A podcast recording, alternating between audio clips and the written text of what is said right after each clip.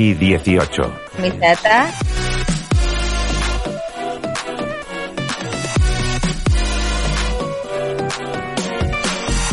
Hey, muy buenas a todos y bienvenidos a Estamos al Mando, el podcast sobre videojuegos donde lo único que nos tomamos en serio es pasar un buen rato. Estamos en la temporada 3, programa número 27, 94 programas ya con vosotros. Y estoy aquí como siempre con Ángel. ¿Qué tal? 99 no, llevamos, llevamos 100. Este programa es el 101, Cirulitas. No engañes a nuestros oyentes, por favor. Que no te fíes de Aibus, que cuenta con la braga, tío. ¿Cómo va a contar con Aibus con la braga? Pero sí, que, te, que tiene un... se- Bueno, Que ¿Qué las, tiene, braga? que las tiene de color carne. Y Tere, no entres antes de presentarte, hombre, que estás rompiendo aquí todos los protocolos. Siempre te rompo lo que quieras que te rompa. no, que ¿sabes no me rompas qué? los protocolos. Venimos, venimos los dos con ganas de cagarla, de meter patones, de, de equivocarnos, ¿sabes? De estar, andar errados. Con esa actitud venimos los dos, Cirulitas. Lo siento, ahí lo dejo. Pero Ángel, tú no hace falta que vengas con ganas de eso, si ya lo haces, aunque no Ya quieras. también, lo mío me salió involuntario, natural, eh, es innato. Muy bien. Bueno, Tere, ya que entrabas, ¿qué tal? Bien, bien, pues aquí, pues eso, con ganas de, de cagarla. Bien, es- me gusta, me gusta. Eso ya. ¿Tienes diarrea? ¿Qué tienes diarrea? Totalmente. Viene suelta hoy, ¿eh? estoy grabando desde el baño- sí, estoy grabando desde el baño ahora mismo, el mejor sitio, por eso me escucha con eco de vez en cuando. Hoy no saldrá Robotere, saldrá Ecotere. Ay, madre, pues no sé qué es peor, ¿eh? Yo tampoco lo vamos a descubrir en este programa. Pero bueno, en fin. Y voy a decir algo que probablemente nunca esperaríais que dijera, pero hoy contamos con un invitado muy especial y se trata de Carlos, de lo que Eternia se llevó. ¿Qué tal, Carlos? Pues muy bien, encantado de, estar aquí con vosotros. Yo, bueno, vengo de lo que Eternia se llevó, pero vamos, que soy un fe- fervoroso oyente de, de este vuestro podcast. Así es que, bueno, estoy encantado de estar aquí como fan vuestro. eh, encantadísimo, vaya. Y para, para lo que queráis, aquí me tenéis. Oh, me congratula. Muchas gracias. Qué bonito, eh, qué bonito la ha Sí. quedado, de verdad. Joder que sí. ¿Cómo puede ser que haya gente? Yo todavía me pregunto cómo puede ser gente que haya gente que nos oiga. De verdad que me, me sorprende muchísimo. ¿eh? Y dispuesta a colaborar y todo, ¿eh? Sí, sí. Es increíble. A ver, Ángel, Es increíble, tío. ¿no has visto? nu- ¿Nunca te han pasado el típico vídeo de un tío al que le gusta que le den puñetazos en un huevo y así? Es que debe ser algo parecido, tío. Tengo, tengo resistencia, tengo. Sí. Un momento, ¿estás comparando con escuchar nuestras voces con que te peguen en los Sí, testículos? más o menos. Yo, Más o yo haría menos. ese símil. Yo haría ese símil perfectamente. Pero en vez de en vez de en los huevos, que es algo físico, pues esto es como si te dan un puñetazo en el cerebro. Eh, el En los huevos emocionales, en los huevos emocionales. Exactamente. ¿Sabéis- En tu espíritu. ¿sabéis lo que pasa? pues ahí. Es que, en- es que en Eternia, en lo que Eternia se llevó, también estoy acostumbrado a bregar eh, buenos berenjenales y buenas batallas, o sea que ya estoy curtidillo. Uh, Así es que no. Muy bien, muy bien. Aprovecha, aprovecha. Aprovecha y, y presen- presenta un poco tu podcast y tu, tu proyecto. Bueno, eh, lo que Eternia se llevó, yo soy un colaborador del programa, que coste, que no soy, no soy digamos, el, el mandamás es nuestro querido Jarvis, que desde aquí le mando un saludo, pero bueno. Ah, es ¿no eres el importante? Todo, Pues fuera de aquí. No, ahora ahora te soy- echo soy ya un y seguimos nosotros. un humilde, un humilde segundón. Pero nada, eh, nuestro podcast es sobre todo dedicado al cine. Cine, series. mm, hemos dedicado también algún programa a videojuegos que nos gusta a todos bastante, pero sobre todo es un programa dedicado a- al cine. Así es que para los que os queráis acercar a él, por ahí lo tenéis en iBox y, y nada, ojalá os guste a los que a los que queráis acercaros. Seguro que sí, yo lo estaba escuchando y se nota que controláis un huevo, ¿eh? que no, no es como nosotros que nos ponemos aquí, por lo menos parece que entretenemos un poco, pero se notan nuestras fallas cada vez incluso más. No, eh, vosotros por lo menos controláis del tema que habláis, eso está bien. Así que recomendado. Bueno, bueno, se hace, se hace lo que se puede. Pues ya sabéis, chicos, lo que Eternia se llevó. Así que echarle una orejilla, que le guste el cine y todo esto, y darle una oportunidad que lo vaya a pasar genial. Eso es. Bueno, pues yo soy David Ciruela presentando esto e intentando que este barco siga a flote y no se hunda por culpa de Ángel otra vez. Y hoy tengo que Por meter culpa mía, no, si yo soy, yo soy el que te ayuda a Chicaragua, la que hace los agujeros cuando damos la vuelta es María Teresa, no soy yo. ¡Me has pillado! ¡Me has Es verdad, es verdad. La, la verdad es que hay que admitir que es así. Bueno, pues Pero hoy... pero me quedan unos agujeros preciosos, ¿eh? Súper igualitos, como si en serie. Quedan preciosos. Ay, madre mía, ya empezamos a hacer aguas. Pues hoy vamos a hacer un repaso de lo que va a ser el E3, que ya se empiezan a ver cositas para este año, aunque evidentemente no, no parece que vaya a ser lo que fue, ya, ya lo comentaremos. Luego algunos juegos que vamos a ver, sobre todo eso, porque noticias como tal no es que haya gran cosa, pero bueno, van saliendo novedades.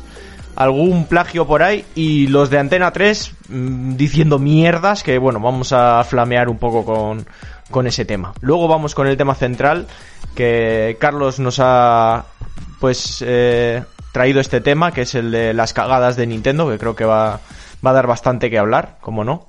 Y bueno, luego como siempre vuestros comentarios. Así que todo esto y mucho más en Estamos al Mando. ¡Comenzamos!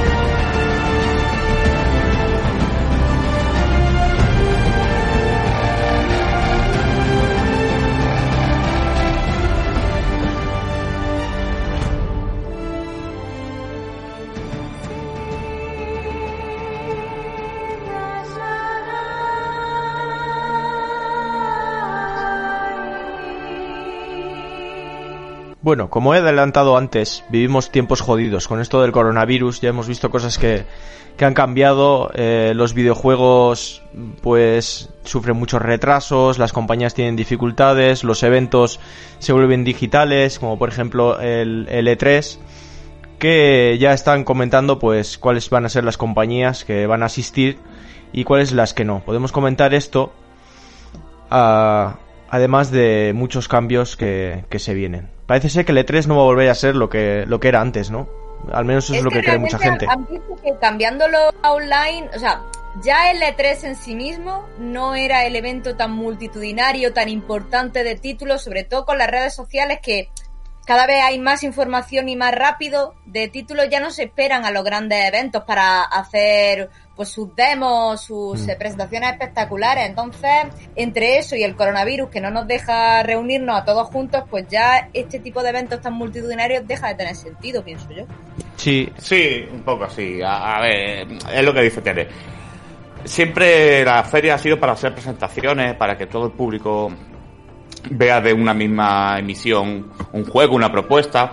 Pero claro, ya con la llegada del Internet a mano de todos, que lo tenemos en el móvil incluso, que lo podemos ver en cualquier sitio del primer mundo, se puede decir. Y esto ya motivaba de alguna forma que cambiase la, la, el formato. ¿Qué es lo que pasa? Que como muy bien habéis apuntado con el coronavirus, ayudando a que no nos podemos reunir y, y hacer concentraciones multitudinarias, eh, pasa lo siguiente, porque se ha acelerado el proceso de de Cambio. desarmar, de desarmar, muerte sí, de desarmar. de. Dilo, rápido, de muerte. La muerte No, del E3. pero, pero mira, que le está pasando a muchas, a muchos más negocios, me explico. Las tiendas están todas cambiando muchísimo. Las tiendas hoy día, tiendas de barrio están desapareciendo todas porque el Amazon se lo está llevando todo. Pero es que le ha pasado lo mismo por culpa del COVID. O sea, esto se ha acelerado.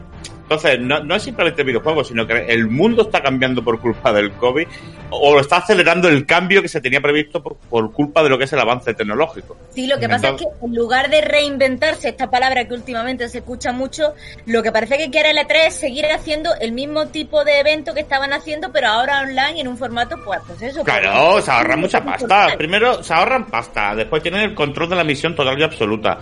Eh, pueden jugar con diferentes eh, conceptos. Imagínate que tienen varios vídeos de presentación puestos y saben que sus emisiones van después que las de Xbox, por ejemplo, hablando de Sony o de Nintendo. Pues ya pueden cambiar el precio de alguna cosa, pueden meter algún detalle. Todo eso lo tienen controlándolo hasta el último segundo. Sin embargo, cuando tú vas a una feria, tú tienes que dar toda esa información a un tercero que es el que te lo va moviendo o seguir unos tiempos, unas pautas. Como que yo veo que tienen mucho más control y dominio dentro de sus empresas que, que fuera.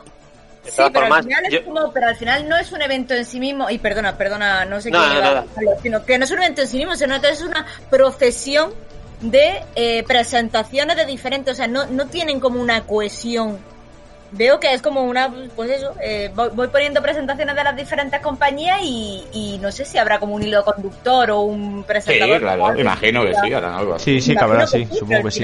Iba a decir algo... No, Carlos, sí. que digo que de todas formas tampoco creo que les salga mucho más rentable hacerlo, hacerlo online. De hecho, yo creo que ganarán mucho menos. Es verdad que se van a ahorrar dinero, pero yo creo que los publishers y todo eso, la, la, la cantidad de gente a la que puede llegar de esta forma es más limitada porque creo que se, que se, crea una expectación de que es un evento un poco más pobre, como que tiene menos importancia. Yo me acuerdo cuando, cuando la época de, hablo yo que sé, hace 15 años, 16 años, cuando el E3 era el evento de los videojuegos más importante a nivel mundial y es que prácticamente no había otro. Es que, ahora tenemos 200 millones de eventos. Pero Carlos, es que tú dices hace 15, 16 años, es que tendrá 20 años de historia. Claro. Es que no tiene más, si el E3 nació en el 90 y pico, en el 94, en el 95 nació el E3, y era porque no había ningún sitio donde exponer las novedades y las, y las deseadoras de videojuegos se tenían que ir a otro tipo de ferias de electrodomésticos, de frigoríficos, yo que sé, de cosas que dijeran, nos metemos aquí, y entonces inventaron la suya. Pero que tiene escasamente veintipocos años, 25, 26. Pero es, por eso, es fruto. que ya no está apoyada por la grandes empresas, es decir, la misma, pues estáis viendo ahora también. Sony dice que no va, EA tampoco, Activision Nintendo fue el primero en decir que no iba. bueno, espera, esperar, voy a dar la lista de los que asisten y los que no. Antes de adelantar. ¿Ah, los que van, X, Xbox, que por cierto, Xbox va, va a integrar la de Bethesda, es decir, Bethesda va a hacer su propia conferencia dentro de la de Xbox, pero separada, digamos. Es decir, va a tener, eh, ¿cómo se diría? Eh, dos, conferencias. sí, dentro que va a tener personalidad propia, ¿no? Digamos, Bethesda todavía, no va a ser... Hoy, hoy, está, hoy estás espesito, ¿eh? Sí, hoy me habéis sacado del horario y los cambios no, no van bien. Hoy vienes madurito. hoy vengo blandito. Bueno, Xbox, Bethesda, ¿no? Podríamos decir. Luego Nintendo, Capcom, Konami, Ubisoft, Take-Two, Warner Bros. y Coach Media. Esos son los que van a asistir seguro. Luego puede que se apunten eh, más que no estén confirmados. Y los que no van seguro, estos no es que no estén confirmados, es que no van seguro. Sony, Electronic Arts, Activision, Blizzard, o sea, Activision Blizzard, Sega, Bandai Namco y Square Enix. Square Enix me parece un poco raro que no vaya, ¿eh? porque suele ser potente. Pero a eso me refiero que si las grandes, que si grandes empresas como estos nombres ya no apoyan el evento, Hmm. Pues es que está creando un cisma, como plan, por las que van y las que no van. Entonces, por ejemplo, Sony hará su evento. Sony no va a ir, eso ya lo sabíamos, sí. Sony hará su evento propio y, y Square lo hará también. Claro. Sí. Eh, claro. El evento, claro que va, el evento, claro que hay. Eh, evidentemente es eso. Antes se tenían que apoyar de esta feria porque no había más, ni la gente tenía acceso a internet. Y es que ahora nada más que tienen una opción de darte información, te la dan ellos desde sus propios medios. De ahí los, Nintendo Direct, Direct, perdón, eh, los de PlayStation, ¿cómo se llaman? Los PlayStation, no sé qué. Play. Los PlayStation Play. Eh, eh, yo que sé, que al final el concepto de, lo que es el formato es hacerlo cuando a mí me interese, cuando tenga un producto que sacar, cuando tenga que dar bombo, no una vez al año, a sacar un montón de propuestas y a dejar a la gente con la boca abierta. Que eso era lo bonito del E3. Es decir, que el E3 era un bombazo de información. Sí, pero también había muchas cosas que se quedaban como en la sombra, sobre todo juegos indie así que no se les prestaba atención. Pero lanzaban a la larguísima, porque no había más presentaciones en todo el año. O sea, había prensa especializada, que eran las revistas, pero no es lo mismo que hoy día. Había una revista a lo mejor semanal. y ahí te concentraba la información y creo que ha, cambiado tanto el mundo de la información en estos aspectos que antes tenía lógica, en los 80 y los 90 tiene mucha lógica este tipo de ferias, pero que hoy día el mismo E3 ha crecido gracias a, la infraestructura del Internet, donde empezó a crecer en audiencia fue gracias al Internet y la gente viéndolo en su casa. Entonces dice, pues ya está, pues igual que hacemos en el 3 lo hacemos nosotros con nuestras con nuestras propias reglas, normas, tiempos, o sea, no me tiene que marcar nadie nada. Yo lo veo un poco lógico, no, no me duele porque al final lo que digo, la información nos la van a seguir dando cada empresa. Me duele el concepto de la feria, se pierde, bueno, pues Sí, se va a perder, porque además ahora, ahora se necesita, no es que se necesite, se necesite la gente demanda inmediatez, eh, que te estén dando novedades constantemente, que si van a sacar un videojuego ya, que me lo anuncien cuanto antes y que me lo saquen cuanto antes. Y eso, claro, eso antes no se estilaba, eso antes de hecho, bueno, yo, yo, no sé vosotros, pero a lo mejor cuando éramos pequeños nos compraban nuestros padres uno o dos juegos al año, como con suerte, ¿no? Cuando éramos niños. Y ahora, obviamente, hombre, ya no solo por tener, por tener más dinero, obviamente, ya que trabajamos y, tenemos una vida adulta, sino porque es que hay tanta cantidad que es que ya eh, necesitas noticias. ¿Cuál es el juego del momento? ¿Cuál juego ha salido este mes? ¿Qué juego va a salir el mes que viene? Y eso en el E3 uno al año no, no te dice nada, te dice, pues sí, a lo mejor que anuncien, que puedan anunciar el Metroid Prime 4, Nintendo quizás, pero si se lleva, lleva eso ahí en el aire pendiente de anunciarse años y años, no lo sé, porque te digan que va a salir en 2022 el, en el segundo semestre, pues tampoco. Te iba a decir, Carlos, cuando éramos niños, tus padres te compraban dos juegos con suerte. Eh, mi padre era tan cabrón que me daba nada más que dos, dos CDs o DVDs Princo. A mí ni eso, Ángel. A mí no me ha comprado un videojuego ni nada relacionado a mi padre en la vida. A mí me lo daba jamás. Y me lo daba virgen, ¿sabes? Toma lo que quieras. o sea, en vez de comprarte el que quieras, grábate aquí el que quieras. Pues yo es bastante, ya es bastante, chaval. Yo tuve que. Uno para Reyes y otro para cumpleaños. Yo tuve que ir ahorrando dinero con una paga de 300 pesetas que me daban. Pero la, tu vida no le interesa a nadie, A ti no, desde luego. Pero luego mira cómo te cerraron la boca en Twitch. Diciendo que sí interesaba. Hombre. Bueno, ¿qué más tenemos por ahí? ¿Sabes a quién habría que cerrarle la boca? ¿A quién? A la gente de Antena 3, diciendo que... es, que es que, en serio, yo leí. Yo ni lo he visto, ¿eh? Lo, he ojeado, lo he ojeado. o sea, no lo sabía. Es la polla. ¿Puedo, puedo poner, creo que puedo poner el audio aquí para que... Bueno, no, porque me saltará un anuncio. Luego lo bueno, da igual, lo corto y lo pega. Igual, lo, corto y lo, pega. si no es muy largo, córtalo y pégalo. Si está en Twitter, no es muy largo. Si no lo dejas, y a ver, a ver si nos pagan un poquillo, ¿no? ya te digo. Sí, como no, sé si está en YouTube. Bueno, el caso es que hubo una entrevista a cuenta de alguna noticia de los videojuegos.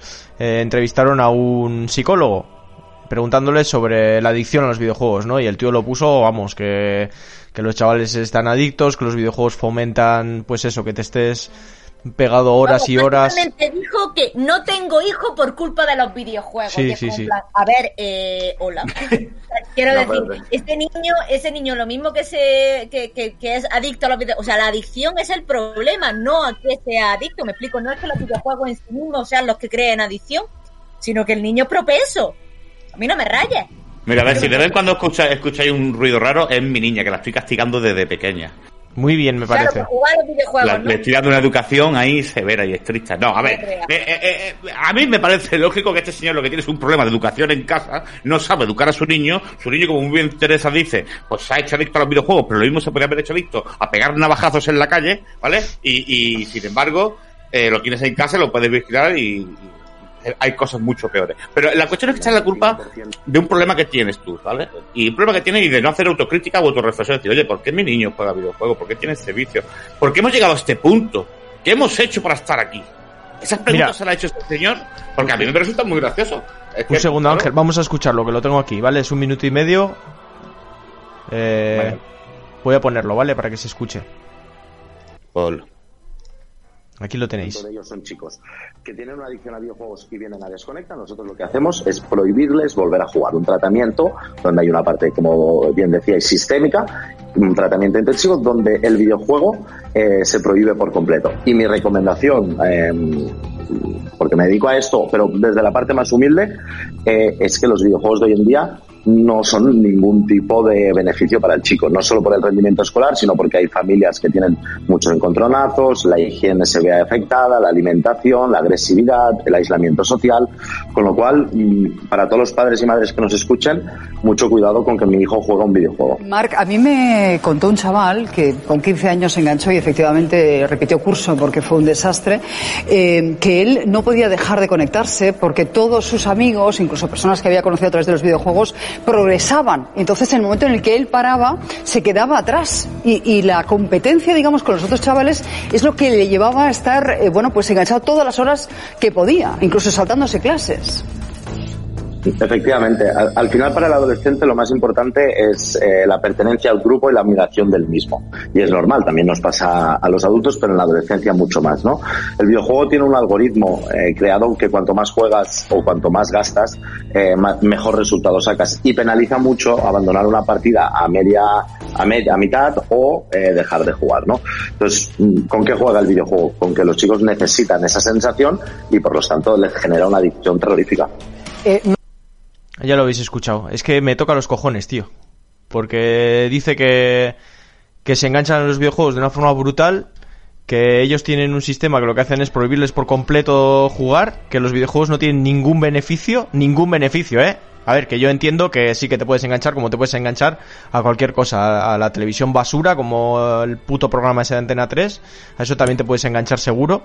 Y luego dice que que no, no, dejan la dejan el higiene, la higiene, o sea, ¿qué tendrá que ver, tío? La alimentación. No, sí tiene que ver, David. ¿Cómo que no tiene que ver? El trastorno de, alimenticio y la poca higiene que tengas es culpa de tus padres. Lo siento muchísimo. Hasta que tengas 18 años es culpa de tus padres. Si tú con 15 años eres un puto guarro. Eso sí, pero no de los videojuegos. Pues estás, desnutrido. No da igual, entonces la gente le echa la culpa a lo que fuese. Eh, eh, o, estás desnutrido o sobrenutrido, ¿no? Los dos conceptos me valen. El problema es de que desde pequeño no has tenido una educación alimentaria, o sea, unas costumbres, unas reglas, una... Pero lo que, lo que se refiere es que como su hijo se evade, se le olvida todo. Se le olvida pero, no está hablando de, su hijo. Recordemos que este tío es psicólogo y va por ahí enseñando esto y que supongo que da tratamiento a muchos niños pues de, padres que van ahí a donde él a pedirles ayuda porque ven que sus hijos supuestamente están adictos al videojuego y lo que dice él es que los quita por completo, o sea, el videojuego fuera, fuera por completo porque no tiene ningún tipo de beneficio. Esto no lo eh, entiendo yo. Justo hace poco, justo hace poco estuve además escuchando la charla una charla que dio un conocido juez de menores y hablaba también de, este problema. No lo voy a poner como ejemplo ni, ni, lo voy a mencionar porque no viene al caso pero también decía algo parecido, iba en esta, en esta dirección en el que decía que los niños que no tienen que tener ni móvil, ni, ni ningún tipo de pantalla, ni videojuegos por supuesto, ni nada, hasta que no tengan, bueno, decía de broma 35, pero obviamente se refería a por lo menos ser mayores de edad. Y yo creo que es que eh, no es un problema del hecho en sí, eh, o sea, no es un problema de los videojuegos en este caso, yo creo que es un problema educacional. Eh, los padres tienen la obligación de que si el hijo quiere jugar a los videojuegos, tienen que enseñarle a relacionarse de una forma sana con los videojuegos. Claro, como con todo. Lo hemos hecho todos, creo, desde pequeños. Claro. Y si hay que limitarle el tiempo, pues limitarle el tiempo. No sé, establecer unas pautas que es educación. Hay tiempo para todo y hay, y hay maneras de relacionarse de forma sana tanto con tus compañeros, familiares, como con videojuegos y demás tecnologías. Lo que pasa es que, claro, para los padres es mucho más fácil decir, ah, el niño está todo el día jugando a los videojuegos. no, mira, Yo, yo no sé si soy el único de aquí, pero yo ya tengo una, una niña, tiene dos años, que ahora mismo no me da problemas de ese tipo, ni mucho menos, pero me llegarán. Pero por supuesto, mm, mm, no soy experto, pero sí te quiero decir que cada niño es un mundo y cada niño es, o sea, la educación es difícil desde el punto de vista de padre. Y llega en una edad que los niños se creen que saben más que tú, que nos ha pasado a todos. Quiero decir, yo me quiero meter en, ese grupito porque yo también he tenido 13, 16 y 18 años. 13 años un enterado, con 16 un pasote, con 18 mm, un niño adolescente que ya se cree hombre. Y claro, realmente te tienes que enfrentar contra esto. Entonces está muy bien ejecutado lo que estamos diciendo, tenemos que enseñar saludablemente cómo se debe acceder al mundo del videojuego. Eso tiene que ser un acto de recompensa, una parte de un ocio. Tú también tienes que estar pendiente de que ese niño a qué juega, cuántas horas juega, con quién juega. No me vale que tú le pongas un ordenador al niño, eso es lo que te he dicho. Tú creas todo una, una monstruosidad porque quieres pasar de niño y que no te moleste. Y cuando el niño ya es una bestia porque pasa del como el culo, quieres recuperarlo. Eso le pasa a muchos padres. Eso es verdad, sí. Ese es el problema realmente. Claro, el problema es que no, no, educan bien a los niños. No, no, no, los videojuegos pueden ser adictivos, pero igual que mil cosas, tío. El, deporte también puede ser adictivo. Porque y, los móviles. Los móviles es el ejemplo, yo creo, de adicción por excelencia de, de, ahora, de, estos últimos años. No, pero es que le cuenta, le cuenta la, ¿cómo se, cómo se llama la presentadora, tío? Mm. Susana Griso. Susana Griso. Dice, me han comentado que son adictos al progreso, porque dicen que si no juegan, su grupo avanza y ellos se quedan atrás. Pero chica, el que tenga esa adicción a eso, eso es competitividad y lo tiene en la vida, en todo, no es cuestión de los videojuegos. Por eso me digo que son actitudes ya personales de algunos niños y esto es intentar medir todo con el mismo baremo. Eso es imposible. Es que es totalmente imposible. Y al final. Es verdad, lo que, lo que sí que tengo que concederles es que yo sí estoy observando, o no sé si es algo nuevo, un fenómeno nuevo, tampoco sabría decirlo porque no, no lo he analizado en profundidad, pero observo que hay mucha toxicidad en general en la puede gamer eh, ocurre mucho esto de la competición. Eso sí es verdad, lo hemos dicho muchas veces. Sí, eso sí. Y eso puede ser puede, puede ser llegar a ser peligroso por los niños. Además, se estaba ya hablando de leyes que intenten regular un poco los derechos eh, en redes, en redes, en videojuegos y tal, derechos a que no te insulten, por lo menos, en los videojuegos. Y eso está a la orden del día hoy en día en, los juegos online, por supuesto. es difícil. No, que eso, es que esto es un mundo muy nuevo. Se están metiendo generaciones muy tempranas, muy jovencitas y, hay que empezar a ponerle reglas, normas y hacerlo seguro, que un niño pueda jugar al fonito tranquilamente sin que su padre esté preocupado con quién está hablando mi niño. Pero bueno, también, también será por parte de los padres que se tienen que interesar o sea, quiero decir, lo que, lo que no sí, pero tú no puedes estar tampoco jugando con el niño todas las horas que el niño tiene que jugar, ¿me explico? pero preguntarle al niño, hablar con el niño. O sea, sí, pero que no, es tan fácil, que no fácil. Por supuesto, lo que tienes que hacer es, o sea, una regla básica, yo creo, poner límites. O sea, lo que no puedes hacer es que el niño se tire 10 horas jugando a la consola. eso, eso no es una relación sana con los videojuegos si tienes 10 años. No, claro, tienes que poner límites, sí, claro. Por eso mismo, de, hacer unos horarios establecidos, de horas de estudio, horas de, de ejercicio, de, o deporte al libre, salir al parque, bicicleta, me igual. O sea, una horita de videojuego, una hora de lectura, y el niño que vaya cogiendo ya pues sus gustos, su, mira, pues papá me gusta mucho la bicicleta, pues me gusta mucho esto y cuanto más grande se vaya haciendo, le vas cambiando esas horas, pero están dentro de su cómputo de horas de ocio. Hmm. Eso es. Eh, al final, cada niño, lo que digo, te va a apuntar a una forma, te va a niños que son, o sea, niños, personas al final, son personas que son hábiles pues con un balón, con una bicicleta, con lo que fuese, no, no solo quiero ponerme con el deporte, con el ajedrez, con las matemáticas, con la música, y hay que estimularle eso. Me explico, otra cosa es que el niño lo que haga es perder el tiempo, que eso también lo hemos hecho todos, nos jodamos.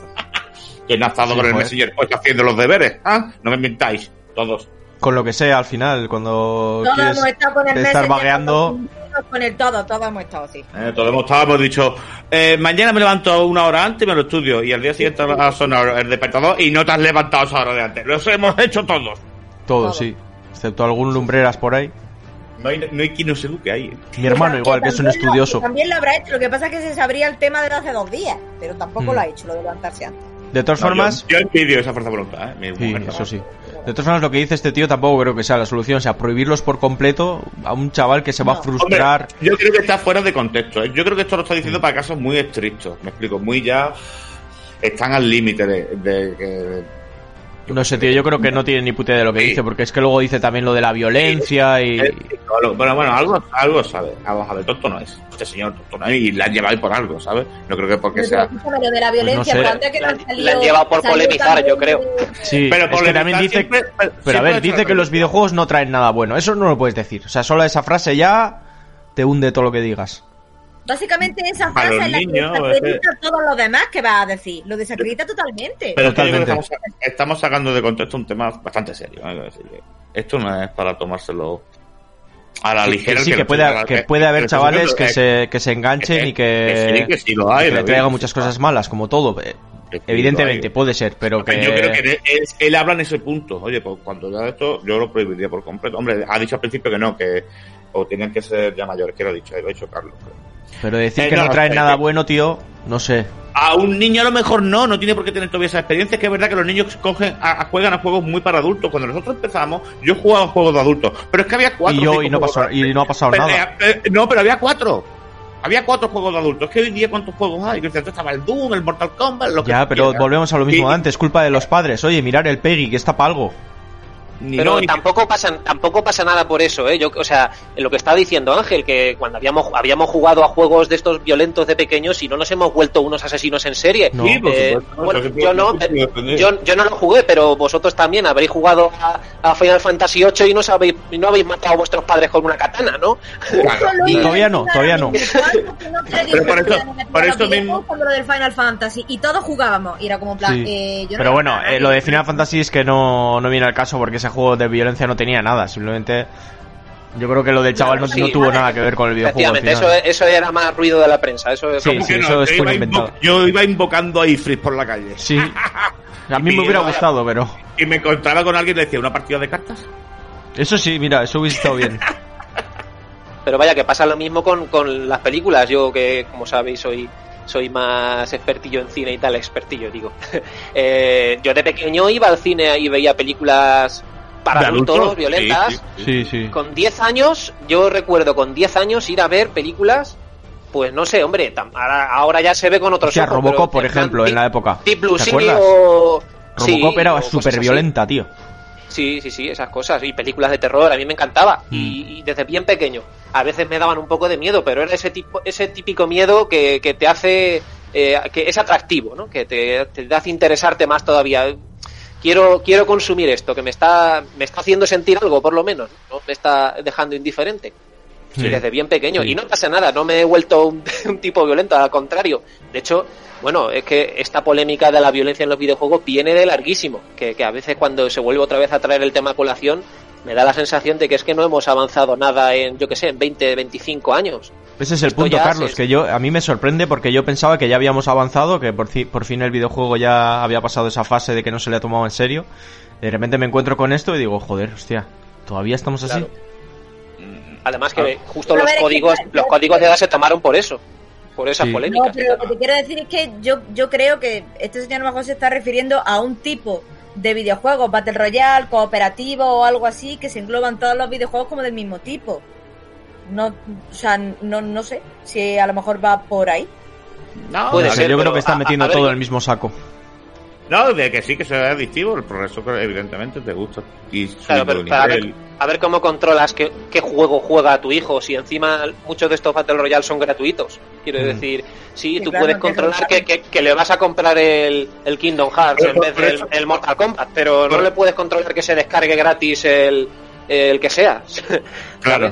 Por eso, mira, yo, yo lo veo de la siguiente forma. Yo entiendo que esto es una desfasatez, pero yo creo que están hablando o estamos sacando de contexto que lo está sufriendo realmente en su casa. Entonces, como quiero que es un tema bastante serio, yo no quiero dejar desacreditar a esta persona, sino quiero decir, oye, ojo, cuidado, que puede pasar, ¿eh? que no nos creamos que por nosotros el jugadores no puede buscarle un vicio. Sí, sí, pasar puede pasar. Pues entonces, en alguna forma yo interpreto que como hay gente muchísima que lo está sufriendo y por eso sale este tipo de noticias, eh, decir que, oye, que hay que tener también cuidado, que tiene su cosa, tiene su componente adictivo, tiene su historia, aparte de los loot boxes y juegos de este tipo que tienes que desbloquear cosas aleatorias, no a cambio de moneda, pero a lo mejor a cambio de puntos del juego, pues te hace ser súper adictivo. Y, y, y claro, la tele, que es lo que aprovecha, pues todas las ganas que tiene de difamar sobre el mundo del videojuego porque le está quitando muchos adeptos y nada más que puede y, y ve oportuno meter una noticia de estas para que los pues a, eso a eso me refiero que es que o sea si yo entiendo que el problema está que la adicción a los videojuegos existe lo mismo que la adicción a otro tipo de pues de, de medio o de cosas porque la adicción a la ketamina es un problema. Eso sí que ¿Eres, ¿Eres adicta a mi perfume los domingos por la mañana? por supuesto. Pero lo que quiero decir es que es que estamos como dándole una como un aspecto negativo a algo que realmente sí puede, en, en casos no excepcionales, sino demasiado como cuando pasa. Joder, no, estoy como el ciruela, tío. Toma falsa. Se ha creado un concepto, estoy como Ortigola, me en mi encanta. cabeza tenía sentido. Como que estamos magnificando ¿Te has ciruelado? el problema cuando realmente lo que al, al grupo que le afecta es más reducido que el grupo al que jugamos a los videojuegos. No sé si me Bueno, sí, sí, pero no deja de ser un problema, sí, yo te entiendo. Sí, Que sí, que, son, que son pocos, o sea, que tú no los ves muy a menudo para la comunidad que hay, evidentemente. Exacto, Hay miles de millones de jugadores, hay miles de millones de jugadores o sea, simultáneos que sí, sí, mi- miles, pues no sé, pero Y, y aquí en España todavía no se da tanto, pero ya conocéis el problema este de los hikikomoris en Japón. en Japón, En. Japón, en Japón Sí. sí. que es una, una pandemia prácticamente. Pero no es por culpa de los videojuegos, es por culpa del tipo de sociedad que llevan. Hay mucha gente que se frustra y, y simplemente encuentra en los videojuegos esa salida. Pero si no fuera por los videojuegos, yo creo que se quedarían en la Sí, habitación leyendo anime o lo que fuera. un anime, o sea, se, Sí. se evade por otro tipo de medios, no solamente por el videojuego. El videojuego Exactamente. quizás que es menos pasivo, pero, pero sí. Por eso digo que no quiero des- des- desmerecer para nada, desacreditar ni desmerecer el mensaje de un psicólogo, porque yo soy aquí un mierdas, pero que es- eh, creo que se ha interpretado mal porque él a lo mejor habla de casos muy puntuales, mm, es magnificado, no, o sea que es muy relevante, superlativos ya, pero que no es el caso de la gran mayoría como Un mierdas y punto. con, con lo cual no, tan, tan, no, tan descontextualizado la tele. Este tío seguramente eh, A la mierda. Tenía yo un llavero que le dabas a un botón y decía a la mierda. Casos muy específicos y habrá salido pues una noticia generalista como la que ha salido ahora y no puedes no puedes descontextualizar como dice Ángel algo que le hayas preguntado y, y hacer de la noticia lo que tú quieras que sea, que sea así amarillista y que sea pues, pues eso, que los videojuegos son, como dice el título, una adicción terrorífica. Venga, no, la puerta, la puerta, una edición. Mm, en fin. Hombre, si juegas solo al Candy Crush, sí. ¿no? Eso sí que es terrible. Eso sí Hombre, que habría es que es eliminarlo. que Eso sí que no trae nada bueno. Es verdad que los videojuegos están, están creando cada vez más mecanismos de adicción en los videojuegos. Eso pero sí. es que esto tampoco es algo nuevo, ¿eh? Tampoco es algo nuevo. Eso también estaba en las, por ejemplo, en las recreativas. Tú ibas a las recreativas y te podías tirar ahí toda la tarde y eso también eran mecanismos de adicción. Soniditos por todos lados, luces Sí, por sí. todos lados. Eh, tenías que echar monedas. Mucha gente se dejaba ahí eh, toda su paga en, en Mucha gente a- enganchada a eso, ¿eh? En las recreativas, sí. Y ahí Pero- no se veía tanto como que estabas adicto, porque tú las por lo menos el más niño salía de casa Sí, bueno, Pero pero, bueno. Por, por, por llevarlo al tema de los videojuegos. Sí, ¿no? sí, eso sí, sí. Lo sí. que, lo que quiere decir que al final, aun por muy adictivo que puedan ser los videojuegos, obviamente los videojuegos quieren que tú juegues. Eso, eso es evidente. Entonces, al final, la responsabilidad es de los padres. Exacto, que, que lo que quieren en los videojuegos es que pases cuanto más tiempo con ellos, mejor. Me explico, lo que es responsabilidad, como hemos dicho antes, poner límites. Oye, sí, que te encanta el videojuego y que y que y que para ti yo creo que está siendo que, que se te da bien y demás, pero hay que poner ciertos límites porque también te tienes que expandir en otras áreas, que no sea solamente eh, los videojuegos. Tendrás que, yo que sé, hacer amigos, cuidar plantas, no sé, cosas de la vida. Eso hace en tu tiempo libre de cuidar plantas. Hacer amigos y cuidar plantas. Y cuidar plantas. plantas. Me imagino su, su salón lleno de plantas. No, ma- más bien es que estoy mirando el Jacinto que se me acaba de morir. Está todo muerto, ¿no? Pobrecito el Jacinto. Dando fotos. Luego, luego a, a, a los. Ya, eso, A los eso, pi- treinta eso pide de- un montón de agua, ¿no? Y luz. Luz tiene, agua no tanta. Ha muerto. Cirulita, ¿estás perdido o qué? No, no, estoy aquí. Es que me, me he perdido de que no sabía, no sé de qué estáis hablando. Ya que Jacinto, ¿qué decís? Nada. No he entendido nada. Pero bueno, ¿vamos con lo siguiente o qué? Vamos a, a hablar un poquito de tengo hype, tengo miedo, como solíamos decir antes. A ver. Pues ha salido un vídeo aquí del Atomic Heart, no sé si lo habéis visto, aunque Ah, vaya, sí. es, de este juego se lleva hablando mucho tiempo ya, ¿eh? Y Salió aquel vídeo y ahora este nuevo que yo me he emocionado porque digo, hostia, 22 minutos. Pero es que básicamente es lo, mismo que ya vimos, solo que hay algún cachito más, o sea, es como un arreglo nuevo el vídeo. Un cachito nuevo, pero mucho de lo que ya Vale. hemos visto. Pues si es lo que ya vimos, apunta el minuto y pon la opinión de cuando ya lo vimos. Pues sí, lo, lo acoplo y ya está, nos ahorramos trabajo, ya. ¿no? Y ya está. Sí. Encima, a mí- encima aquí a mí, a mí me pilláis en bragas aquí, o sea que, o sea que ya está, ya tenéis la opinión Pues a, hecha. mí, pues a mí me gusta, yo a mí me gusta lo que he visto, lo que pasa es que claro, me gustaba ya antes también, esta especie de Dishonor, Bioshock y tal, pues a mí me mola, yo tengo ganas de que salga ya. Sí, A ver, a me probarlo, veces. Eh, Vamos a describirlo un poco. Atomic Heart es un shooter en primera persona, posapocalíptico, Mm. y tiene una mezcla de todo lo que ha dicho, de Fallout, con Bioshock, con algo de zombies. eh, Bueno, zombies La verdad. monstruos así raros, eh, en plan Sí. un poco la cosa, o se parece mucho al, se parece mucho al Prey. A ver, yo voy a Sí, decir, claro, del- sí, eh, como un juego de Arcane Studios, básicamente. Sí, sí, sí, se parece mucho. de hecho, los monstruos que son exactamente iguales a los de Prey, bueno, uno de uno de los que se ha visto, por lo menos, muy, muy parecidos. Mm. Eh, a mí lo que me gusta, estéticamente el juego es brutal. O sea, los robotitos Sí, sí. que salen, las estructuras así distópicas, pero una distopía, o sea, vamos, súper estrafalaria, no sabría cómo llamarlo, un poco sesentera o setentera, también, así... Es Futuro muy de pasado, cabaret. una cosa de es, muy estas. de, es muy de cabaret. Sí, sí, Sí. Me muy llama cabaret. mucho. Pero luego te pones a ver los combates y yo no sé si el tráiler está muy bien diseñado, realmente muestra lo que es el juego, pero es que se ve mucho combate cuerpo a cuerpo, así un poco que no me termina de convencer, como un poco es que si vas a hacer un combate cuerpo a cuerpo en un primera persona, que luego se ven armas, pero hay un momento en el que se ve disparando a un robot con el arma y no se ve que, que haga ningún efecto en el robot. No sé, no me Por convence a la hora de gameplay. salga Para ver, porque puede ser un juego brutal, que puede ser Sí. increíble, o puede ser una castaña. Entonces, con lo que nos están mostrando, que lo están mostrando todo per- precioso, 22 minutos de los que ya habíamos visto 20, Exacto. eh, pero yo creo que salga ya. O sea, porque es que ahora mismo, o sea, sí, nos pueden abrir mucho la boca y guau, qué guay, qué chulo, pero es que a ver cómo lo plantean, a ver Sí, cómo sí. realmente lo han plasmado. Luego Una, se ve una pregunta que, que- que me gustaría haceros. Dime, ¿No creéis Carlos. que está el mercado, no creéis que está el mercado un poquillo sobrecargado de shooters, de en primera persona me refiero? De- mm, sí, no. Me da, Eh, me da depende, si, son de juegos como este que te aportan algo, yo para mí no. Faltan buenos, buenos survivals de verdad, como Prey, por ejemplo, que eran juegos que...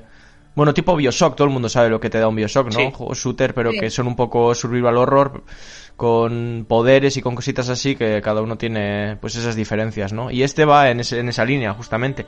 Pasa que lo que digo... Bueno, si, mm, si tiene al menos un, un mínimo giro, digamos, está bien, pero es que veo muchos, observo que hay como una sobrecarga de, de, de- de FPS que son todos iguales, o sea, todos cortados por el mismo patrón y al final, bueno, digo yo, no sé, ¿quién consumirá estas cosas? ¿No se cansará? La gente especialmente fan del, del género, no sé. Es verdad y- que, claro, que si, si te dan el girillo, entonces sí, claro, Sí, sí, este apunta a eso, a ser algo distinto, a ser... Vamos, es que si no sería una decepción muy decepcionante. Joder, o y sea, tanto que sí. Y es como, si te muestran un montón de gameplay y, y de aspectos que en cierto sentido te vinculan con eso, si no Mm. lo tienen ni la parte de la historia ni la narrativa, es como en plan, bueno, pues, pues ¿dónde está la bolsa de basura para tirarlo?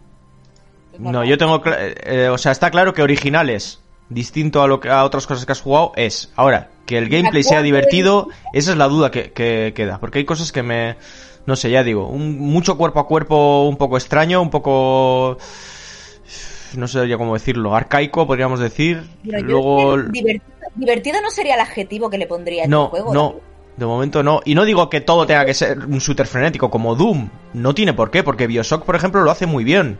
El uso de las armas Sí. es satisfactorio, notas que haces daño, eh, los poderes están súper bien diseñados. bien. Exactamente, porque puedes buscar combos a la hora de usar el, el entorno. Esas cosas no se han visto en este juego. Y si las tiene, entonces es que el trailer está mal diseñado. Ya, pero si se han Entonces- tirado montañas para hacer este trailer de 22 minutos y no lo han incluido, es que seguramente. Que luego también Cuando- es eso, los, los tiempos cuando- dan muchas dudas. Cuando sale. Pues no se sabe todavía, yo creo que no hay una fecha estimada. ¿De qué estaba hablando? Sí, No, sí, no No sabes. sabemos ni cuándo sale. Nada. La única noticia es que, que han sacado un vídeo del Pero- juego, ¿no? Sí, ya está. El, el Cindercat no lo ha añadido dos o tres minutos a ver si la arregla. Sí, eso Sí. es. Pero bueno, es estas cosas que hacen raras a veces, es lo que decimos. No deberían de terminar el juego casi y luego sacarnos un vídeo y, y ya está. Si te sacan un concepto, bien, vale, pero luego ya no me saques un vídeo y luego otra vez lo mismo y otra vez lo mismo y por al eso final... mismo. Pero mira, ve, eso conecta con la noticia del E3. Sí, ¿Tú te crees que esto se enseña en un E3 y la gente pues flipa? Cuando ya te lo enseñan 15 veces, es que el E3. Este vídeo ya es impactante de por sí. Ya, ya ha dejado de tener impacto porque se ha repetido incluso momentos del vídeo. Mm, Y, y con Cyberpunk ya se ha cambiado mucho la mentalidad, o sea, Eh, yo creo que la es- gente ya no va a aceptar eso de que te vendan tanto humo y, y durante tanto tiempo y para luego al final tener un chof. No sé, tiene que cambiar ese paradigma. No sé. Al final es todo eso. Marketing, venta, eh, Sí. Ya que veremos. te conozcan, que estés en redes, que la gente le suene tu nombre. Mm. Es que es importante, que aparte si es un producto de una compañía no muy famosa y demás, le cuesta trabajo y todo esto son formas y estrategias de mercado. Cirulitas, Sí. esto es hacer impacto para que la gente le suene el título. Totalmente, sí. Pero bueno, resumiendo, eh, este juego, Atomic Heart, un juego que llama mucho la atención, con una estética eh, muy diferenciadora, de 10, pero deja m- muchas dudas en cuanto al gameplay y que sea divertido. Así que miedo, hype, yo diría incluso más miedo que hype. Ahí lo Miedo. dejo. Sí. Total. Así que bueno, esperar a que salga y veis opiniones. Siguiente, eh, bueno, rápidamente, ya sabemos que va a salir el Mass Effect Legendary Edition dentro de poco ya, el, el 14 de mayo, dentro de muy poquito. Y decir simplemente que tenéis por ahí vídeos comparativos con lo que era la versión anterior y si estabais en duda de si merecía la pena cogerlo tal, merece la pena seguro porque tiene más curro que el típico remaster que te sacan que simplemente es eh, un filtrito ahí para subirle un poquito los píxeles y ya está. No, no, no. Está bastante mejorado. O sea, estoy viendo muchos objetos, casi todos están rediseñados. El mundo está rediseñado. O sea, todo tiene más carga poligonal, mejores texturas. El gameplay está mejorado, sobre todo en el primer juego, que para unarlo con lo que era el segundo y el tercero. El HUD. O sea, se ve mucho mejor. Efectos de luz. Este, porque, este me gustaría para Switch, tío, no sale para Switch, ¿no? Hostia, yo creo que sí, ¿no? Creo que ahí no pone nada de eso así en el titular, por lo menos. No, no, no pone, ¿no? Pero, hostia, pues me, su- ¿Sabes- debería de salir, ¿eh? ¿Sabes si tendrá actualización para nueva generación? Mm, dijeron... Hostia, me suena... Algo se dijo de eso, Creo pero no me acuerdo. ¿no? Creo que dijeron que no, ¿no? No, creo que no. Que no estaba en los pues planes o, o algo así. Ya no me lo compro, no me convence. Sale caducado, sale caducado ya. Mm. A ver, es que tampoco tiene sentido. Me imagino que este juego, pues... eh, A mí que me al, final corre sobre el motor de, de los No. anteriores, aun con todas las mejoras, pero... No Entonces tiene- tampoco va a aprovechar la Play 5. No, no tiene actualización para nueva Ya está, generación. ya está, ya está poniendo excusitas el. ¿Qué excusa? Simplemente digo lo que hay. ¿Excusas a qué? Excusitas. Bueno, a veces Ángel dice cosas raras que no tienen sentido. Siguiente. No paras de meter la pata, no paras de meter la pata. Como Ya. Nintendo. está muy espeso, ¿eh? Madre mía, está muy espeso.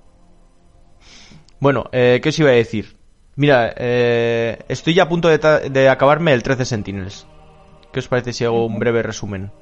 Un breve análisis. Ya, ya no las Ya que me has contado. dicho que te ¿no? ya, lo has contado, creo. ¿Ya lo dije en el programa? Eh, claro, en el programa pasado, ¿no? Que tenía mucho diálogo, que el juego... Ah, vale, vale.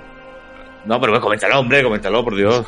No, que el juego... Ya que lo has contado, Haz A la- como lo de Atomic Heart, cuéntanos lo mismo y añade Otra vez, y añade- le añado dos minutos y ya está. Nada, simplemente que la gente que le guste los juegos tipo... ¿Cómo se llama esto? Una... Sí, eh, novela gráfica casi ni jugable, novela gráfica totalmente. O sea, muy recomendable, porque la historia es la polla. O sea, tú estás jugando y es como ver un anime bueno que te llama la atención un montón.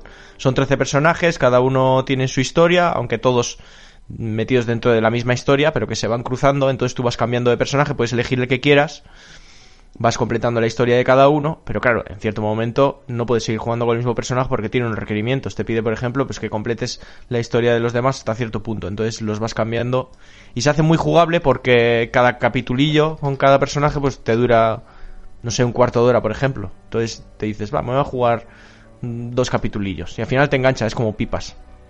Te engancha, te enganchas al videojuego. Y ¿Ves cómo son adictivos? ¿Ves cómo Son adictivos. ¿Ves cómo es adictivo? Estás enganchado, David, tienes un problema. Yo sí, tío, tengo un problema, pero lo admito y no pasa nada. David, David tiene un problema, le echa muchas horas. Y eso es cierto. Yo sí Padres han quedado hijos. Sí, Escucha, sí, totalmente. el programa como ejemplo de padres que se han quedado sin hijos. Oye, contactaré con este hombre y a ver si me puede ayudar. Pero que no me quite Vale. los videojuegos. Le voy a decir, a ver si me puedes ayudar, pero que siga jugando a las mismas horas. Pero que no me sí. enganchado.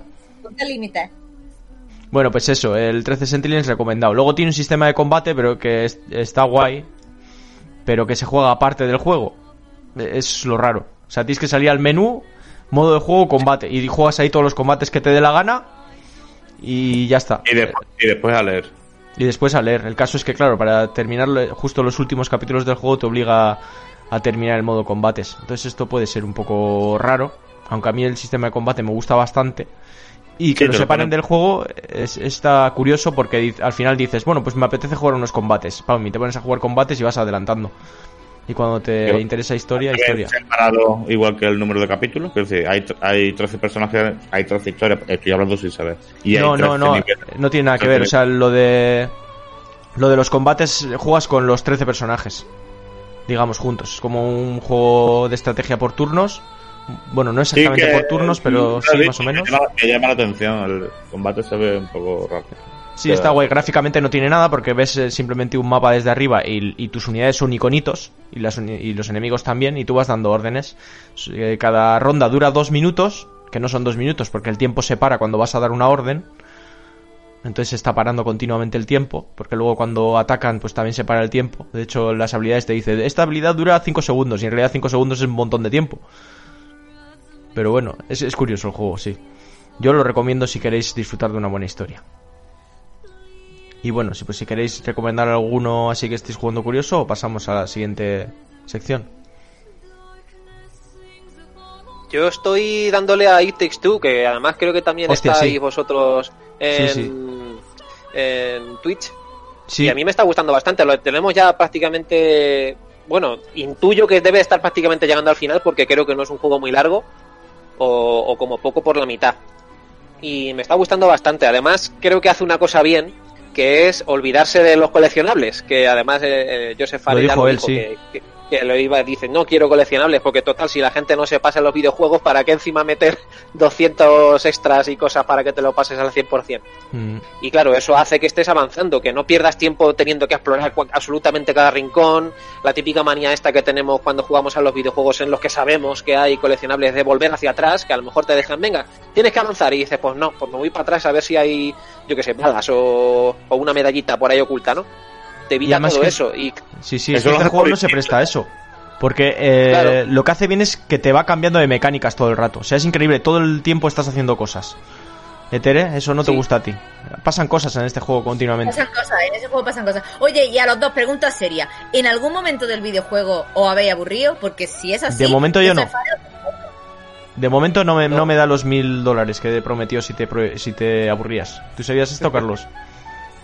No, no, no, la verdad es que no, porque además es lo que tú dices, que, que te va introduciendo nuevas mecánicas, además tiene como, tiene una estructura curiosa, porque es como que te introducen una nueva mecánica y inmediatamente hay como un mini tutorial, que no lo está, o sea, es el típico tutorial orgánico que lo que hacen es ponerte enemigos fáciles al principio para que aprendas a, a desarrollar la nueva mecánica, ¿no?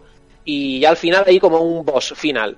Y entonces, después de ese boss final, llegas a una nueva zona en la que hay una nueva mecánica Sí. y es súper dinámico, porque todo el rato te está introduciendo novedades y novedades. Y ya no es solo desde el punto de vista jugable, sino también incluso visual, que creo que está muy bien diseñado. Cada Es escenario muy bonito tiene... el juego, es como una, como una película. O sea, no Sí. sé si de Pixar o...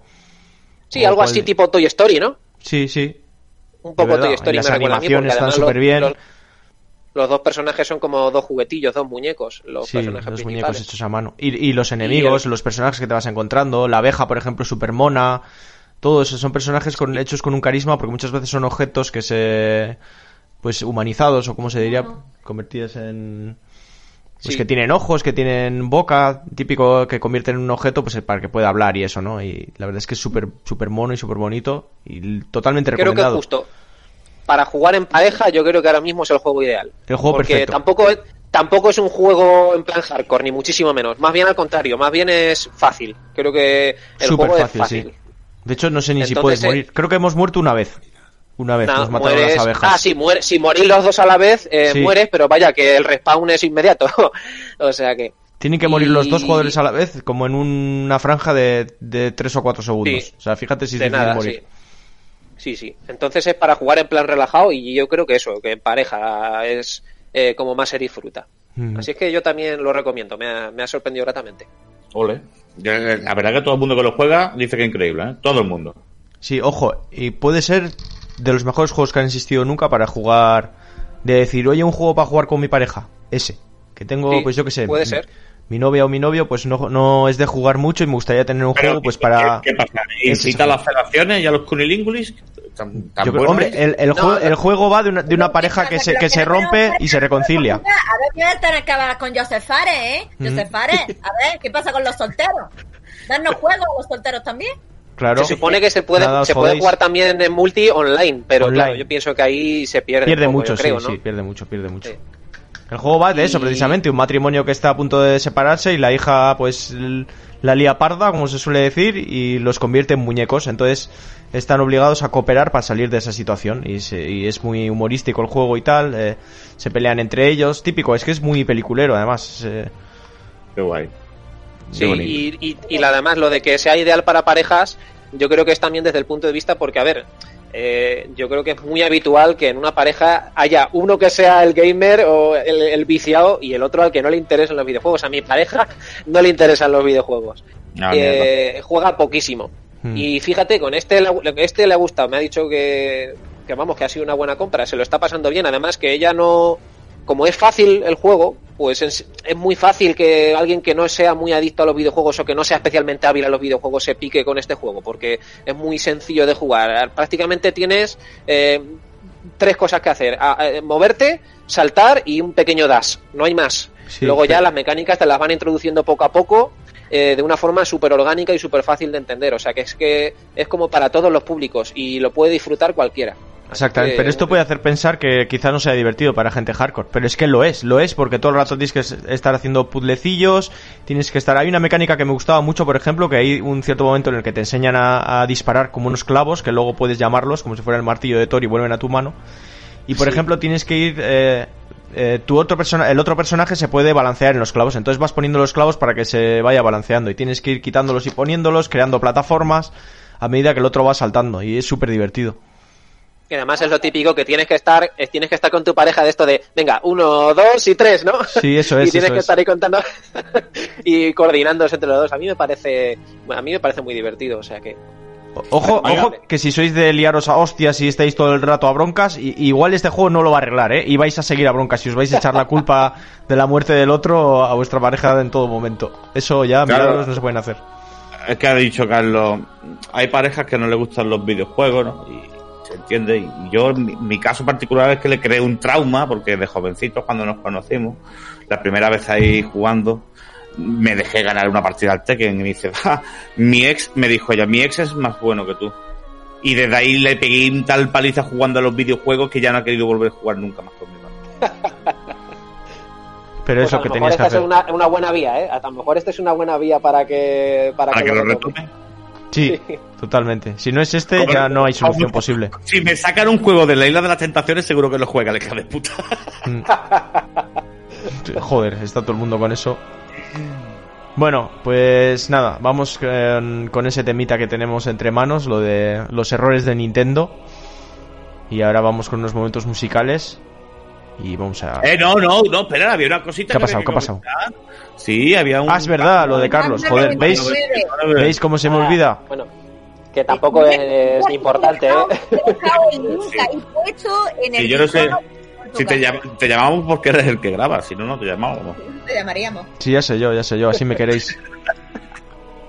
Dale, Carlos, ¿qué pasa con ese juego? No. Pac-Man 99, c- coméntanos. Jus- justo, bueno, no sé, no- el tema este del metapodcasting, no sé muy bien si estoy hablando en pasado, en futuro o en presente, pero justo hoy miércoles ha salido eh, Pac-Man 99, que es el nuevo juego, digamos, eh, Battle Royale para, para Nintendo Switch Online, que viene un poco a sustituir al Mario que, que ya no está. Entonces, 35. bueno, sí, Mario 35, y, y es prácticamente el mismo rollo que el de, que el de Tetris. Así es que bueno, ahí está para los para los fans y aficionados a este tipo de juegos.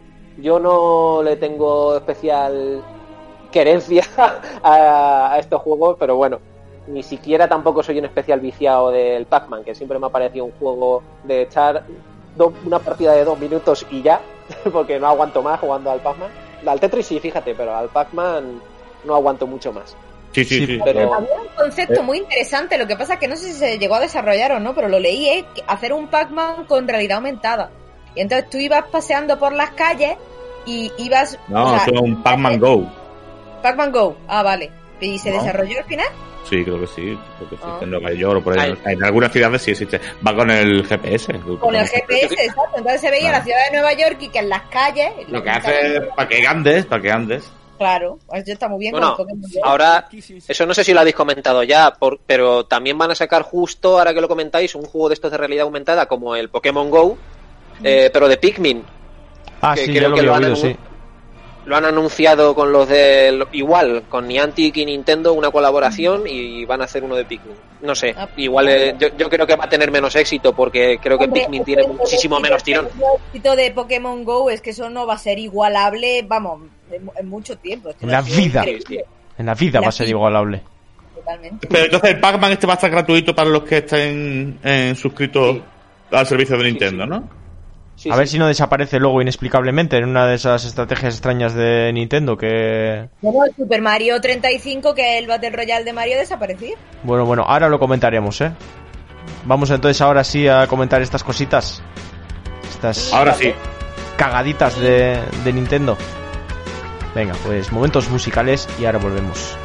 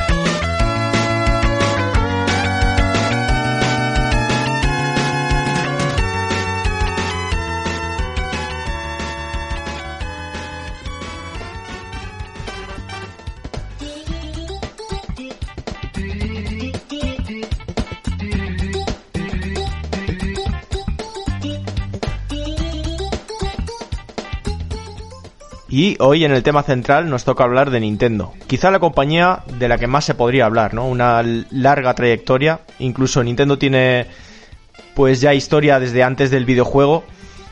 Y sabemos que rescató un poco el mundillo cuando estaba bastante en la mierda, ¿no? Ha arriesgado muchísimo, ha traído muchísimas novedades, pero claro, cuando arriesgas, pues traes aciertos, como hemos dicho, pero traes también pues muchas cagadas. Se ha equivocado mucho, pero ha sabido corregir, ha sabido levantarse y, y volver a acertar.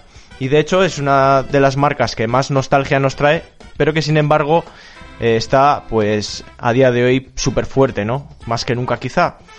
Pues no lo sé, de todo esto vamos a hablar, pero hoy nos vamos a centrar de eso, de las cagadas. Pero no queremos decir que por ello estemos hateando la marca, no, no, ya lo he dicho. Ha hecho grandísimos aciertos, pero bueno, vamos a sacar... Hoy vamos a, a sacar sangre. Bueno, Carlos, traías tú el tema este. Te doy paso Sí. después de cinco intentos fallidos de intro. He podido salvar los muebles. Lo- Luego lo ponéis en. Sí, en sí, luego en tomas falsas. falsas, ya sabéis, después de la, de la música de, de final, escucháis mis cagadas. No os lo perdáis.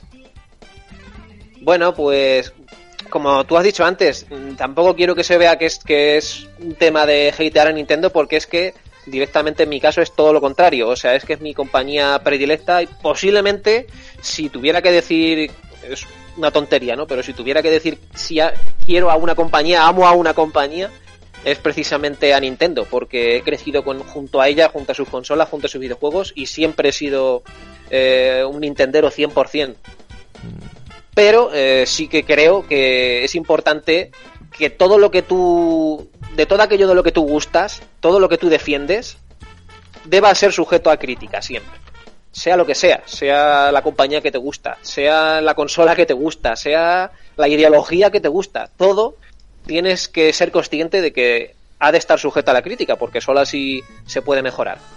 Eh, y Nintendo, de, como tú bien has dicho, David, no ha estado exenta de, de mil cagadas a lo largo de su historia. Aquí podemos traer algunas. No sé, ¿quieres que te que hablemos solo de una, que elijamos una o, pode- o puedo o, o No, tengo no, cuerda? repasa, da un repasito, da un Sí, sí, repasito. sí. incluso incluso Dime. cronológico. Me gustaría que fuese hasta cronológico si tiene. Bueno, podemos intentarlo, no. no. tenemos tan, tan preparado, pero, pero vaya, sí, saca, saca uno, lo desarrollamos, hablamos de ello y luego vamos sacando pues, las que vale. nos... No, quiero fecha, hora, eh, estación del año. Pues te metes un dedo por el, te metes un dedo por el culo y remueves. Eso, eso habría sido tener rencor, ¿eh? Porque digo, no vengo a hatear, pero en el, en el- el día no sé qué. Es. Que sepáis que Nintendo hizo esto. Una triste tarde de otoño. Bien, parece como, exacto, como, como una expareja, en plan, pues el día tal dijiste y no lo hiciste y el día tal me regalaste. No, no sé qué". O sea, La toxicidad. tratando como si fuera, yo que sé, tenéis como rencor, ¿eh? No, pero vamos a ver, mira, yo, yo, eh, Ah, no. eso, que se quede tranquilo, Carlos. Esto lo, hemos- lo hemos dicho mil veces en este programa y lo queremos repetir, pues lo repetiremos mil veces más sin problema. Nosotros buscamos la competitividad entre las empresas. Nosotros no queremos la guerra de usuarios de que esta mejor que la otra, no creemos en eso, no, no es nuestra filosofía, ni vemos el mundo del videojuego así. Lo que pasa que como amantes del videojuego, pues evidentemente tenemos que reaccionar ante hechos históricos que han ocurrido los cuales no han sido los mejores desde el punto de vista empresarial, como estamos Pero bueno, que explicando. eso es ser crítico y todo. Pero no es tirar hate, es hablar de la historia, joder, es que ya todo es hate, o- que muchas veces se malinterpreta. No, estamos compartiendo una charla y lo que hay que disfrutar del videojuego. Yo tengo una Switch aquí en casa y tengo... Y, ad- y además, que- es que hate, que- es que el hate es sin motivo, o sea, quiero decir, cuando dices unas razones, pues mira, esto fue un fracaso por estos datos, por esta calidad técnica, por esto y por esto. No es hate, son datos, son hechos. O sea, no es sencillamente verter una opinión negativa sobre algo sin basarse en nada. Es decir objetivamente lo que pasó. Y además que ser conscientes de, de los errores eh, ayuda a no repetirlos. O sea, que decir claramente... Hombre, como el señor Miyamoto nos escucha seguro todos los domingos. Claro. no, pero yo, que- yo creo que lo que vamos a decir aquí es prácticamente unánime. O sea, que si se ha dado cuenta todo el mundo, se habrá dado cuenta también Miyamoto. O sea, que Me imagino, me imagino. aquí venimos a comentarlo un poquillo. Si queréis, podemos empezar por una de las que yo creo a mí me dieron más pena en su momento, que fue eh, la venta de Rare. Uf, que para esa- mí era. Yo, yo creo que era la desarrolladora para mí predilecta de la, de la, de la época de Nintendo 64 y Super Nintendo. También Sí. ha tenido cosas en NES. Pero yo sobre todo destaco la época de, de Super Nintendo y Nintendo 64. Es que, tenía los Donkey Kong a mí me gustaban más que Claro. los que los Mario, ¿eh? De primera fila. Pues puede Donkey ser, Kong puede 1, ser. sobre todo el 2 y el 3, con esa especie de, de mapa Hombre, en el que te podías pero- mover. pero no, no fastidies, pues llega a las tres dimensiones y Donkey Kong se come un mojón. Sí, en Nintendo 64 Ah. fue más bien malo, Ah, ¿eh? Eso sí, eso sí. Claro, Pero que- yo, yo fíjate, me Pero ahí tienes GoldenEye, ahí ¿eh? tienes eh, Perfect Dark, ahí tienes... Pero no, sí, claro, raro, yo soy de pro raro, coño, pues sí, sí. Que Rare Y también habrá tenido sus cagadillas, pero vaya. Jet for Gemini, el último que salió este, el Conquer Bad Fur, Bad Fur Day. Sí, yo siempre he criti- criticado la compra de Microsoft, o sea, la compra de, de Rare por, De Rare por por Microsoft, porque he dicho que no la supo explotar y si desapareció y bueno, no sé si la compró bien o yo ya no tengo. La compró, la compró pensando que, que se llevaba Donkey Kong. Esto es curioso. O sea, os imagináis diciendo a los de a los de la oficina, bueno, ahora que estáis aquí, Rare, ya podéis ir pensando en hacer un, un Donkey Kong para Otra Microsoft. cosa. Pero qué decís, si, Donkey Kong hostia, es de. Nintendo. Sí, bueno, eso no lo sabía tú, ¿eh? Sí, sí. Sí, sí, sí, porque luego ha seguido desarrollando Nintendo con otra compañía los demás. No, no, sí, eh, sí, o sea, que, lo- que no sabía que la había comprado con la intención de hacer Donkey Kong, me explico que... Se quedaron, por ejemplo, con Banjo, que claro, que después de Banjo Tooie lo único que han hecho han sido despropósitos. Con eso sí, Sí. se quedaron, El claro. caches y bachibaches, o cómo se llama eso. Sí, Sí, eh, un no me juego- acuerdo. un juego de-. Un juego de, carrera súper raro. O sea, ese Sí, nombre le pusieron Banjo Kazooie porque la gente conocía Banjo Kazooie. Le pueden poner los coches que vuelan y cogen cosas por el aire y funcionaría exactamente igual. Sí, Mm. sí, totalmente. Y es que, claro, para mí tiene eh, un- uno de los mejores catálogos de la historia de los videojuegos en el caso de la Nintendo 64. Eh, para mí es que directamente Banjo Kazooie es uno de mis videojuegos preferidos, directamente. Pero mm, además que sé que, que David es buen, un buen fan del GoldenEye. Eh, es un juego de la historia, ¿eh? A, a mí me parece un juegazo también. Y incluso diré más, el Diddy Kong Racing me pareció mejor que el Mario Kart 64. Mm, para jugar solo sí, para jugar en multijugador a mí me gustaba más Mario Kart, pero para jugar solo sí que es verdad que Diddy Kong metía muchas muchas mecánicas nuevas, sistema de bosses. ¿Me podéis recordar los últimos títulos de Rare, los últimos años? ¿Lo sabéis? Bueno, es que son paupérrimos. los, he estado leyendo ah, antes. Tienen un nuevo Battletoads en 2020, sacaron pero a mí no me gusta el estilo el estilo artístico que han elegido ya es algo inane es algo que no yo no sé si le interesa si le sigue interesando a alguien como desarrolladora porque además de sacar muy pocos juegos los pocos que sacan ya son pues eso intentar resucitar viejas glorias es, que a mí me da la sensación sabiéndolo desde ahora ¿eh? esto son impresiones momentáneas eh, que Rare se desenfló o sea antes de la compra de Nintendo antes de la compra por parte de Microsoft. Ya en la última vida en Nintendo no tuvo juegos brillantes. Bueno, el último juego que sacó Mira, Nintendo. El, Killer Instinct, ¿vale? Killer Instinct, ¿es de Rare? Sí. Eso era un. Eh, quiero ser un Mortal Kombat, quiero ser un Street Fighter.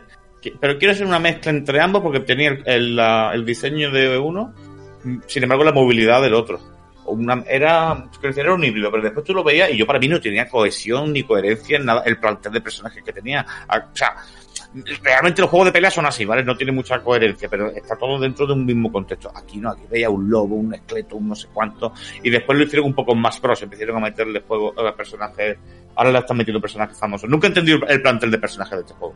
Y es, y, es un buen juego de pelea, no estoy diciendo que sea malo. no, tiene amantes, ¿eh? Hay gente que dice que es muy bueno. Yo no lo jugué, yo, lo yo, lo he jugado, ¿eh? Y ahora lo, tengo aquí, cuando tenía el Game Pass lo disfruté. Y el juego sigue siendo lo que era, una mezcla entre los dos y es muy jugable y está muy bien pero no deja de ser un tercero, ¿no? Está Street Fighter, está Mortal Kombat, ya que quieren meter. Metemos este como sí, eso sí. Y... El, último juego, el último juego que desarrollaron para Nintendo fue el Star, el Star Fox Adventures de GameCube, que mm. fue juego de salida de la GameCube. Y claro, eh, fue un juego que vendió poco, tuvo poco éxito, no se entendió, fue un giro raro a la saga. Y yo creo que un poco. Por eso digo que, a lo mejor a lo mejor más que una cagada fue quitar sus muertos, ¿sabes? o sea, no creo, no creo. Nintendo inteligentemente dijo, esto ya no funciona, venga, te lo vendo por una pasta. Y coge Microsoft, uh, rare, te lo compro. Y Hostia, no la sé, no sé, no, no, no, no. creo, yo creo que todavía podría haber hecho grandes juegos. Lo que pasa es que cuando lo compró Microsoft se fue mucha gente. Yo también lo creo. En cuanto más para atrás nos vamos, mejores juegos tienen, no me fastidies. Desde 1994 hasta el... Pero ahí tienes el Conquer Bad que es muy bueno y es uno de sus últimos juegos. El resto, El Conquer. El Conquer era muy bueno. 2001. Bueno, ¿y cuándo Claro, pero de, Nintendo 64. Sí. De los últimos que salieron ya. De Nintendo 64. Y también el Conquer es muy bueno, pero era un juego que tampoco entendió nadie porque. Bueno, porque no salió en todas tenía, partes. No, y el lenguaje que tenía y demás era de adulto, era como. Era un juego adulto y Nintendo lo vetó en muchos países. Sí, tuvo, tuvo, problemas, no sé, no sé. Que, que, que, realmente lo que digo, yo, yo, perdón, que a lo mejor le he reventado un poco al compañero, que no quiere decir que, que se quitase un muerto, ni mucho menos, ¿no? Pero que me ha dado un poco la sensación, haciendo un repaso de su historia, y siempre se dice, es que como Rare trabajaba con Nintendo, con ninguna. Pero que, que creo que dentro de la misma Nintendo también tuvo alguna cosilla que tampoco fue muy brillante. Hombre, claro, claro que sí. Yo lo que sí le, ve, le veía era una intención de innovar y de creatividad que estaba muy por encima de, del resto de compañías a su alrededor. Sí, y lo conseguía, ¿eh? tenía ideas, tenía ideas. Tanto a nivel jugable de mecánicas como incluso a nivel visual. El Donkey Kong fue una revolución también a nivel visual con los gráficos prerenderizados de los fondos y demás. Mm. El Banjo, el Banjo Kazooie directamente tenía uno de los mejores gráficos eh, de la consola que se asemejaban pues, tío, a, mí, a, mí, pues a, mí, a, mí, siempre me ha parecido lo que menos me gustaba de ese juego era el aspecto después de jugarlo tenía las mecánicas me gustaban pero lo que es el aspecto comparándolo con el Mario con el otro el Mario aunque tenía menos colores se veía más limpio, más nítido. Este, al pues querer meter tantas cosas en pantalla, se veía sucio. A mí al revés, tío. Estéticamente me gustaba, lo que no me gustaba eran las mecánicas. Al final, tanto tenías ah, que recoger un montón de mierdas pues y me terminó, me pues aburriendo, tío. A mí, me, a mí me gustaba todo, tío. Mira, pues cada uno estamos en una esquina. Incluyendo la música. la música sí, la música está muy bien en todos los juegos. Me, parece una de las mejores bandas sonoras de la historia del videojuego, así lo digo directamente. Y además, como, como especial aficionado y, y estudioso del tema de las bandas sonoras, lo digo, que me Mm. parece uno de los mejores aciertos, además de, de Rare en general y de y por supuesto de- del Banjo Kazooie, la banda Sí. sonora. Y el doblaje, el Y doblaje era muy- bueno. ¿Te acuerdas del doblaje? Que, sí, le- sí. que leías cosas Bueno, y decías... Sí, iba a así. decir. El doblaje era como el tipo de Animal Crossing, ¿no? Pero, Sí. pero más raro todavía. Hostia, muchas gracias. ¿Estaban, imitando a Goofy o qué?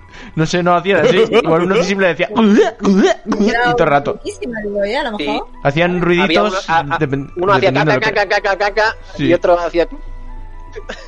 Igual yo que sé, hablabas con una alcantarilla, me lo invento, pero hablabas con una alcantarilla, pues hacía clon, clon, clon, clon, clon, clon, clon, Y supuestamente era como hablaba.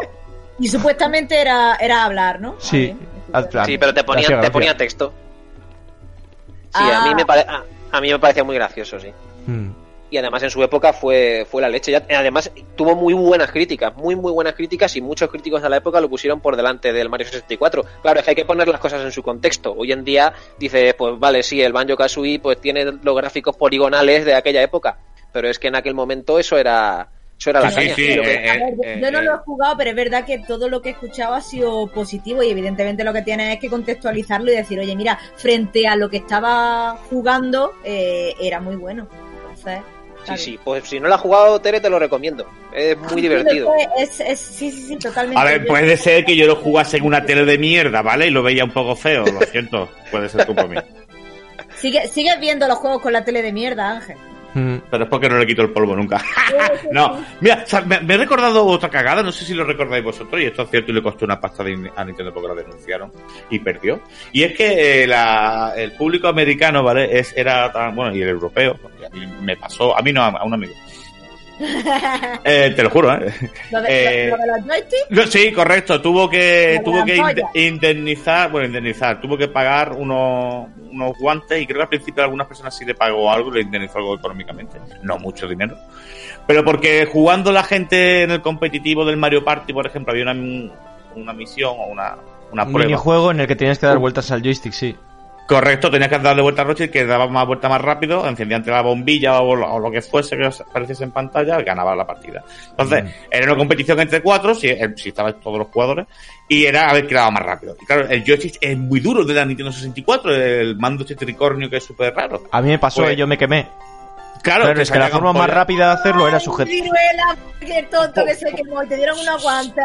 Pues Ay. si, si, si hubieses No, yo no denunciado pedí. ciruelas, si hubieses, si hubieses denunciado, te hubiesen dado unos guantes y posiblemente una, una, una indemnización. Lo que pasa es que Pues tenía que haberlo pedido. a ti por tara dirías, no, este niño tiene muchos problemas, a mí estas cosas... Este niño juega mucho, nada, es, No, es claro, normal perdón, que le pasen ese- estas cosas. Ese chiste de mal gusto. Sí, no, pero es que la forma de darle vueltas al joystick al final, ¿cuál es? Coger, co- eh, poner la palma de la mano encima y No, darle a mí, vueltas a, a mí a la mano gracia, a mí me hizo gracia porque en su momento ningún japonés lo había pasado. Pero llegan con, a América y los americanos con los brutos que son, ¿sabes? Sí, pues aquí tienes un europeo macho. al que sí le pasó. Lo, lo bruto y lo competitivo, ¿sabes? Como en plan que tú le das al joystick, pues yo le doy más. y al No, yo me imagino a los japoneses con el índice y, y el dedo gordo, ¿sabes? Sí. Haciéndolo así en plan raro. Y nosotros, pues eso, poniendo la palma. ¡oh! Además, mi amigo hace Pues la técnica. Con el, con el índice y el, y el gordo cogiendo el joystick así con cuidadito, es como, como tú cuando Me- vas a mear, me ha recordado. No, no, no. Mi, mi amigo hacía en la técnica de, de la camiseta. Se ponía la, se doblaba la camiseta y se lo ponía en la palma de la ¿Lo mano. en la palma de la mano? Ah, Eso Claro. pierde- pierdes mucho tiempo para el minijuego ya. Ah, Hostia, yo, yo lo que hacía era, yo lo que hacía era pegarme el mando al pecho y darle vueltas, ¿sabes? Con el, Con el pecho. con la chaqueta, y darle vueltas ya, al mando. ya. Claro, coges el mando, te lo pegas al pecho, le das al, te lo pegas al Yo lo que hacía era meterme, me lo metía por el culo y, y ha- hacía, bailaba esto como se buena ventosidad, ¿no? Claro que sí, iba solo. No, no, pues fuera cachondeo. No, hacía, verídico, hacía ¿eh? twerking, O sea, hacía twerking. Que, que la gente sepa que, que, que- que es broma y no. Esto pasó de verdad. La gente denunció a Nintendo por las ampollas que le salían en las manos. Podéis buscar información y fotos en internet. Era una ampolla realmente grave porque es justo en la palma, que nosotros la tenemos realmente. Si no eres trabajador de la obra o del campo, que tengas que coger herramientas a diario, la tienes blandita y, y te sale una ampolla que te que- que fastidia la mano, vaya, que no es cachondeo. Y entonces, pues la- las primeras veces tuvieron denuncias. Y, o sea, tuvieron indemnizaciones. Ya después la gente le siguió denunciando y Nintendo tuvo que sacar unos guantes para venderlos con el juego. Pero es que ahí encima me parece que el cagancho, el cagancho es que encima tiene varios flecos. Porque por un lado, ellos mismos fomentaron esa forma de, de, de girar el joystick en los propios anuncios. Es que ves Hostia. anuncios de la eso no sabía 64 yo. y del Mario Party y salían los japonesillos dándole vueltas con la mano al joystick y realmente, claro, no se veía que se hiciesen daño, claro, se, se les veía pasando sobre de puta madre. un anuncio, darle vueltas con la mano y otra cosa es tirarte dos horas dándole vueltas con la mano. O sea, es Sí, que eso no sí, claro. Pero es que luego, claro, el, el siguiente cagancho es, coño, hacer un juego en el que la mecánica es darle vueltas al mando. O sea, ¿a quién se le cuaja eso? Pero es que el siguiente era que, es que encima el joystick era endeble. O sea, que no sé si os ha pasado a vosotros, pero a mí No, a mí no se me rompió nunca. Tenía varios amigos que tenían el joystick de esto que, que cogías el mando y se movía solo. O sea, tú ah, lo agitabas el mando y el joystick iba a la virulé. y... No, a mí me aguantaron bien, ¿eh? Lo que sí lo he dicho varias veces, que se que daba mierdilla en el hueco porque se iba deshaciendo También. el propio joystick Efecto. y se iba poniendo cada vez más duro. Era chinoso y plasticoso. Era bastante chinoso y plasticoso, la verdad es que sí. Pero bueno, todos los mandos de la época hay que decir que eran chinosos, porque los de Sony han sido plasticosos, chinosos, tóxicos hasta la 4. Bueno, Sí, hasta la la 3, cuatro. la 3 incluida, la Bueno, 4 ya el- mejoró el bastante. primero de la 4 sí, el joystick el- un eh, poco- ese era tóxico, pero tóxico chinoso, pero a- al máximo. O sea, yo creo que tenía Antrax un poquito. Me refiero que el primero de la 4 sí, ¿eh? Fue mierda. Pues si juntamos esta anécdota con las malas ventas de la consola y el mal momento de Nintendo, esto supuso un varapalo gordo. ¿eh? Así que. Bueno, pero es que por, por, por zanjarla ya, es que la última cagada es que me parece todavía, todavía de, más de traca, que es que como nos han demandado y tenemos que, que indemnizar de alguna forma a todos los afectados, les regalo unos guantes. Qué O sea, es como decir, Sí, es que no tiene yo que sentido. sé, que es la mayor tontería del mundo. O sea, lo que le llegó, dice, vale. Pues- pues te unas pastillas para que te suicides. Eso es, es como diciendo, venga, muérete. Sí. Sí, sí, totalmente, me parece ridiculísimo. Joder, tanto que sí. Pero bueno, eh, si me dejas pasar a la siguiente cagada, por ejemplo. Sí, sí, sí. Otra que podríamos decir, eh, esta yo creo que es anterior incluso. Eh, no llegaron a tratos con Sony para hacer la siguiente consola después de la Super Nintendo y supuestamente iba a ser un cacharro eh, con CD, ¿no? O sea, iba a ser una Sí. especie de Nintendo PlayStation. La PlayStation iba a ser de Nintendo, con licen- Pero eh, fabricada de- por Sony. hecho, la- Espera un momento, ¿el modelo no salió? ¿El Nintendo PlayStation? Hay un prototipo, modelo- por ahí- sí, Hay- un prototipo hay y existe ese ¿Salió en prototipo. por una pasta? Se subastó Sí, sí, sí, sí, sí. hace poco. Sí, sí, sí. Sí, eh, al parecer lo raro, ¿eh? Nintendo y Sony se, se llevaban bien en esa época porque habían sacado además la, la ¿cómo era? Por- la Sony CD, Nintendo solo- CD, Sí. No, ¿Era la consola esta que es- Digital Disc? No. que, la, que la consola esta que habían sacado en colaboración con Sony, que era con discos y Mm. ahí es donde sacaron el Mario y el Zelda este mierdosos que No, tienen eso es- Ah, que tienen vídeo. Pero eso es Philips, no es Sony.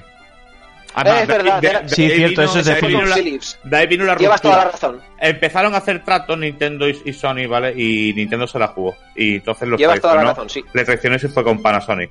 O con Philips, perdón. Sí, Sí, fue eso, era fue el, eso. C- el CDI, ¿no? Famoso. El CDI, Eso sí, es. el CDI. Lo estaba- lo estaba mezclando, porque y lo entonces, o sea, Sony, perdón, con toda la información que ya tenía y todo lo que se dice, dice, yo ya voy a sacar una consola y voy a intentarlo. Y la suerte que tuvo Sony fue que la gente estaba hasta la polla, o sea, los desarrolladores y todo el mundo de, la industria de videojuegos estaba hasta la polla de- del caciquismo que tenía Nintendo, ¿no? Por decirlo Sí. de alguna forma. Era- Hombre, el ejemplo perfecto formas- es, es Final Fantasy VII. Final Fantasy VII iba a salir para Nintendo 64, estaba ya bastante hecho y, y a los desarrolladores les jodió lo del cartucho. Tenía unas limitaciones que no les dejaba eh, llevar adelante el, pues el juego que ellos tenían ideado, ¿no? Con esos vídeos, con que más o menos tenían la idea y por todos lados se encontraban la limitación del cartucho. Entonces cuando salió la consola de Sony dijeron, hostia, esto es otra cosa. Nos vamos ahí y vamos a tener algo no, que... que... que encima le daba libertad, o sea, Sí, por eso. Aquí, aquí nos vamos a encontrar algo que realmente nos puede llevar por el camino a conseguir nuestros sueños. Y oye, pues Pero mira, fíjate entonces, lo que fue eso, Final Fantasy eh, VII. eh, pero la cagada, quiero decir, a lo mejor la cagada vino por la soberbia. Realmente lo que tú has explicado al principio. Mira, Nintendo históricamente salvó el videojuego desde el punto de vista económico, porque la gente perdió la confianza con, por culpa de Atari. Atari pegó un pelotazo muy grande, vendió un mogollón de consolas, la gente se volvió loca y, Atari empezó a sacar juegos a tu.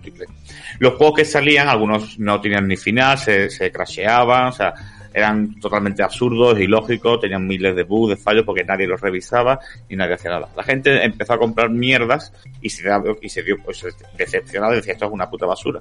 Hasta que llegó Nintendo con su famoso, sello de calidad y la NES, que la NES uf, es una consola bastante decente. Esa era revolucionaria a no poder más. De- si lo vemos el punto de vista desde las arcades. Entonces, aquí llegó y ella se hizo con el mercado. Dice, ahora, para que esto siga teniendo esta salud y vaya así de, bien todo, lo que nos interesa es que todo el mundo trabaje como yo digo que hay que trabajar, que por eso hemos triunfado. Entonces sacó la, SNES, que fue la consecuencia lógica histórica.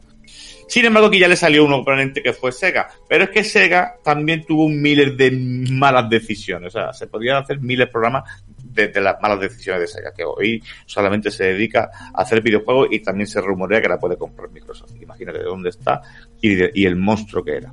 Pues aquí pegó de soberbia, la gente estaba ya cansada y, vino una nueva plataforma ventajosa en, en formato, en facilidad de desarrollo, en cláusulas, imagino, etc, etc, etc. Con lo cual, eh, yo creo que aquí, más que una cagada de Nintendo, es que creó, creó, bueno, más que una cagada, él, sin darse cuenta, creó a un monstruo, creó a su, a, a su, a su enemigo, a su villano o a su rival, aunque no juegue en la misma liga ya. Pero en su momento fue la consecuencia del, de la siguiente guerra de consolas, ¿no? Antes era Nintendo y Sega hasta que llegó Sony. Y eso no se lo esperaba nadie. Nintendo sabía que Sega estaba muerta. Sí, de todas formas, yo creo que eso le vino felices. bien a Nintendo, ¿eh? Porque así tenía. Es que yo creo que esa competitividad entre compañías beneficiaba al final al jugador, porque leches, las compañías se ponían las pilas, intentando ser el mejor que el otro, vender más. Hombre, al eh, jugador siempre le beneficia, eso está claro. Claro.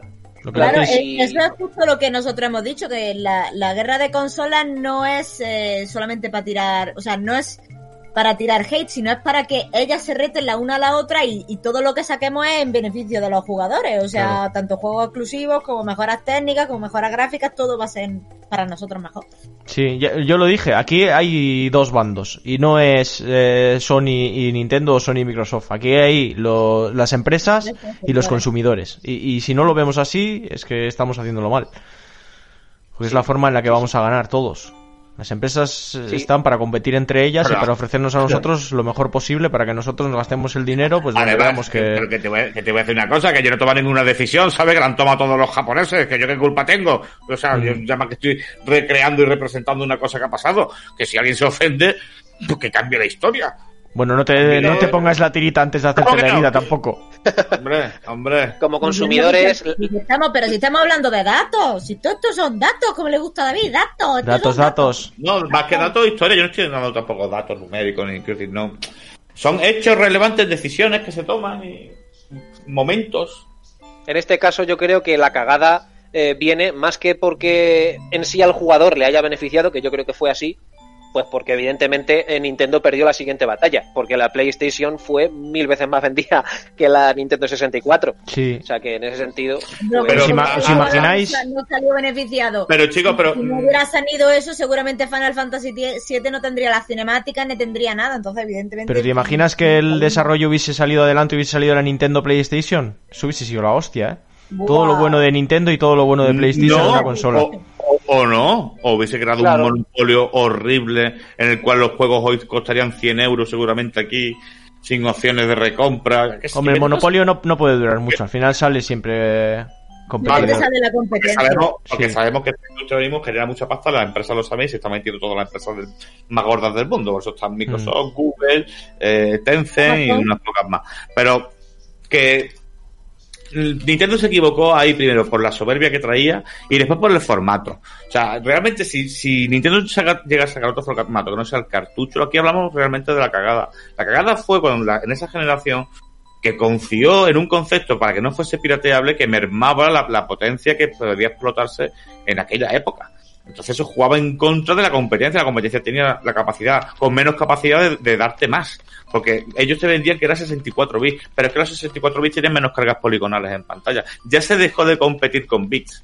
A partir de esa generación, ya antes se decía, esta es una 8 bits, una 16 bits, una 32 bits una 64 bits, ya después se olvidó, pues ya empezó unos nuevos conceptos, nuevos, yo no entiendo de hardware nada, eh, esto quede clarísimo. Con las 64 Pero, bits pensó que iba a barrer a todos, eh, ya eh, con los anuncios... Venía fuerte. Una consola revolucionaria tres veces más rápida y dos veces más potente que las actuales 32 bits. más rápida sí era, pero que después tú veías los juegos y a lo mejor veías el Gran Turismo o veías cualquier juego de Sony así llamativo y se veía mucho mejor que cualquier de Nintendo. Ni de coña, o sea, los juegos de Nintendo 64, yo, eh, eso que dice cierta gente que los de Play 1 se veían mejor que los de 64, ni de coña. O sea, la 64 se veía mil veces mejor que la, que la Play 1, tío. mejor el Gran Turismo?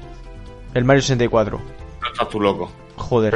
Ponte un vídeo del Gran Turismo y vas a ver unos pixelacos que le puedes poner nombre a los píxeles. Puedes decir, este píxel se va a llamar Antonio, este píxel se va a llamar Juan. El, Mario no, que tienen que jugar con, con tienen que hacer maravillas los pobres de los japoneses. Pero, al final conseguían hasta el propio Final Fantasy, hasta el propio Final Fantasy tiene unos polígonos como puños. Sí, sí, sí. Y, sí, y porque los fondos están pre-renderizados, pero si no, y, claro, la diferencia con el, con el Mario es, es absoluta. Los polígonos. El cartucho. Son, hay, hay, polígonos, pero, pero son más grandes. El escenario está completamente en 3D.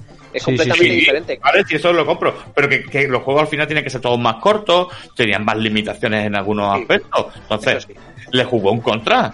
Le jugó un contra. Para lo único, ella para lo venía- único para lo que le- para lo único para lo que le benefició fue, bueno, para dos cosas. Una, para que no se les piratease y para que no hubiera tiempos de carga, aunque fueran muchísimo menores que los de PlayStation. Pero para todo lo demás, eh, el cartucho solo, solo- yo creo que solo les ha traído disgustos a, en ventas, por lo menos, a Nintendo.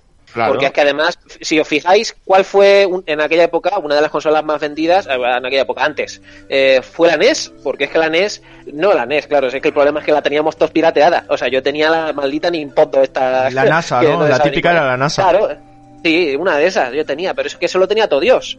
Que te decía tu Eh, amigo, yo, yo tengo yo tengo 100 juegos y decías, tú qué hijo de puta, yo tengo 4 y estoy aquí orgulloso, luego ibas a su casa y los 100 juegos eran 3, pero en vez del Mario pues salía un gato o Bien, en otro un conejo o...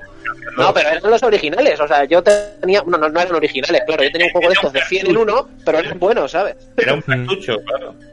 Tú Sí. tenías un cartucho donde podías acceder a todos esos juegos. No, si no lo dice una, una, una clónica. Una consola ya, ya. clónica de estas malas. Pero que- es que luego. ¿por, por No, qué- había qué NASA que te venía con un cartucho de eso, sí. ¿Cómo? ¿Por qué- digo, ¿por, por qué triunfó luego PlayStation? Muy fácil, o sea, en España, ¿por qué se compró todo Dios la PlayStation? Por la piratería. Porque se Era podía piratear. que podías piratear, Pero- claro. pero también era, era algo más de adultos. Tío. Sí, la sí. consola de Sony transmitía algo para más adolescentes, mientras que la de Nintendo seguía muy colorido, muy Mario. ¡Yuhu! ¡It's me! No joda, un niño ya de 15, 16 años ya busca más una ambientación de Resident Evil, no sé, ¿no? Juegos así un poquito Se, más. se dice mucho lo del pirateo y yo creo que también está un poco mitificado, ¿eh? Sí que es verdad que el pirateo hizo mucho, pero no tanto como se piensa. O sea, juegos como Metal Gear Solid, se ha dicho muchas veces, llamaron a mucha gente. Y los juegos de coches que, que se veían mucho más serios o que ya era 3D, porque hasta- de- desde la de Play 1 combate. hasta la 64 pasaron un par de años. Entonces, Los de todo eso te combate, ganó, Capcom, sí. Capcom se, Capcom se lo llevó. los shooter en 3D, sé. que aunque no se veía una Yo no puta estoy- mierda, pero ya tenías ahí, por no ejemplo, el Medal of. Honor. No estoy tan convencido del, del argumento adulto, porque es que incluso yo creo que Nintendo eh, intentó hacer guiños adultos también. En GameCube, por ejemplo, tenía la exclusiva de Resident Evil. Pero tenía- GameCube fue más tarde, ya tío. estamos cambiando de, Claro. Claro. claro. Pero- estamos cambiando de consola, ¿no? Lo que, lo que quiero decir es que fue una consola que vendió también poquísimo y desde luego no le ayudó para nada el tema Pero este de intentar girar hacia el lado adulto, digamos, ¿no? No, no, no, precisamente eso es lo que quería comentar, porque me gustaría enlazar, ya que estamos haciendo un poco así, pero vamos a hacer un, un pequeño repaso hasta donde llegamos, incluso voy a iniciar desde el principio, por lo que yo me acuerdo, eh, cronológicamente. Nintendo era una mm, industria de, de naipes, de unas cartitas que se hacían en Japón. Las cartitas creaban también mucha adicción y las, las prohibieron por ley. Con lo cual se tuvieron que reinventar y se reinventaron en el mundo del videojuego, pero en la Game Watch, en unas maquinitas como individuales. Eh, y también hacía arcades. Hacía este- eh, bueno, primero arcades y después las, las maquinitas individuales. Esto pegó un pelotazo increíble. Eh, sobre todo con el Donkey Kong. Y el Donkey Kong vino también, porque eh, ya lo comentó en eco de Ar- Arqueología de Nintendo, pasaros por allí que es una pasada. Su podcast, perdón por el spam.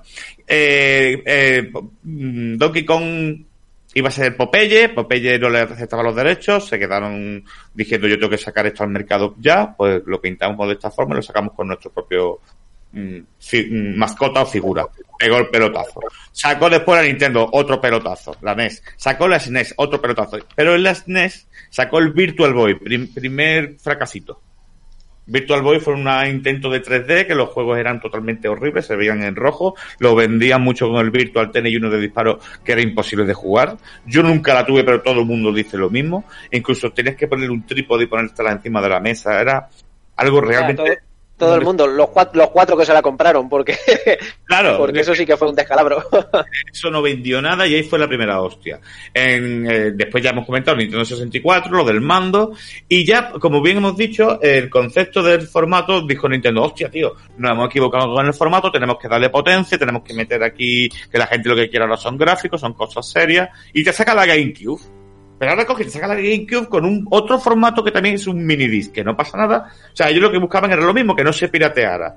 Sin embargo, creo, que también daba algún problema o alguna cosa pasaba que los desarrolladores no estaban contentos con el formato. Tenía poca capacidad también. Y ya, y ya se, se, venía Play 2. O sea, yo creo que cuando la GameCube ya se empezaba a hablar de la, de la Play 2, porque yo me acuerdo que, que iba...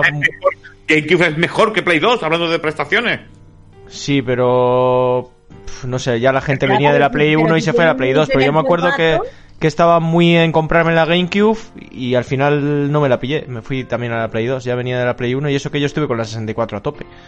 Pero lo que digo, si tiene limitaciones en el formato, lo mismo que. Por eso, un poco como la, 64. La gente. primero, los desarrolladores no. No, y después, mira. Y los jugadores tampoco. Tenía muchísima menos capacidad que un DVD. Es lo mismo, si tenían que ir también los juegos cada dos discos, un juego, dos discos, tres discos, pues ya PlayStation 2 creo que, tenía mayor capacidad. Y después, eh, la cosa que apostó por un público adulto, sin embargo, la estrategia le salió rana, porque mm. fue en las primeras exclusivas temporales que yo creo recordar. Habría antes, pero no las conozco. Y fue sobre todo con los Resident Evil. Resident Evil 0 y Resident Evil 4 eran exclusivos para Nintendo, no sé si un año o meses, no me acuerdo cuánto tiempo. Pero después sale... El 1 el, el, el, Metal Gear también, pero el Metal Gear creo que no sí, también. no, el Metal Gear salió después en GameCube. Fue como Metal Gear Twin Snakes. Sí. Eh, pero solo salió en GameCube. Sin embargo, el resto de Capcom ha salido en todas las consolas. El de Konami solo salió ahí. Pero fue un remake, o sea, fue otra versión del juego que ya estaba en la Play 1. Vale, bueno, pues vale, vale, entonces sí es verdad. Y entonces, incluso ahí en esa época no conocíamos ese término y pasábamos, éramos felices. Sí, es verdad que, se emitiera un público adulto en el cual tenía fecha de caducidad y dice, oye, no, esto en dos meses te llega al resto de plataformas o en X tiempo. Pues dices, pues no, pues me compro la otra, la puedo piratear, tengo el resto de juegos para adultos, ¿sabes? Porque es lo que le pasaba a Nintendo, Nintendo tenía catálogo guay a lo mejor, pero también podías acceder al otro. Y el otro te daba exclusivos que no tenía Nintendo de adulto. Es, es, que se fue de un extremo a otro y metió el mismo patrón. Sin embargo, ahora hay que decirle una bondad. Trajo la Wii, puta maravilla. Bueno. Pues con la, con la Wii también tuvieron sus cagadillas, pero es verdad que fue uno de sus grandes aciertos. O sea, mm. si tenemos que medir los aciertos o los errores en función del número de ventas, de ventas, pues claro, la Wii fue un absoluto éxito. Pero bueno, también, mucha gente les achaca con la Wii que dieron la espalda a sus jugadores hardcore de toda la vida. Y de ahí el fracaso de la Wii U. Precisamente. Pero claro, tenían que hacer algún tipo de giro, ¿no? O sea, venían del problema que tuvieron con GameCube, que era una, cosa, una consola, digamos, modélica, en el sentido de que era eh, normal, entre comillas, ¿no? era una consola de sobremesa, sin muchas novedades, nada más que eh, más potencia, ¿no? Más técnica.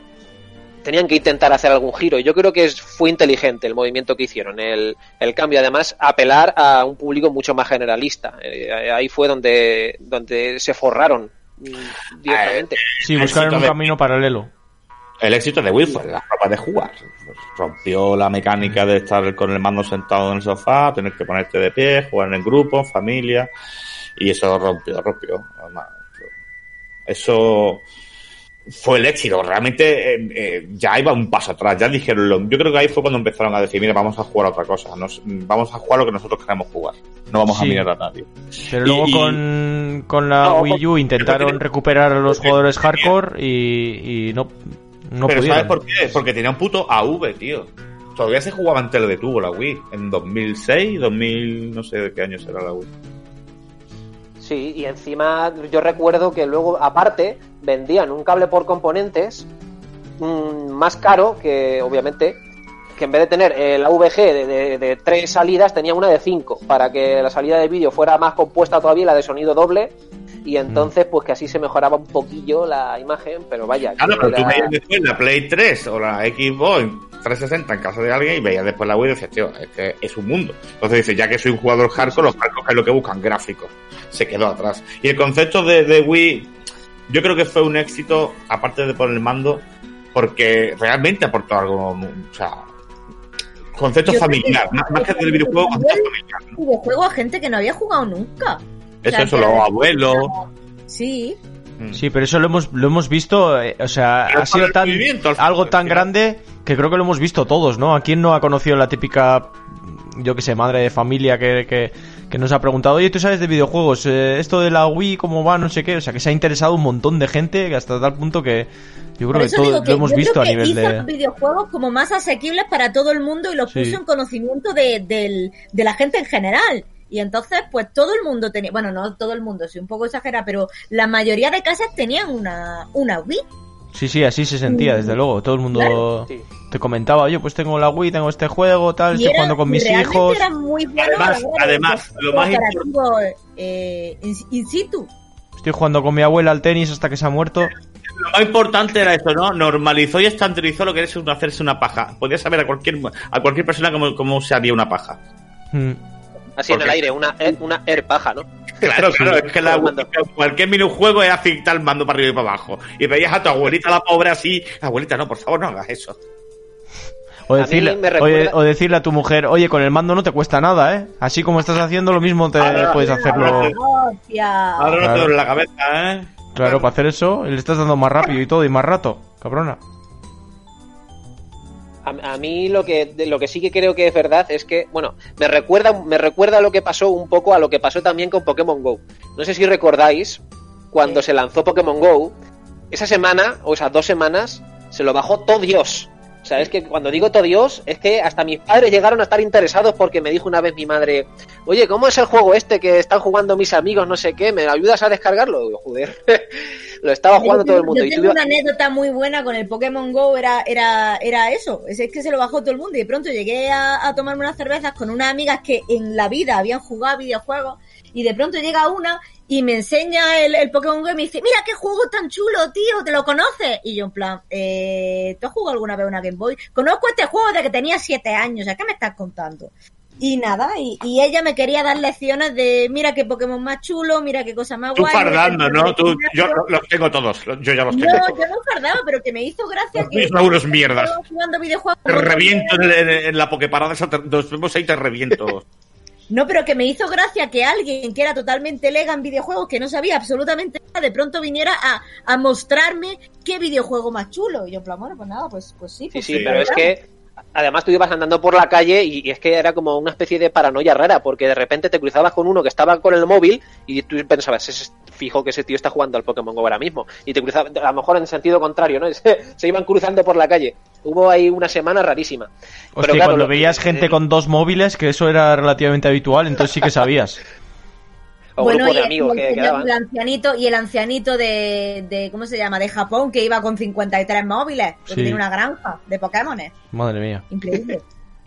el, el- lo que como lo que lo iba a hilar con lo de la Wii era con que ah, sí efectivamente se la compró todo el mundo y el Pokémon Go se lo bajó todo el mundo pero yo creo que fue una consola muy muy dropeada es decir la gente mucha gente se la compró por eh, la moda digamos pero a lo mejor de toda esa gente a lo mejor la mayoría tenía uno o dos juegos no más y dejaron de jugar pronto por cuando No. en cuanto que se acabó un Sí, la moda es- es cierto, pero, mm, o sea, cogió mucho casual, como he dicho, se pegó en la eso chispa. es Pero yo, yo la exploté, yo también la tenía. No, sí, sí, yo también, yo también. O sea, los jugadores que se la compraron convencidos porque querían jugar a, a la nueva consola de Nintendo, porque eran habían sido nintenderos de toda la vida, o eran gamers, eso sí, claro, eso sí se habrán comprado todos los juegos. Pero lo típico que decís, pues eso, la madre que se ha comprado la Wii porque, yo que sé, quiere el- la tabla esta de hacer ejercicios de la Wii. A lo mejor esa se compró la tabla y ya no más, y, y, ¿sabes? Y, y la ha puesto dos veces, la ha puesto dos veces. Eso se es, gastado, eso se ha es. gastado 500 euros entre la Wii, la tabla y no sé qué, y el chándal, y se la ha puesto dos veces. Es que. Sí. Para matarlo. Que bueno, para, para Nintendo supongo que eso es un éxito, obviamente, porque si vende 200.000 consolas, Claro, es lo que te iba a decir, aunque no vende si tiene muchos parques de consolas dentro de las casas y los hogares, algún juego entra, algún juego cae seguro. Claro. Ni- Nintendo es que la virtud que tiene que va, va más allá del videojuego. Es, es algo que hasta en merchandising, tío, tú te vas a comprar algo y un, un Mario, no sé, ¿no? ¿Cómo? No te entiendo. Que ha creado marca, o sea... Ah, claro. Vamos a ver, ¿quién no tiene, no, no sé qué en podcast lo dijimos, Ay, que ¿quién me ha no dado la tiene una figurita de Mario, una camiseta? Eso, eso, con, ah, con los, ya. con los Kinder Joy Claro. te dan algo de Mario. Con el eco. Y que está- es tan llamativo que eso, que te, que te, te vende algo más que el videojuego y es ya, no sé, es algo... Sí, que ha creado marca, es una de las marcas del, del mundo, diríamos, de la historia. O sea, Mario y todo lo que le rodea. Yo ya lo Bueno, decía, que dice, cre- más que Nintendo, la que tiene el monopolio casi del merchandising mundial es Pokémon. O sea, Pokémon es brutal Sí, lo que gana con merchandising. más que uno, con los sí, en videojuegos, eso es número uno. Por supuesto. Sí, sí. una Es increíble, como, es como franquicia es increíblemente rentable. Eh, decía que en el siglo XX el personaje de ficción más conocido del mundo era Mickey Mouse. Y que en el siglo XXI seguramente, por ahora, lo que es- es- es- va va a terminar siendo Mario Bros. Pues fíjate. Pues sí, Pues sí. seguramente. Que lo conoce todo el mundo. Así que... Punto para Nintendo. Pero mira, además de todo esto que estamos contando de las consolas, tenemos que ver que jugaban paralelo con las portátiles, que también había su competencia, su historia. Ahí no me quiero meter porque eso también sería para otro podcast. Sí, pero que, sí, que demasiado. también tenía su, su tejemanes que llevaba en paralelo las de sobremesa y las portátiles. Además, su competencia Claro. con, con Sony, con la PSP. Tuvo, Con los portátiles ha tenido siempre un éxito brutal. O sea, ahí ya eso era. Ahí sí tenía el monopolio Nintendo, podríamos sí, decir. porque antes, antes de llegar la Switch, con la Wii U, yo creo que se equivocaron. No por el nombre ni nada, sino porque la Wii U es lo que tendría que haber sido la Wii, que es una consola con HDMI. Y si tú quieres, pues sacarme el periférico de la tableta y véndemelo con un Mario, como hiciste con la tabla del Wii, esa, pero no me hagas una consola que realmente no se termine de apreciar ni el salto gráfico ni, ni, ni, la- ni el modo de juego. Es que la gente no, yo creo que No decía esto- entendió el concepto de la Wii U. es, la- es, claro, una Wii 2, pero una Wii 2 y que, que cambia de la 1. Si de la 1, como ya ha dicho Carlos, yo la he dropeado, yo ya la he tirado, está en el armario cogiendo polvo. La he usado dos veces después de gastarme 500 euros porque el chándal me costó 250. Había, había dos partes, el que lo entendía como otra Wii Pro y no le interesaba ya, o al que no le interesaba porque pensaba que ya Nintendo había Porque ya dejado de lado a los, de a los hardcore. ¿Y tú por qué te la compraste, decirlo? Yo porque soy gilipollas. Ah, eso, yo- Ah, bien, bien, bien, bueno saberlo. Bueno, Porque bueno quería- que no quede ninguna duda ni para nosotros Claro. ni para escuchantes. Porque quería jugar al Zelda Wind Waker, porque quería jugar al Mario Kart y, y poco más. Y no me gustó al final el Wind Waker. El Mario Kart sí, le metí muchísimas horas, pero bueno, eh, no me valió la pena, evidentemente. Y luego es que encima ni siquiera cumplía con lo que parecía que prometía. Porque te vendían como que el mando era como que te podías llevar la consola a cualquier lado, ¿no? Que Un poco Sí. lo que ahora es Switch. No tanto Sí. porque, claro, Switch directamente el mando es la consola, ¿no? Te llevas la consola en sí. Pero claro, ahí te llevas el mando y decías, bueno, pues tengo aquí como puedo jugar aquí, me lo llevo al baño, yo qué sé. Pero es que al parecer, yo no la tuve. Pero al parecer eh, se desconectaba, te alejabas a tres metros de la consola y se desconectaba el mando. No, no te la podías llevar a ningún lado. O sea, que era para jugar delante de la consola y no te la llevases. Sí, sí, no era podías Era, era el mando pantallo. Tenía dos funciones, o, o, o ver cositas en la pantalla, como el, el menú, el inventario y cosas así. Mando pantallo, creo que sí. O la segunda función era lo que dices tú, jugar realmente en el mando pantallo, pero jugabas como una especie de, stre- de streaming de la consola directamente. Pero claro, en el momento Claro, que te alejabas de la consola... para eso, pa- claro, pero para eso jugabas con la tele, ¿no? Qué tontería. Si tienes Claro. que tener la consola al lado y la consola no más normal es que esté enchufada la tele, pues coño, para eso, para eso juegas en la tele, ¿no? Claro, no sé, claro. es muy raro. Creo que fue la menos vendida de todas y se están empezando a revalorizar ya. Imaginaros esto dentro de 10 años lo que puede costar. una Pues yo la mía la vendo, ojo.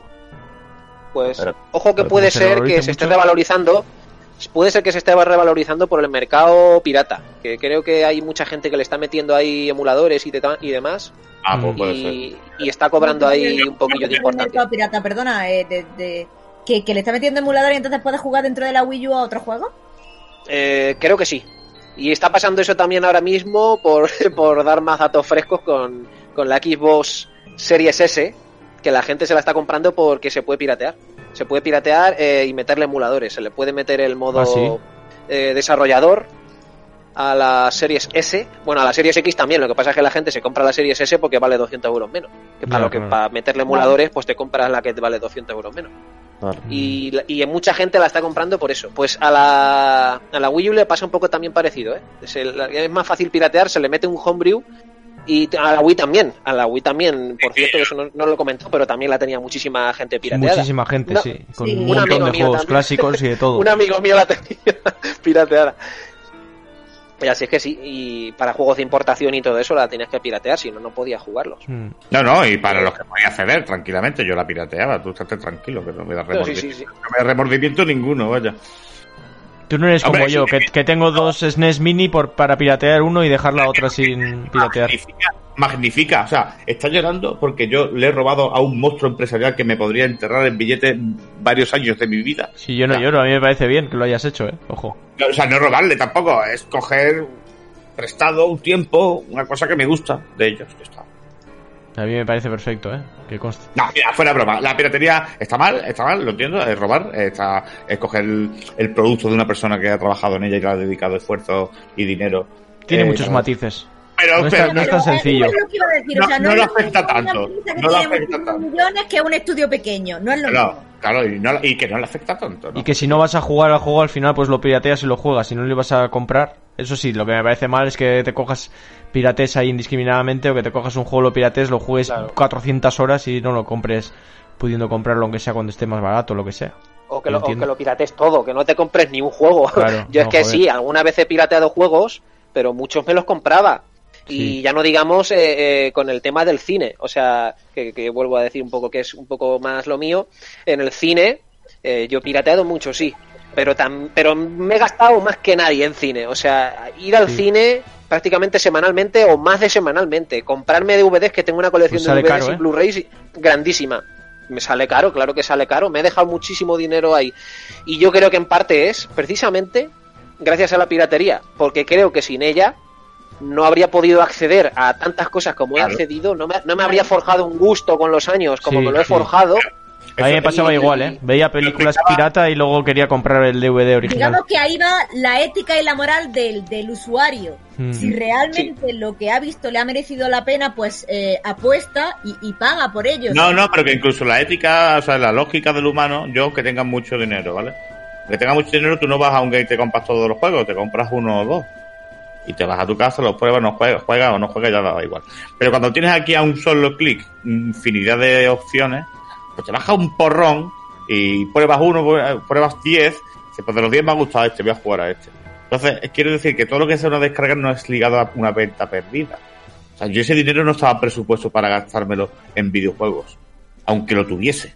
Ah, Pero eso es sí, evidente. Pero, claro, es pero como- cuando, quieren dar pena, pues eh, lo calculan Claro, así, malamente. Para, engañar, para engañar, decir, eh, han pirateado un millón de copias, pues hemos perdido un millón por el valor de un juego en dinero. Mentira. Muchas veces la publicidad que bueno, llega, que es-. Que eso es, otro, eso es otro tema, Ángel. Que nos vamos Vale. del, del tema. A ver, ot- otro error de Nintendo sería claramente el, el tema de que desmonte- desmon- desmonetizaban, no sé qué me pasa con esa palabra hoy, desmonet, des- joder, lo intento para decirlo bien, Desmonetizar, Desmonetizar, desmonetizaban. todos los vídeos de los youtubers que tenían contenido de juegos de Nintendo. Eso duró unos años, bueno, no sé ni si llegó a unos años. Hasta que se dieron cuenta de que es una gilipollez, porque encima, claro, la gente se les puso en contra y lo que hizo fue no subir nada de, de contenido en Nintendo. Eso fue una cagada bastante Sí, gorda. ¿eh? eh, Sí, porque Es eso fue el suyo. Mm. Nintendo tiene como la autoconfianza, ¿no? Que él- ellos tienen sus férreos defensores y que nunca les van a fallar. Pero ojo que en ocasiones les han fallado y Sí. no son no han sido pocas. O sea que desde luego ahora hoy en día que la gente está todo el día metida en YouTube, está todo el día metida en Twitch, eh, vamos, es que si no estás ahí directamente es que estás muerto. Y si Totalmente. no ayudas encima a, a todos estos streamers poniéndoles trabas cada vez más trabas como le está pasando a YouTube, pues al final se te van a ir y van a hacer eso mismo en otro sitio en el que sí se lo dejen hacer, con las compañías que sí se lo dejen hacer y al final la gente les seguirá, seguirá viéndoles y dejarán de ver pues lo otro, dejarán, pues no sé, si al final YouTube, por ejemplo, con sus prácticas abusivas eh, para los youtubers, pues al final acabará por empezar a desplomarse en favor de, de Twitch. Pero vaya, que es que yo es, a mí, desde mi punto de vista, esto es publicidad gratis para la empresa. Que No, no lo es, se ha demostrado famoso- con el tiempo, se ha demostrado que es Sí, así. sí. Que un streamer famoso se ponga a jugar a. Porque vaya, si me pongo yo y que me vea un amigo mío y uno que ha pasado por allí, pues, pues no, publicidad gratis. Pero tampoco yo estoy ganando nada con ello, en realidad. Pero Claro. que se ponga a jugar un, un streamer que tenga miles de viewers o cientos de miles, pues eso es, para mí, publicidad gratis. Si no la aprovechas si es que eres juega... De, de hecho, eh, ya ha llegado el punto que tienen que pagar muchísimo dinero para que juegue un streamer muy conocido. Hombre, yo ahí a tanto no llegaría, más siendo Nintendo. Es decir, claro. No, Nintendo no creo, pero vaya. Entiendo que un indie mierdoso que, con perdón, que, que no llegue, que, que intente promocionarse porque acaba de sacar un juego, como los hay a puñados y a patadas, porque es que la, la sobrecarga del mercado es brutal. Que llegue un indie y que quiera que lo juegue, pues yo que sé, el Gref o alguno de esos, pues. El Rubius no pasó el caso de que una compañía indie dijo que el Rubius se había negado a jugar su juego porque no le habían no le habían pagado.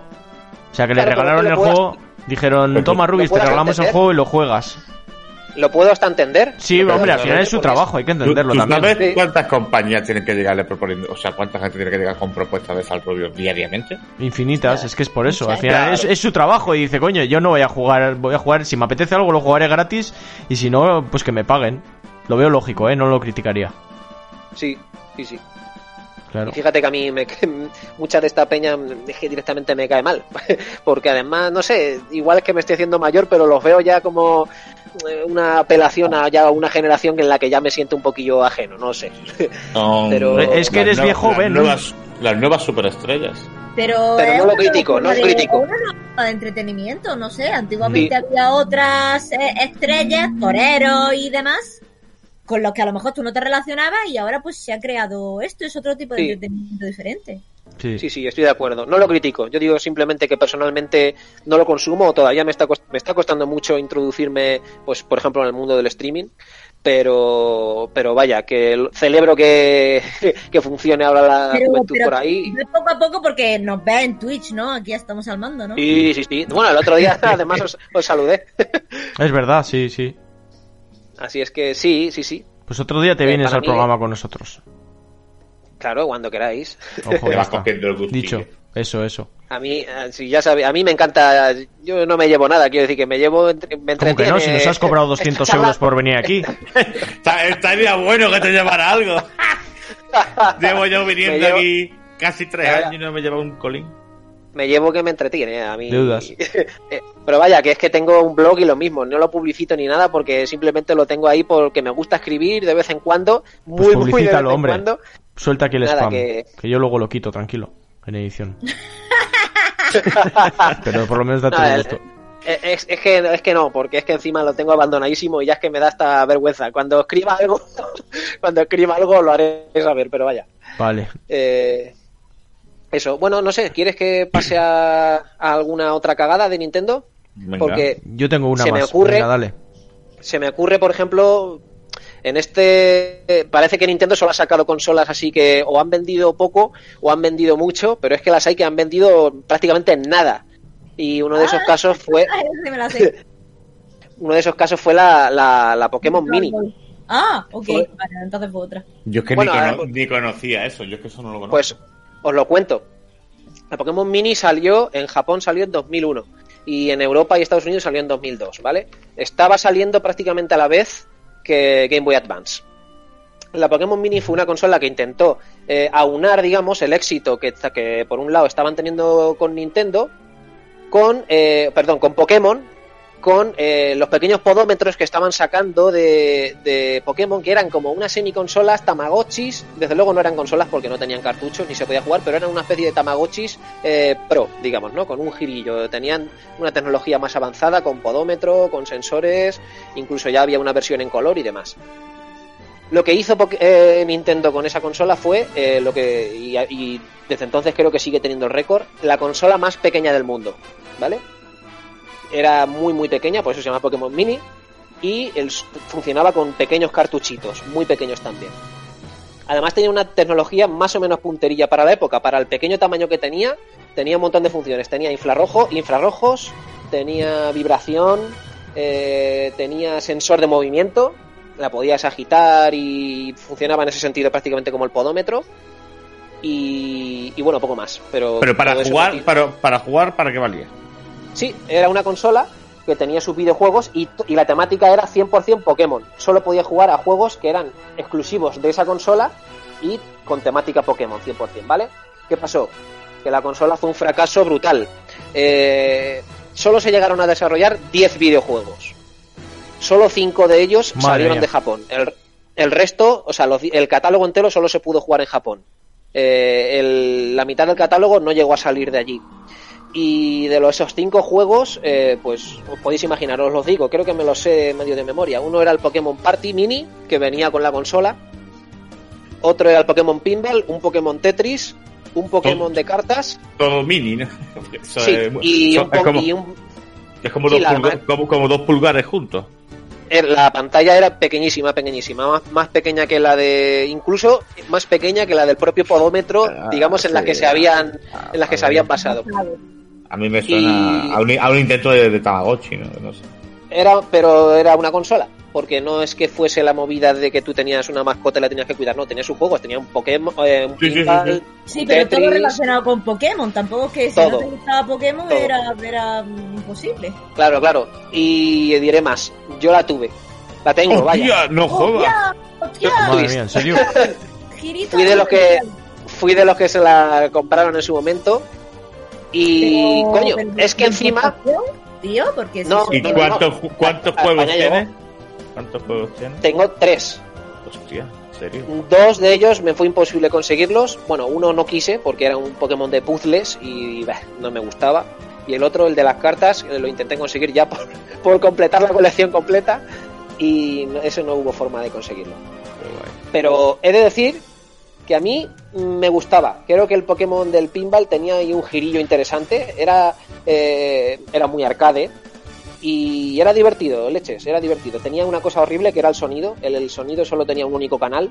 Eh, si, os, si os parece que el sonido de la Game Boy era, era horrible, no lo era. En, en comparación, os aseguro que no lo era. La Game Boy tenía tres canales para sonar y la, y la Pokémon Mini solo tenía uno. Entonces era un único era un, un único pitidito eh, martillante en la oreja Qué horror. que se te quedía ahí metido. El. Pokémon Party, que- el Pokémon Party que te venía con la consola era horrible porque eran una colección de tres o cuatro minijuegos malísimos. Pero sí que de decir que, eh, me creáis o no, que el Pokémon Pinball y el Tetris incluso eh, eran, por lo menos diré que decentes para lo que podía ¿El ser. Y para... Pokémon Pinball no salió en otra de las consolas? Bueno, luego hubo Pokémon Pinball ha habido varios. Hubo uno en Game Boy Color y luego hubo otro en Game Boy Advance, por lo menos. Ya no sé si hubo más después, pero por lo menos esos dos. Y eso sí que tuvieron éxito, ojo. Además Sí, el Pokémon... Por eso digo que a mí me suena mucho de, de que ese juego ha sido de bastante éxito. Pero no era un port. No era el de Pokémon Vale, Mini, no era vale, un port. Era un juego aparte que también iba de pinball con sus mecánicas muy diferentes y incluso diré que meridianamente ingeniosas. Para las explotaban mucho las capacidades de la máquina y para lo que podía dar yo creo que no se le podía pedir más. Pero ya veis o sea la máquina duró un año eh, no la compró ni Dios, yo no sé cómo fui, pues porque, pues os lo diré, pues porque era fan de Pokémon en aquella época. Le Pilló, yo creo que eh, Nintendo intentó pillar el rebufo del éxito de, de la segunda generación de Pokémon, que fue súper vendida en Pokémon, eh, perdón, en Game Boy Color. Y precisamente esta consola salió durante esa segunda generación. Los, digamos que, de hecho, la- los colores de la consola eh, estaban basados en Pokémon de la segunda generación. O sea que la estaba, estaba en pleno auge la estaba, y la estaba explotando. ¿Plata y Y. Mm, Sí, sí, sí, plata y oro, era la generación. Los colores de la consola eran, no me acuerdo, verde chicorita, eh, bueno, y luego había un azul y un morado, no me acuerdo. Sí, Eh. pero no era, bueno, de- sí, eran esos colores, ¿vale? Mm. Y luego los Pokémon que tú podías capturar Pokémon en los juegos, en el pinball podías capturar y en el, costaba, en el claro? Tetris también. ¿Cuánto, ¿Cómo? co- ¿Cuánto costaba? 50 euros la consola que te venía con el juego y luego cada juego, ya no me acuerdo si eran 20 o 30 euros. Hostia. Ahí estaba, pero no lo compró ni Dios. O sea que Horrible, yo creo que vaya. eso fue, fue una cagada de Nintendo, pero tampoco sé hasta qué punto era una cagada porque, uno, apenas le dio marketing O sea, no, tampoco creo que se gastase mucho dinero en marketing, porque ya veis, vosotros que sois gamers de toda la vida y ni, ni habíais oído hablar de ella. Y eso que salió en España, o sea, que no es que sea una cosa de importación rarísima que solo se vio en Mm. Japón, ¿no? Esto salió en España. Ni Vaya tampoco cosas. creo que, que hiciera tiradas grandísimas. Yo creo que no llegó ni a agotar la primera tirada y dijo, mira, ya no más. y a la vista está que es que ni siquiera sacó varios, varios de los juegos, ni siquiera salieron de Japón. O sea Mm. que fue una, una de esas, por lo menos, mini cagaditas históricas que cuando menos es una, una curiosidad que creo que merecía comentar. Sí, sí, sí, está guay. Eh, pero, y yo iba a, a decir una cosa, ¿no? Viendo la vida que tiene Pokémon de larga, yo creo que tiene que tener mil cagadas en intermedia, ¿no? Es que no conozco nada del mundo, pero ya con el paso de tantos años y sigue vendiendo como sigue vendiendo, es increíble. eh, Me parece increíble. Pues eso te iba a decir que en general Po- Pokémon tiene pocas canadas, ¿eh? En general como franquicia, muy pocas, muy pocas. Porque Curioso. todas las películas... Bueno, que todas los juegos que saca no es que arriesgue mucho tampoco, porque la gente lleva pidiendo que evolucionen y, y Bueno, no lo hacen. realmente es que Claro. ahora todos los juegos que están sacando son como remakes de los anteriores. Ahora Sí, está sí. el Perla, el... eh, no sé si Perla Radiante o algo así, que son unos remakes Sí. de los anteriores. Y, y también es que no hay... Lo único que sacaron nuevo eh, fue el justo el anterior. El espada y la gente escudo. Lo criticó, sí, que la gente lo criticó mucho porque no estaban los 850 Pokémon, sino que estaban limitados a, no sé si eran 500 o 600 y los demás tenías que utilizar los otros juegos o Pokémon Go o Pokémon Let's Go Pikachu Eve para recolectar y meterlos como una especie de nube Pokémon y entonces ya El podías banco tenerlos Pokémon, en el juego, pero del juego, poder capturarlos eh, en el juego no podías, todos. La gente lleva pidiendo un Pokémon que sea como el Zelda, buah, y es que no lo van a hacer porque no les hace falta. No, porque No, eso, no. eso iba a decir que es que por muchas críticas que le quedamos dar al último Pokémon, al espada y escudo, y yo se las doy, porque yo como, como aficionado a, a la franquicia lo compré, Mm. me ha parecido además el peor de todos, pero es que Pues joder, fíjate. ha sido un éxito también, ha sido un éxito, o sea que es que no, No, no se le puede... sacar mejores productos. Es claro, es que prácticamente todos, eh, no, y sin prácticamente, todos los juegos de RPG, digamos, hablamos de la, de la franquicia principal, los RPGs, que iban saliendo, la primera generación, segunda generación, tercera, cuarta, todos han sido éxitos en sus respectivas consolas. Entonces, ¿para qué quiere Nintendo innovar? Si prácticamente haciendo el mismo juego nueve veces, eh, la Sí, sí, gente como, no como el más. FIFA, como el FIFA al final. sí que- Pues sí, total, es que, Pues es sí. que tiene la gente que se lo va a comprar año tras año. Mm. pues sí. A ver, yo, yo, yo, la gente pide, yo, pide, pide, yo quiero pedir un Pokémon Ciruelas y un Pokémon María Teresa. Y yo me compraría el de María Teresa. Sí, estaría bien. ¿eh? Pues, están haciendo Pokémon de llave y de bolsas de basura, así que pueden hacer decir a las pochas. Está claro. Es el Pero de ¿por qué Ciruela tiene que y pochas? exacto, un color un, morado oscuro. Color y el, oscuro, el- el claro, de María. Teresa, ro- rosa chicle, Como- fosforito. como el No, Kirby, sí. como. Hay ciruelas muy bonitas, rojas y verdes y súper ricas y amarillas. No Hay ciruelas tú, de todos los colores. no eres Tú eres una ciruela amarga, tú eres una ciruela amarga. ¿Qué va? Yo soy una ciruela. ciruela un poquito ácida y dulce de esas ricas ricas. Lo sabes. Tienes envidia, tío. Envidia porque como Pues es persona no vales, como humano eres un cero a la izquierda, tío. Lo siento mucho, Ángel. Tengo aceptado ya. Bueno, y hablando de cagadas, como Ángel que es una cagada, eh, podríamos hablar de de la Switch, que también a a pesar del éxito terrible que ha sido, que eso es indiscutible, también han tenido sus cagadas, como los Joy-Con, que el, error- el fallo de diseño brutal que ha tenido, que antes hablábamos de, de denuncias, lo mucho que les gusta a los americanos denunciar lo que sea, pues también, eh, mira, consiguieron sacar adelante y, y esto supongo que con, con bastante razón, ¿no? Eh, la denuncia de, pues eso, de que fallaban todos los Joy-Con, de que sufría, sufría el drift este. Y luego también quería no decir... sé- Dime. No, te- te- termina, termina. No, iba a ir a otra cosa, así que si quieres hablar del drift este... Ah, no, que.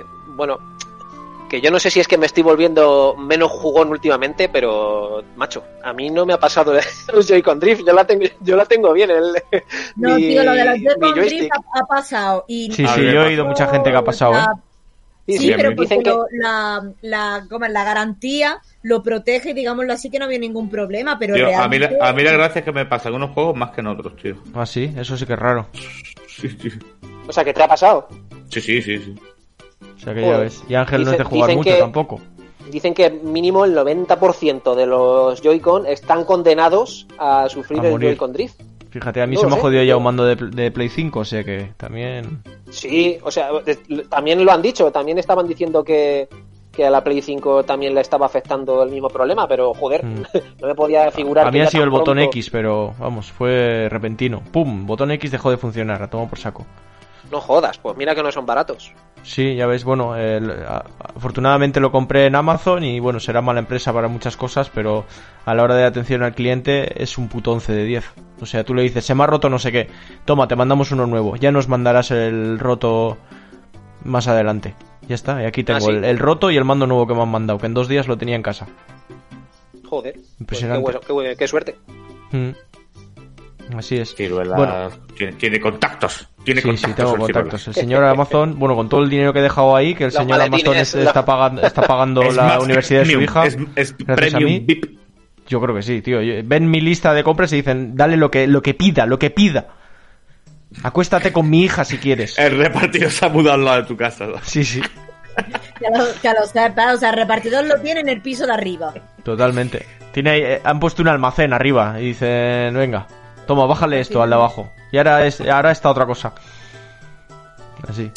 Bueno, Pues otra sí, cagada que iba a decir también de la... de- bueno, de toda la historia de Nintendo prácticamente, pero sobre todo de, de estos últimos momentos, porque es de no ponerse al día, que es el sistema online que tienen, ¿no? Que para agregarte a un amigo tienes que poner un código, o sea, no vale con buscar su nombre, sino que tienes que buscar su código, código larguísimo además, que parece de estos de...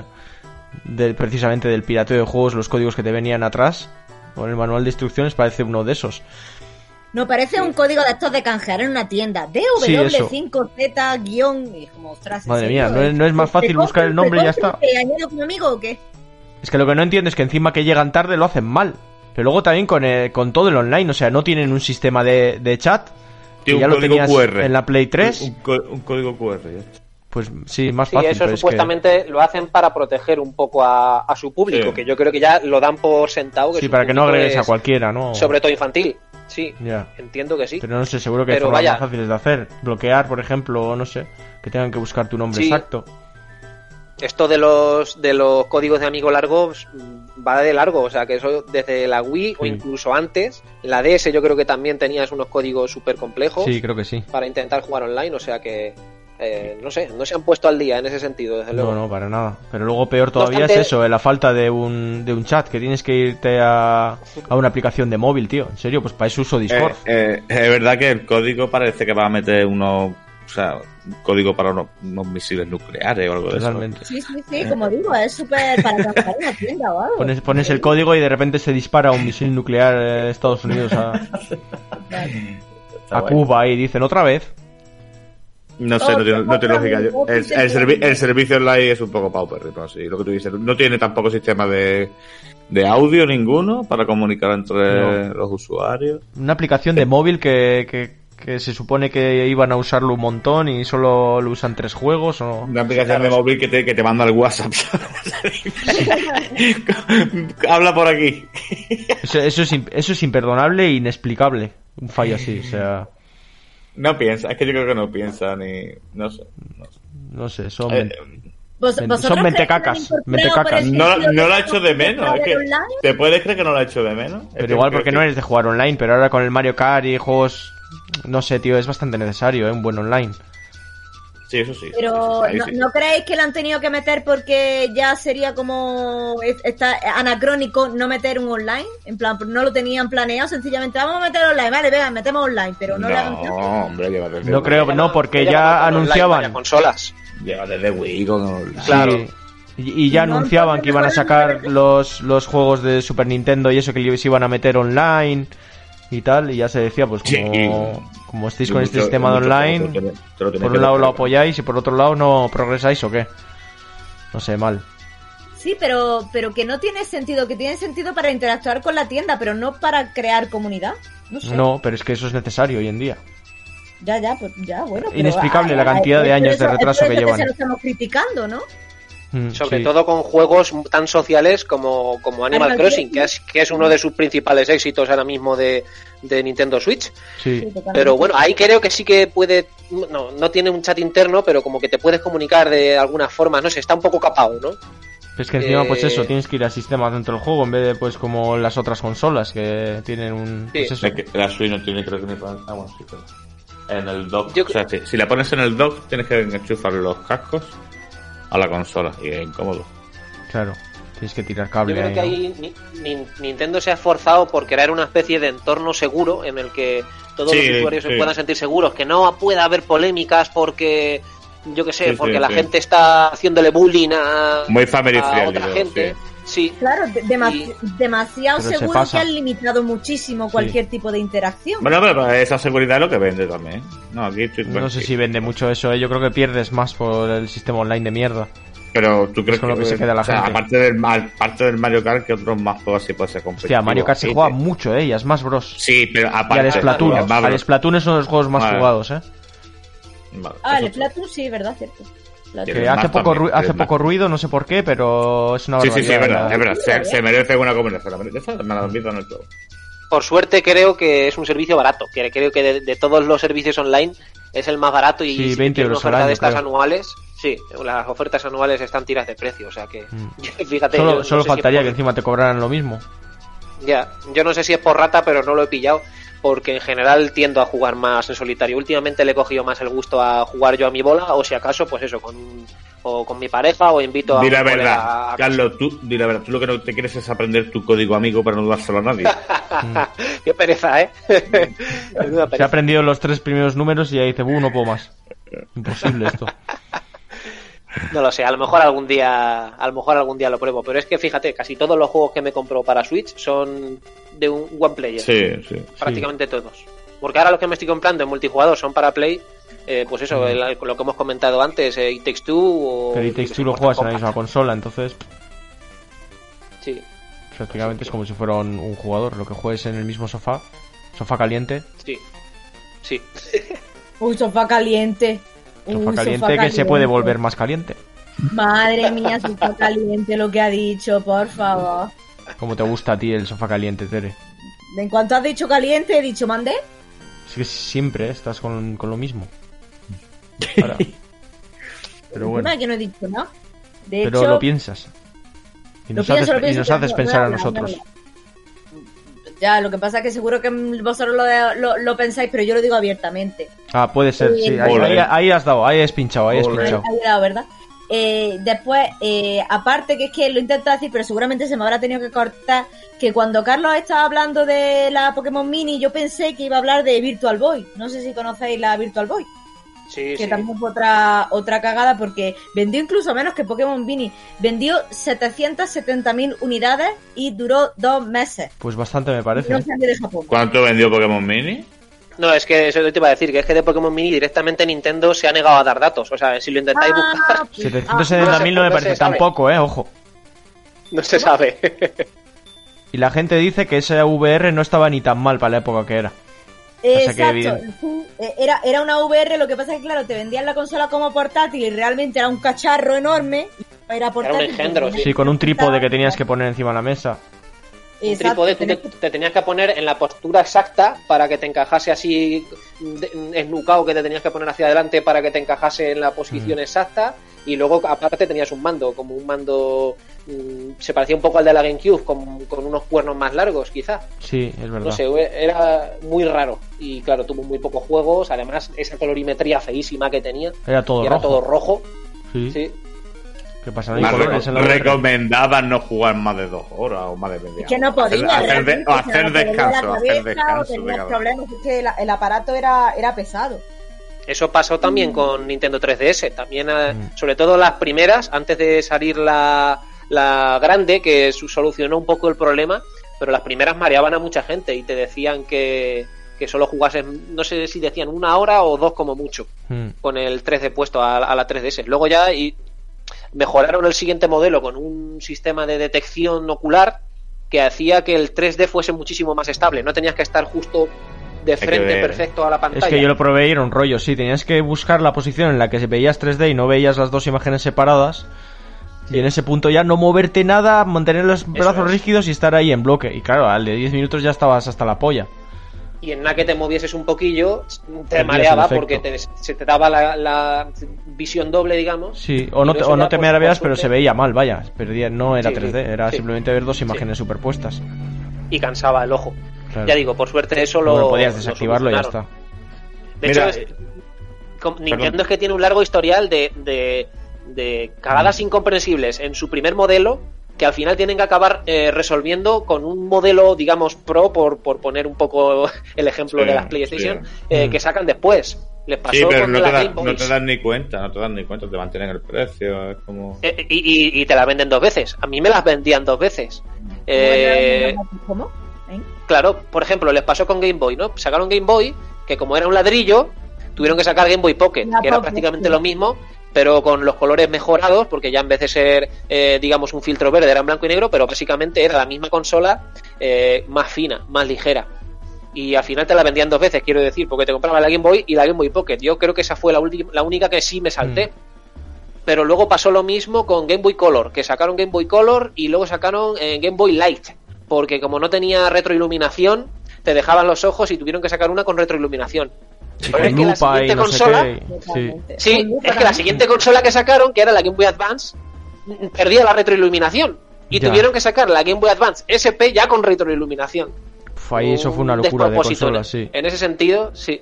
Un despropósito de. Bueno, para ellos bien, porque las vendían.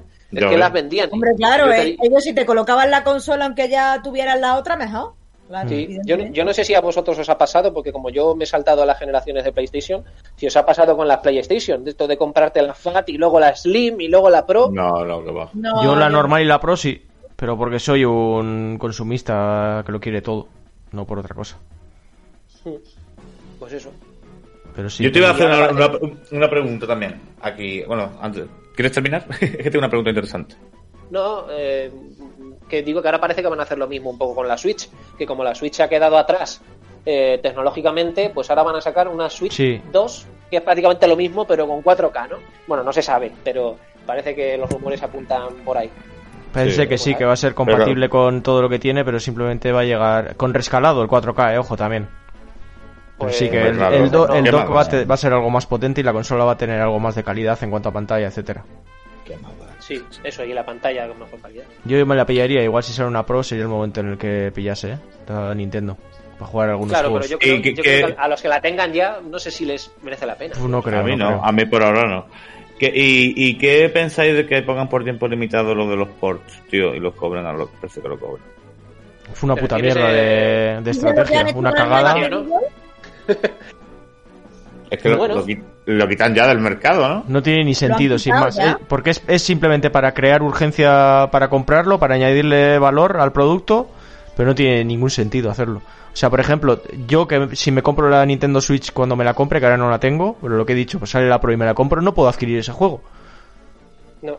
Me están dejando sin él. Entonces no Porque tiene no lo mires no- por no donde lo mires. Porque no eres un buen consumidor, tío. Si no, Claro. Si no, me hubiera comprado el juego antes de la consola, ¿no? es que eso, eso tirada, eh, ya es... que lo suficienmente grande, yo creo. Sí, pero es que los- quitan los también el... Quitan también el... el stock. el digital, lo borran directamente, Ah, no lo sí. puedes comprar, no, no, no, hay por dónde cogerlo, o sea, es eh, ya de una mala praxis.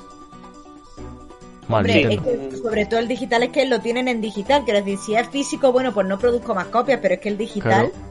Es Lo que. deja- lo dejan de vender, no tiene ¿sabes ningún sentido. decir? Es como. Sí, es para quejarse. Y no incita, no incita eso a la piratería. Qué cabrón. Un poco sí, pues sí, porque dices, mira, yo paso de comprarlo. Pasa que pasas de comprarlo tampoco deberías de piratearlo por principios, pero bueno. No, no, yo, no, yo no lo piratería porque no lo compro, sino no lo compro porque vale 60 euros, es un port y Es encima una, es una ROM de mierda, Es que, eh, claro, es una ROM, yo, o sea, una imagen. o sea, es el juego eh, tal cual. Eh, te está vendiendo el cartón del cartucho, el, el plástico. Y. ¿Pero qué te iba a decir? Vaya, pero de todas formas, a alguien, por ejemplo, como imagínate, eh, David, tú te compras ahora la Nintendo Switch eh, Pro, que vaya a salir después, o 4K o como se quiera llamar, y dices, pues coño, lo quiero jugar y efectivamente no puedo porque no me lo No puedo puedes, comprar. Pues claro. entonces ahí, pues tío, pues te lo pirateas. Pues sí, está. hombre, ahí que vamos, faltaría más, ahí sí que está Si lo quieres jugar, justificadísimo. pues ahí yo creo que es claro, eso es. Eso es Te han quitado la posibilidad de jugar, Pero- no, hombre.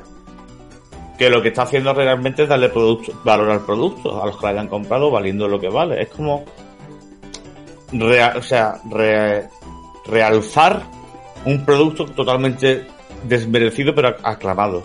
Porque sabemos que la gente, o sea, se ha agotado, es una locura. Pero esa no es la manera de valorar un producto, tío. Quitándolo, dándolo por un tiempo limitado, es una, manera de mierda. Además es que la excusa me parece paupérrima, porque la excusa es, no, es que es el 35 aniversario de Mario y queremos que sea especial y que sea algo exclusivo y pero es que yo además luego lo pienso y digo, pero qué tontería, el 35 aniversario, ¿desde cuándo se celebra el, el 35? El 35 en concreto, no el 40 ni el 30, el 35. Y ahora viene el de Zelda, que harán la misma mierda. Sí, harán lo mismo, claro, ya lo están haciendo, pues ya lo han anunciado. O sea que o sea, la gente está que no caga. El 35 aniversario de Mario se merecía algo mejor que esto. Y yo pienso, joder, si es que es el 35, que yo que sé, si me dice 100, me dice 50, yo que sé, pero el 35 es un poco random, ¿no? El 50, ese tipo, yo que sé, como no sé. ha sido, ha sido un poco la excusa para, para decirte, mira, te sacamos esta puta mierda y bueno, la gente igual no se cabrea demasiado. O para no sacar una, una cosa que sí que está demandando la comunidad, que es una Nintendo 64 Mini y Hostia, pues, eso sí que sí, eso sí que me lo compraría yo, pero... Claro, y yo. Pero claro, están aquí con las tonterías estas de los ports del Mario 64 y tal, y tienen que sacarle rentabilidad. Si te dicen que van a sacar una Nintendo 64 Mini, en la que obviamente estaría el Mario 64, pues ¿para qué te vas a comprar aquí el port este de Switch? Claro, de todas formas sí que es verdad que la Nintendo 64 no es fácil de, emular, ¿eh? igual es por esto. Porque si te das cuenta, no han sacado ni una sola consola de estas chinas que sacan que emulan con un montón de emuladores y tal, que hay de todo tipo, que hay de sobremesa, y un montón de portátiles, hay híbridas. Y ninguna llega a las 64. Les cuesta. Sobre todo el GoldenEye, ¿eh? Es uno de los más difíciles de emular. Totalmente, sí, vaya. Pero era por las triquiñuelas que tienen que hacer los desarrolladores en su época. no, era por el hardware. es porque el hardware es, muy, muy incompatible, digamos. No, no, incompatible no es el hardware, sino que cuando tienen que desarrollar para que tuvieses el juego perfecto, tenían que hacer artimañas y trampas en el Mario 64 y sobre todo en el GoldenEye. Hay un, mucho vídeo en YouTube que explican cómo en el desarrollo tenían que aplicar ciertas mecánicas de quitar el sombrero, de que no se vea el Sí, pero eso al emulador le da igual, Ángel. Eso a la hora de emular le da igual. El rollo es que tú cuando emulas lo que haces es decirle al ordenador, digamos, que, o sea, intentar imitar con un programa el comportamiento de la consola. Si el comportamiento de la consola es muy, muy distinto de lo que es un PC a la hora del lenguaje de programación y hardware, pues tienes problemas. Tienes que tirar de potencia bruta. Y parece ser que el Nintendo 64 cuesta mucho, mucho. Con un PC de sobremesa lo, puedes emular. Pero con un... ¿Cómo se llama? Con una... Con una, consola chinosa. Sí, bueno, tiene un nombre, ¿no? ¿Cómo lo llaman? Las... Dolphy no sé qué No, las consolitas estas que sacan para que las compras para, para jugar emuladores. ¿Las Raspberry Pi? Las Raspberry. Al final son Raspberry todo. Sí, sí.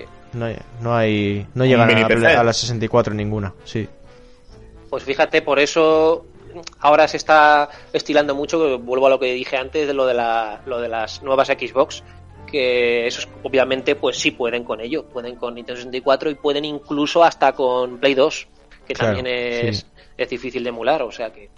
Al final se podrá, al final sacarán una Raspberry potente. Pasa que son cacharros que están pensados para valer muy poquito dinero y tener relativa potencia y no están pensados para eso. Dice que nacieron, nacieron como idea de mm, ordenador para escuela de colegio. Ah, puede ser, sí sí, es, que, al final le pones una casa y realmente lo puedes llevar. Es como un mini ordenador portátil, tú lo enchufas a una pantalla, a un teclado y a un ratón y tienes un ordenador ahí. Entonces es muy mm. barato y muy, muy útil.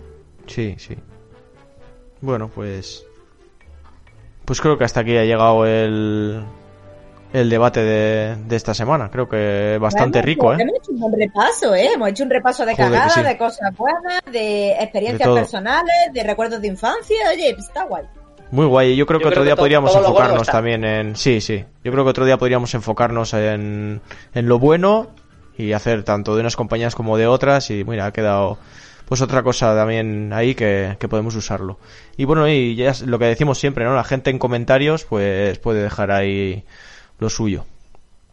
Que esto da, para mucho, para seguir hablando de ello, pues largo y tendido, y seguro que la gente no se acuerda de cosas que, nosotros no hemos comentado.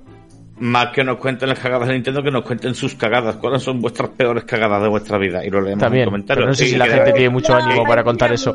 Sí, hombre, al- algo gracioso, algo que... que- que Sí, venga, animaos a, a contarnos Cagadas- alguna cagada vuestra. Qué vergüenza, lo que qué sea. vergüenza. Mm. Qué vergüenza me dio ese día. No lo quiero recordar. Tú ponlo aquí, lo compartimos. Hacemos terapia, chicos. Os Eso es. ayudamos Sí, a, su- a estaría superar traumas. Mira, servir lo- para eso, ¿eh? Lo está superando conmigo, ¿no lo veis? ¿Qué va? Tú eres, el que me, tú eres el que me está hundiendo, yo estaba feliz. Yo, yo Hombre, yo soy totalmente. igual. Yo tengo que ir a psicólogos y para eso se, para eso queremos los Tú, patrones. tú eres, tú eres el que me llamas. Por desgracia. Es una especie de relación tóxica de necesidad. llama- Tienes síndrome de Estocolmo. Sí, sí, sí, sí, totalmente. eh, eh, síndrome de gusta. Estocolmo. Síndrome de Angelolmo o algo así. Le Tú, gusta, tú le también, ¿eh? Tú también, Etere, no lo ocultes que tú no sé si estás peor que yo todavía. Mucho peor, porque es que encima yo, yo voy a la llamada de los dos. O sea, no de uno Sí. solo, de los dos. Y es como sí. plan, por Dios. Estocolmo doble. Y, Sácame de aquí. y yo de los tres. Buah, pero-. Pero tú de momento todavía nos ves con ojos buenos, no has visto lo malo. Ya has empezado a vislumbrarlo. Pero todavía te queda mucho. Nah, pues Bueno, guay. eh. No sé, el, el programita. Un Sí, repaso histórico, ¿no? Más que una idea de las cagadas, pues una idea de los desaciertos. Es que Mm. mucho click- se puede tirar mucho de clickbait, ¿sabes? Y, según el título que pongas, pues imagino que te llamarán hater o te llamarán que eres una persona Veremos, porque siempre, siempre que, eso, bueno. sabes del tema. Pero bueno, Bueno, que- yo creo que lo hemos dejado claro en el programa, ¿no? Que, que al final esto no se trataba de tirar hate, sino de coño, de, De comentar de cosas reconocer lo que se hace mal, ya está, Sí. sí. No, pero para que veáis la diferencia, ¿no? Que si pones las cagadas de Nintendo, parece un comentario hater. O si Nintendo pones- es una puta mierda. No, anal- analizamos los productos menos vendidos en el mercado de Los Nintendo. Eso es otra cosa, claro. Bueno, un poco de clickbait habrá que hacer también. Nuestros fans nos lo sabrán perdonar. Muy Que, mal, escúchame, Bueno. Tendremos comentarios haters, seguro. Seguro, seguro, pero eso, eso también es bueno, eso también es bueno. Sí, claro. En fin, bueno, pues vamos a despediros porque ya vamos con la sección de comentarios, pero eso lo hacemos otro día, porque como hemos dicho hemos grabado un, un miércoles que no es lo habitual, ha desvelado Carlos el misterio. Y bueno, por, por motivos Ay, pues... vaya, ya No, me perdonaréis. No pasa nada, hombre, te lo digo, te lo digo para... metapodcasting. Qué va, qué va. para meterme contigo. Eh, pues por, mo- por motivos, por lo mismo que hemos grabado este miércoles, pues Ángel no va a poder estar en comentarios, así que bueno, vamos a, a despedir a Ángel. Pues muchas gracias por haber estado aquí un día más. Hasta luego, Ciruela. Encantado, Carlos. Un placer. Nos, nos, nos Nada, oiremos. el placer es nos, mío. nos oiremos más veces. Sí, hombre. A Y ti no te digo nada, Ciruelas. Y un besito Mercedes. Muy bien. Besito para ti, Ángel, te echaré de menos. Me dejas sola en comentario con este señor feo. Ah, Ahí os quedáis. Ahí os Qué Mira, qué mal. Qué mal, qué desagradables. Qué desagradables. Es agradable. Y Carlos, muchas gracias, tío, de verdad. Porque eh, has- ha estado genial, eh, la verdad se ha dicho. Nada, a, a vosotros. Yo encantado, ya sabes. Eh, me encanta vuestro programa, os sigo y como fan del programa encantado, encantado de estar aquí. Además hablando de cosas así que me que me hacen salir un poquito de la rutina, ¿no? Porque yo estoy aquí meti- metido en mi mundito del cine y tal. Y, No, pues, un mira, de día tienes cuando- que venir. Tienes que venir a hablar un día de cine. Sí, sí, sí. Claro, sí, sí, cuando queráis. Cuando Venga, queráis. pues. Sí, otro tema podría ser sobre lo que dijimos, ¿no? Películas o videojuegos malos de películas. videojuegos, peores Sí, videojuegos de películas. Sí, mira, por Que es ejemplo. que, que es que eso es Con casi tiempo. todos. Casi, Pero vaya. Es- en cierta época sí, desde luego. Pero bueno, Sí. eso ya es otro Te digo tema. el peor de todos. Te digo el peor de todos. Bueno, dos. ET es uno, seguro. Este, Y- Bueno, claro. Y, y otro es el, la- Los Ángeles de Charlie. De No, no sé ni de qué Play, ¿no? videojuego es ese, tío. de. Sí, yo sí sé, yo sí lo sé, el del Play. Sí. O. O Street Fighter de movie de videogame. No, Dragon Ball, Dragon Ball Evolution de videogame. Sí, También. sí, también, también. Ese, ese, ese. Hay, hay, hay, hay cosas curiosas. Hay material. Hay- nivel, que Bueno. risa. Pues lo dejamos ahí, dejamos también el cliffhanger un poco de, de ese tema. Y, y muchas gracias, Carlos. Nada, encantado. Y muchas gracias, Ángel. Muchas gracias, Ciruelas. Y ahora nos vamos a comentarios, pero nos dejamos con unos momentos musicales y volvemos enseguida. Hasta ahora. Levanto y pienso que no puede ser real. Día a día voy flipando con las news del semanal. Afirmando que la playa ya no es destino habitual. Ahora va a pasar los años enterrados en la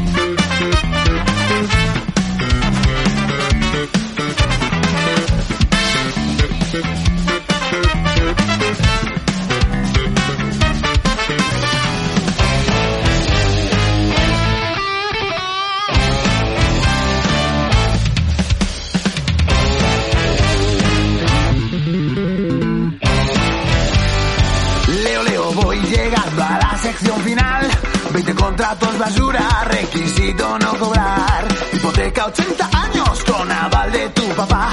Avistados por los buitres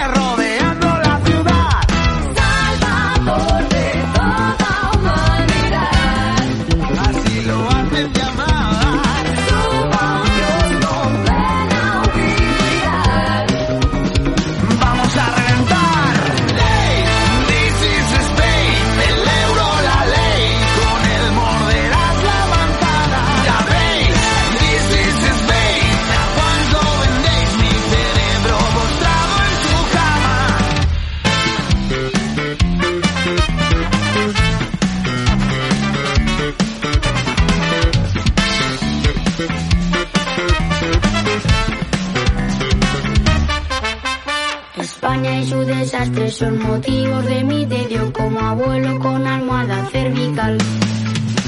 A gusto y sin disgusto en mi sofá, bien robusto, yo me incrusto y me da igual la realidad. España y su desastre son motivos de mi tedio como abuelo con almohada cervical. A gusto y sin disgusto en mi sofá, bien robusto, yo me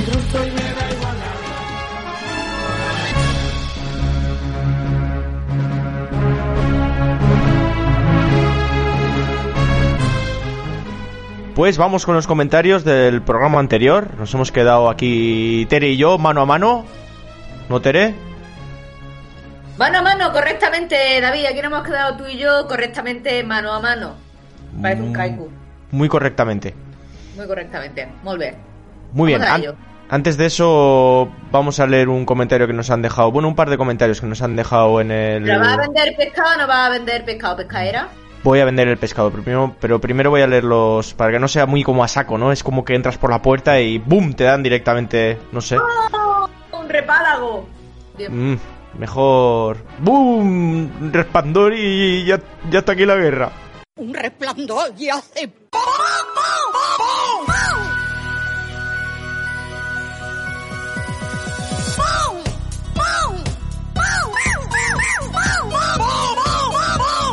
Digo, "Ay, ya está aquí la guerra. Totalmente, tío. Eso, todas estas cosas te tenemos que ponerlas en clip. Lo que sería muy gracioso sería nosotros imitando a esos clips famosos, ¿sabes? Como ¡Ah! matado Paco y todo eso. Y que se fueran guardando y que nosotros fuera, que fuera un, yo qué sé, como chorradaceptio. Nosotros haciendo chorradas de chorradas. Nosotros chorradear más que el chorreador original. Totalmente, y cuanto más chorreademos, más chorreadaremos somos. Y el chorreador que lo desenchorree, pues buen desenchorreador será. Uf, madre mía, ha empezado esto fuerte, ¿eh? Muy fuerte, muy fuerte, esto es muy fuerte. En fin, voy a leer. Venga, en el programa anterior que fue el de juegos que emocionan sin decir nada, con Invisible Movement, eh, Gonzalo Leiva nos ha dejado un, un comentario. Dice, toma ya, le doy al, al play ya mismo. A Ins, que os lo como todo en formato digital. No nos lo comas en formato digital, Gonzalo. A ver si nos lo comes en físico. A mí me sería gusta mejor. más. A mí, Sí, ¿no? Yo personalmente siempre soy de físico, es verdad. El físico me gusta mucho. Y Gerald de Rivia también. Y Henry Cavill también. Siempre tiene que salir, ¿eh? Es que, es que hablamos de físico, tío. Y es que ese señor es el físico. Bueno, Momoa también, pero, pero bueno. Pero siempre hablo de Henry Cavill. ¿Tú estás en la página de Facebook esa es de gente que llora porque Henry Cavill tiene novio? Tiene novia, La- perdón. La, la creé yo. Ah, sí, ¿no? Eres la presidenta.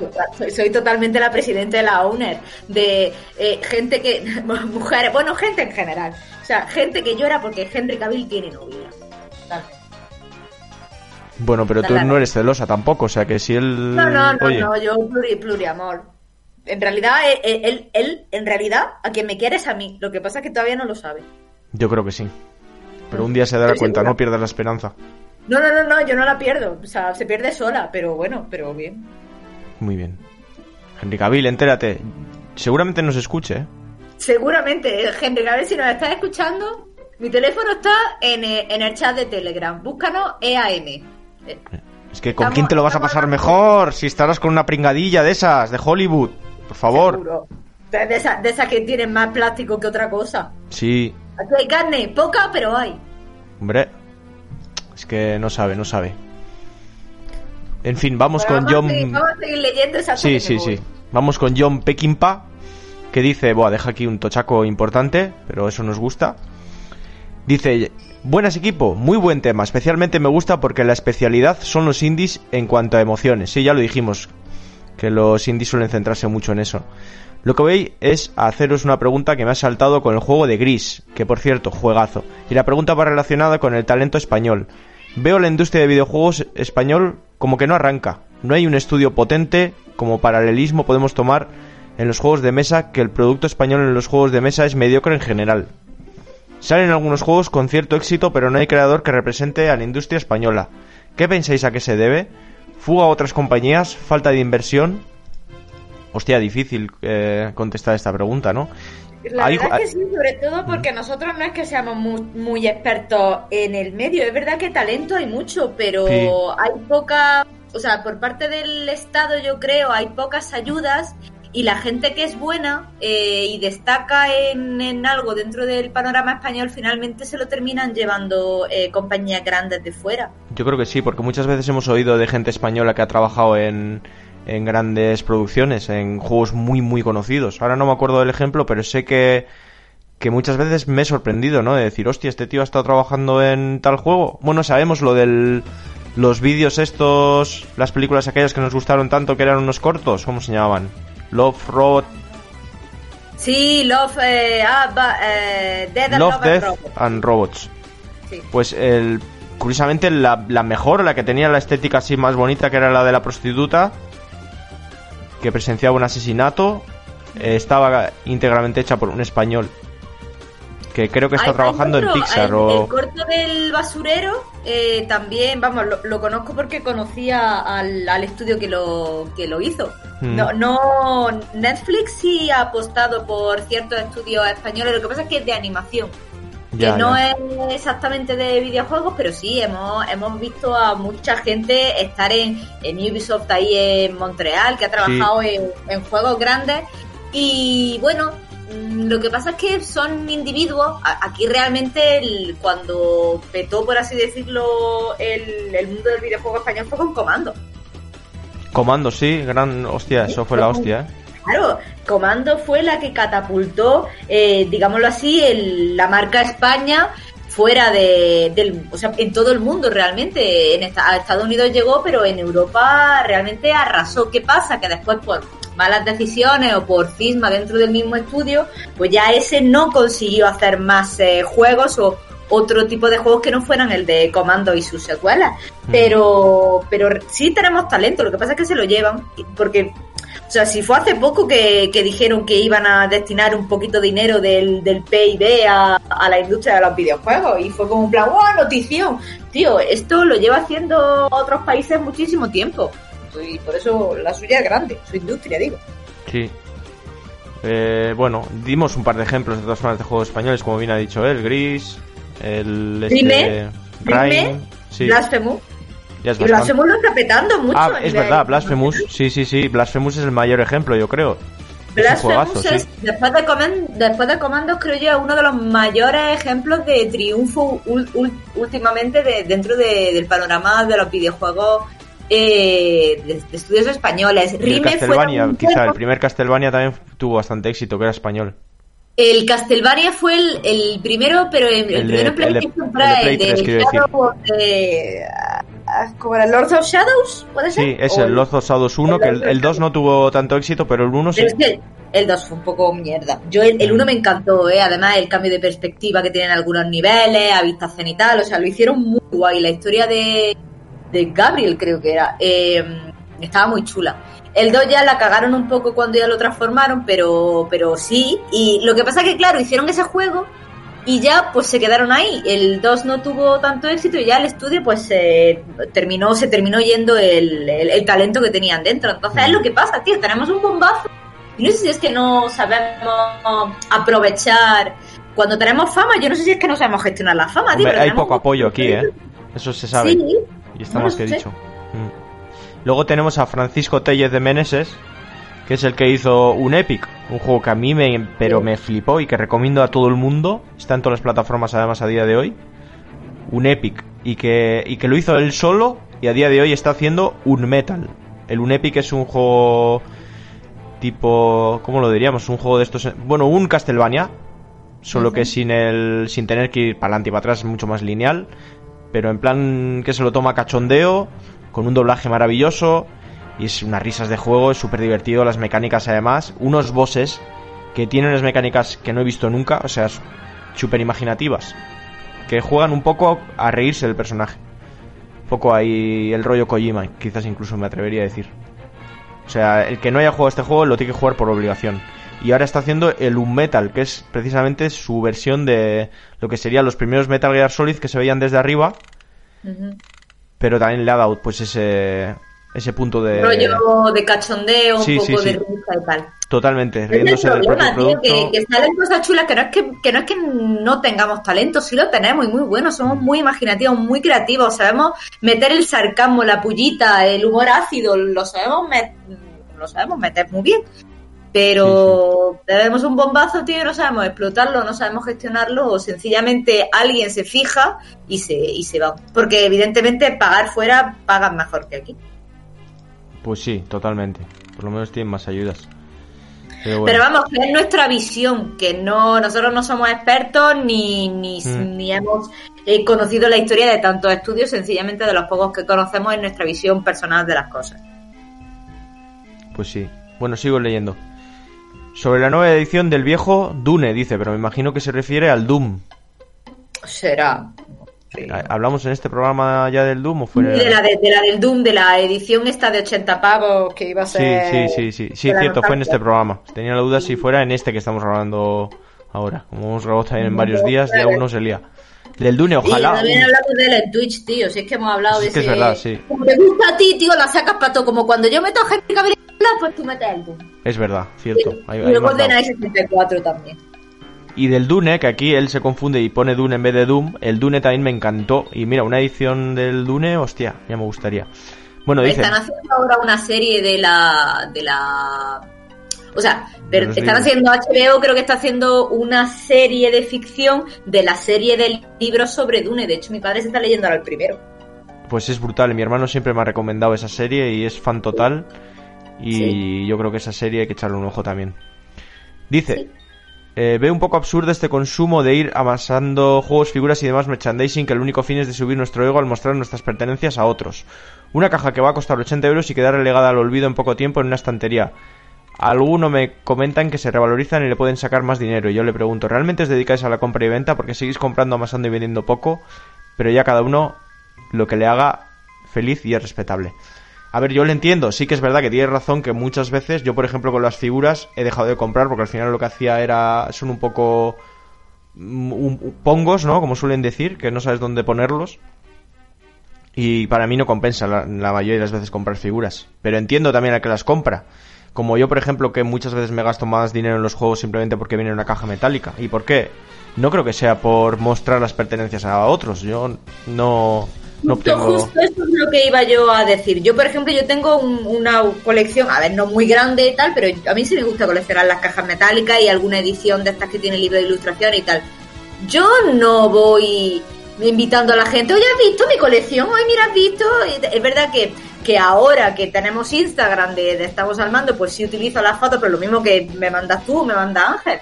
Pero yo no tengo una colección para mostrarla, yo tengo una colección para verla yo, ilusionarme yo y decir, qué caja más bonita. Ya está. Mm. Detalles tontos, felicidad tonta, pero que te hace feliz. Sí, a ver, también entiendo que si... Es lo que digo, lo que me pasa con las figuras, que para mí no compensan, pero entiendo al que le compense. Y... pues, no sé, es coleccionismo, ¿no? Al fin y al cabo. A- Al que no le atrae, pues no, no lo va a entender nunca. A mí sí que me Pero gusta. No me gastaría hay un... gente- que, que colecciona pues miniaturas de coches o de- Sí. sirven para algo pues, pues realmente no sirven porque porque te gustan y porque quieres tener una colección y porque eres feliz eh, amasando por así decirlo esos esos pequeños cochecitos pero bueno realmente al final un valor valor pues si tienes toda la colección a lo mejor la puedes vender pero no te va a rentar te va a salir mucho más cara comprarte cochecito cochecito Sí, sí. Yo creo que al final todo, la mayoría de nosotros caemos en, en una cosa o en otra. ¿Quién no se compra, yo que sé, en la ropa no gastas más dinero porque, yo qué sé, te, te gusta un poco más o es más bonita o, o no sé qué. Bueno, la ropa igual es un mal ejemplo, pero yo, por ejemplo, en las No, bicis... a lo mejor, a lo mejor, yo qué sé, en la ropa, por- por- exacto, entre unos Levis y unos de Zara, pues dice, mira, pues me gasto un poco más porque los Levis son más bonitos. Porque son de marca, simplemente. Muchas veces por la marca solo. Sí, es que también es eso un poco. ¿Y lo haces por fardar? No, lo haces simplemente pues porque a ti te gusta.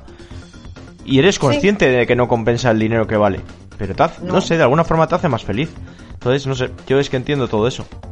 Que el modelo consumista se ha metido en nuestro cerebro desde pequeñito y, y Sí. nos crea felicidad el ser consumistas Mm. y el tener algo un poco más caro. Pues sí, sí, ¿vale? Sí, pero bueno, pues ya está, estamos hechos así. Es complicado cambiarlo. Hay, hay que saber controlarlo, digamos, que no se te vaya de las manos y malgastes, pero bueno, dentro de lo que cabe, hay que entenderlo. Bueno, seguimos.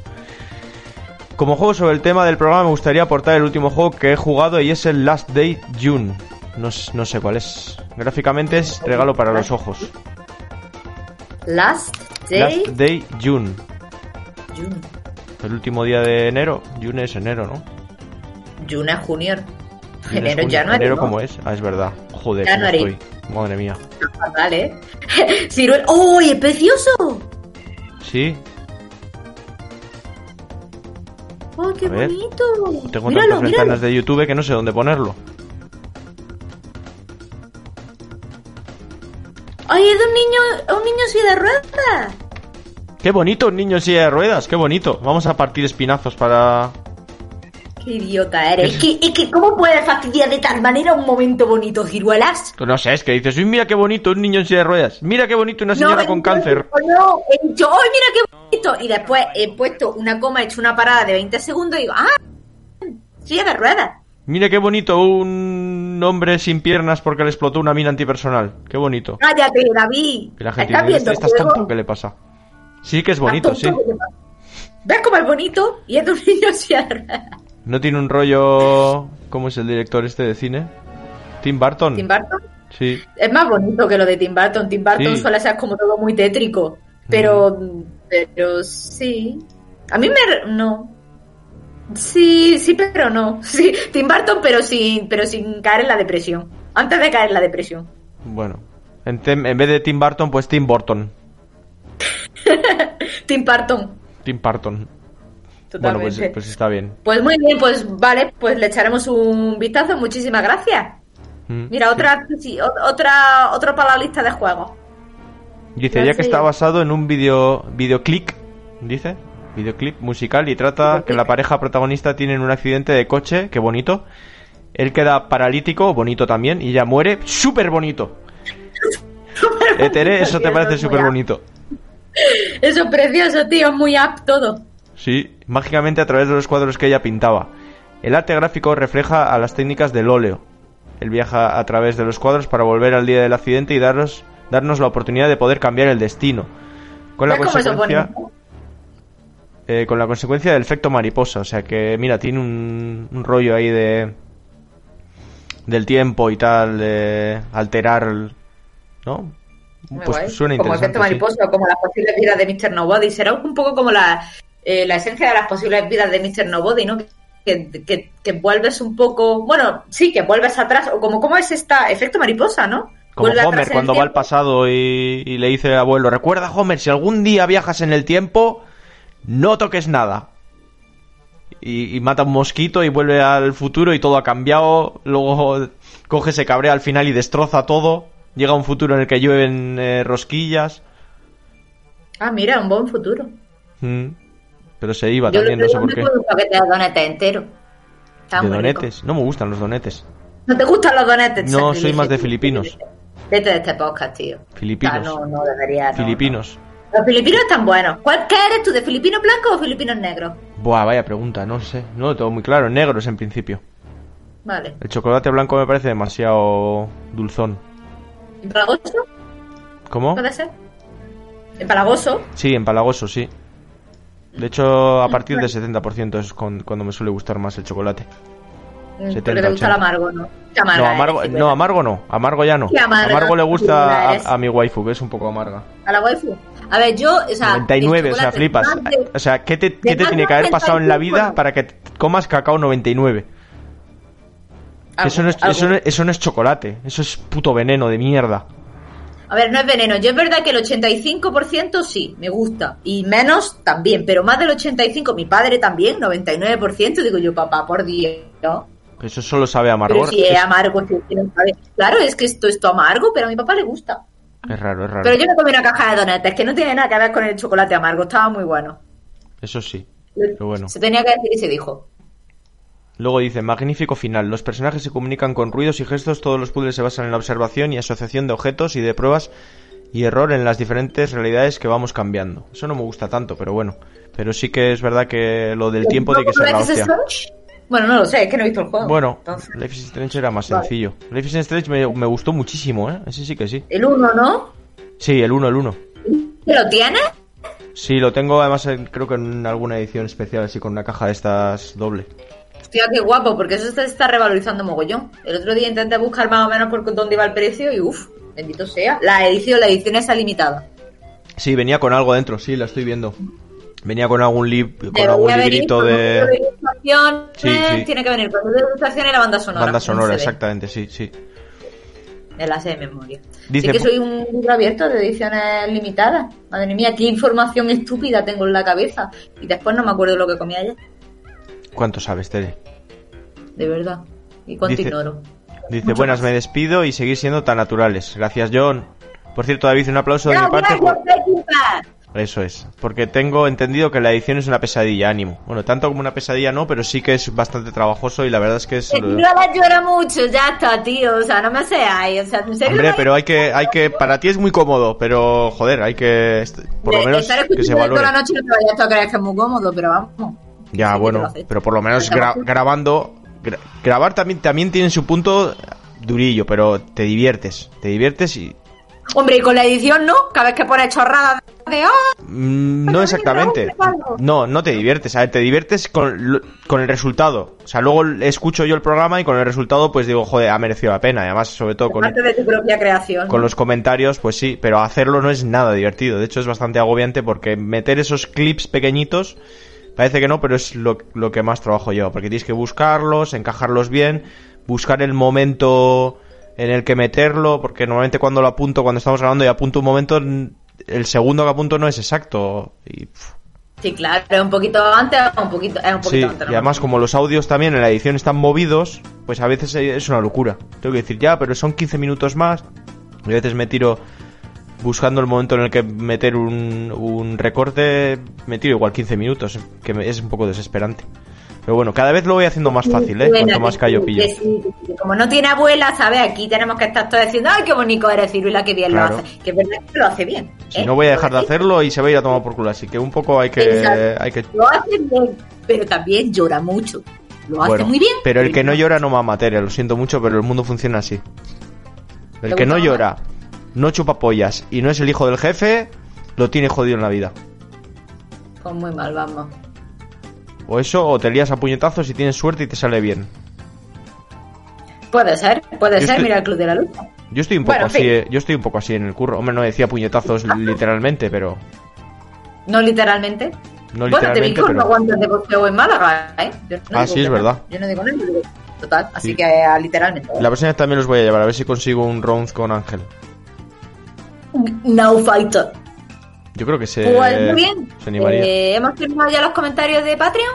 Sí, y de paso, pues gente rica como esta que nos ha comentado en Patreon, porque son mecenas, como también lo son Fraude Ubermensch, Fran Garrido, Camarada, Alejandro López, Vicente Mesilva, Borja González, Capitán Cartucho, Eduardo Villena, Iago Nite, Rancio74, José Gabriel, Iván Elías Abad, Carlos Jordán, Gonzalo Leiva, Estoy Muy Loco, David Lara, Cristian David, Mis Cojones, Chuck Norritis, Lorenzo, Kirebor Nictofilia, John Pequimpa y Cereales. Ah, y Correcaminos también, que no me sale en la lista de, de mecenas, pero también es. No sé por qué pasa esto. Le tienen condenado al ostracismo el, el propio Patreon.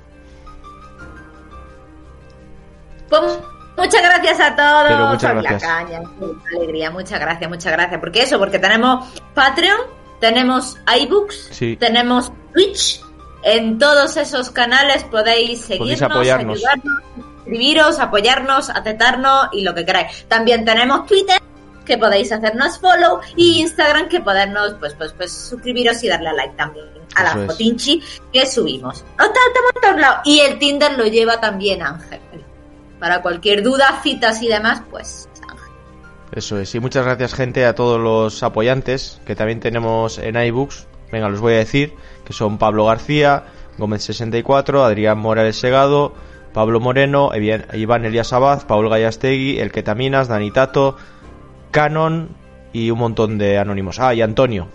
Así que a todos estos que he dicho y los que estáis en Twitch eh, suscribiéndoos y tal, pues muchas gracias por apoyarnos por un euro y medio o más, por conseguir o por ayudarnos a hacer de Estamos al Mando pues un lugar mejor para todos y traer mejor contenido. Muchas gracias de verdad. Y por cierto, Canon, señor, ha ganado usted un sorteo por ser apoyante, porque todos los apoyantes entráis de vez en cuando en sorteos especiales y ha ganado un juego de PS4, un ¿cómo se llamaba?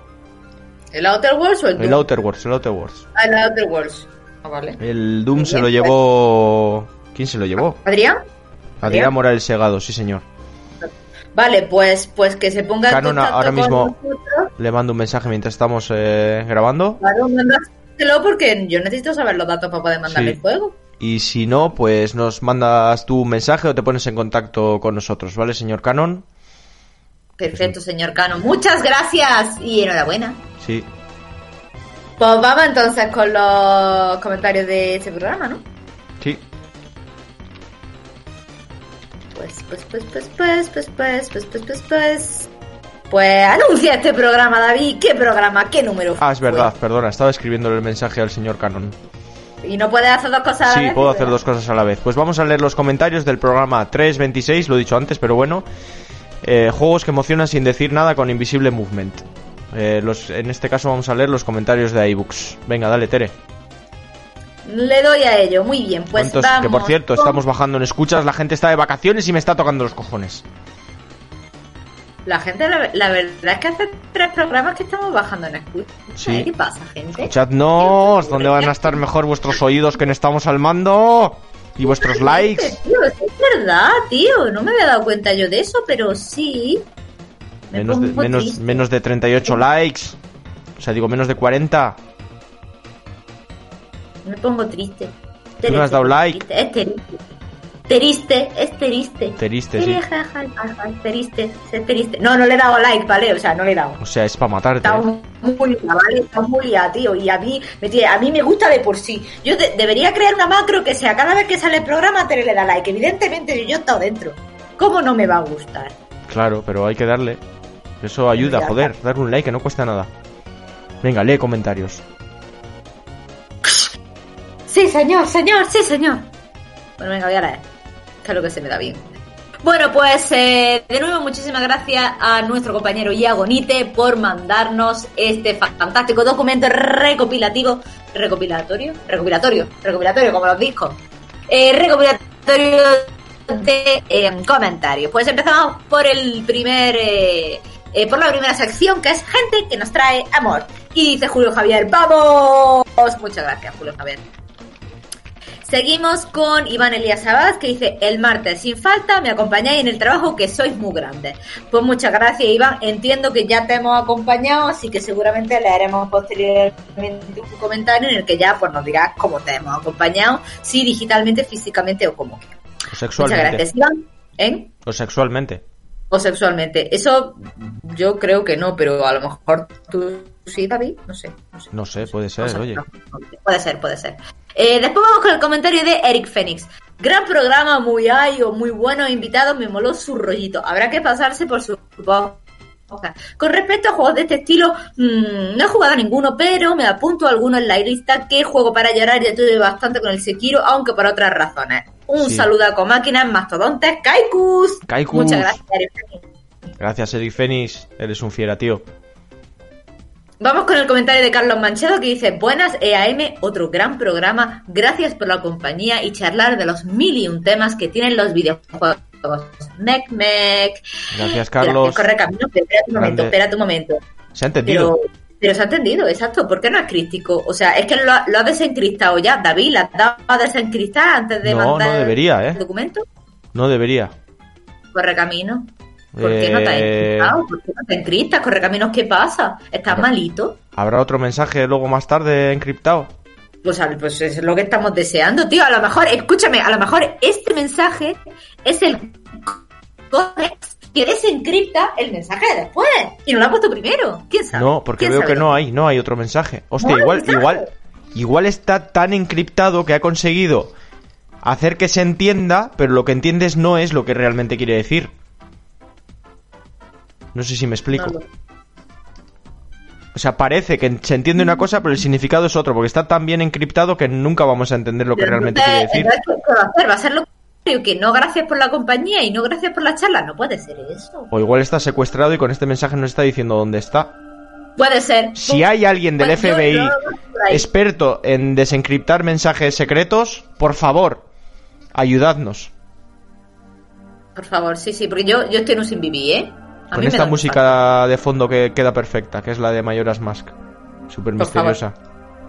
Pues gracias, Correcaminos, por este mensaje no críptico que nos ha dejado todo loco. Pues seguimos con el comentario ahora sí de Iván Elías Abad, que es I Watching Nine. Me apunté a algún juego para mi lista de comprobar si son capaces de hacerme sentir algo, si saco tiempo, claro. Carita cabit bajándose, carita cabit bajándose. Los haikus con la Twitch. música. ¿Eh? Esa falta en el Twitch, la carita cabid bajándose. Eh, sí, es el lore de Twitch.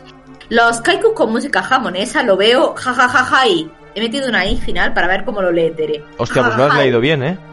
Sí, sí, lo he leído bien, jajaja.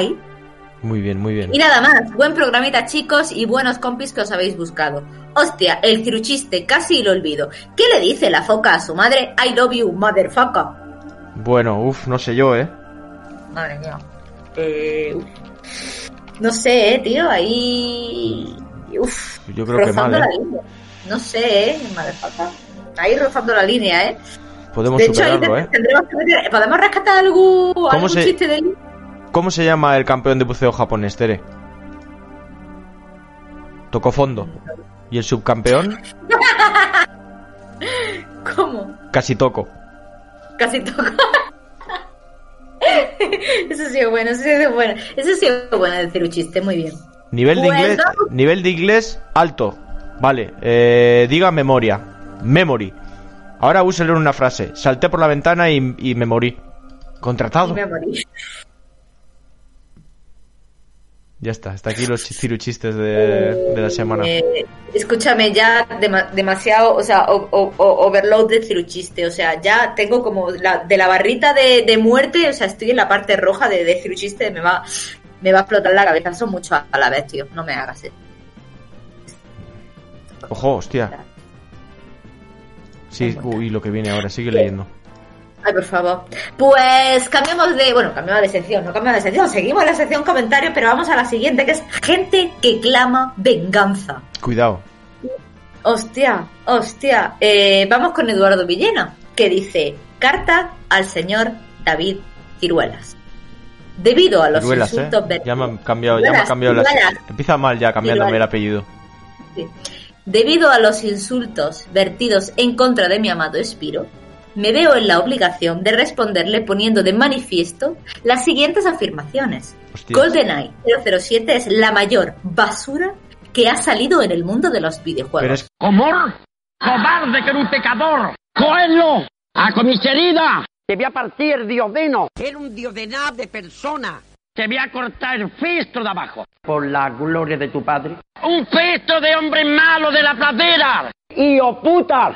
¿A qué viene esto? ¡Me cago en todas tus muelas! No puede ser. Usted se mía, usted hace una cuadrerida. Es usted un torpedo. Que me voy a cagar en tus muelas. ¡Y santo! ¡Hombre malo, violento! Pero ¿cómo se puede decir eso? Esa sabe que es mentira. Sabe que es mentira. O sea, lo dice, son calumnias y mentiras. Calumnias para hacer daño. Señor, es un, un hombre malo, violento.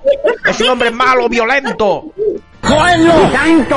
¡Hombre malo, violento! ¡Quieto! No puede ser.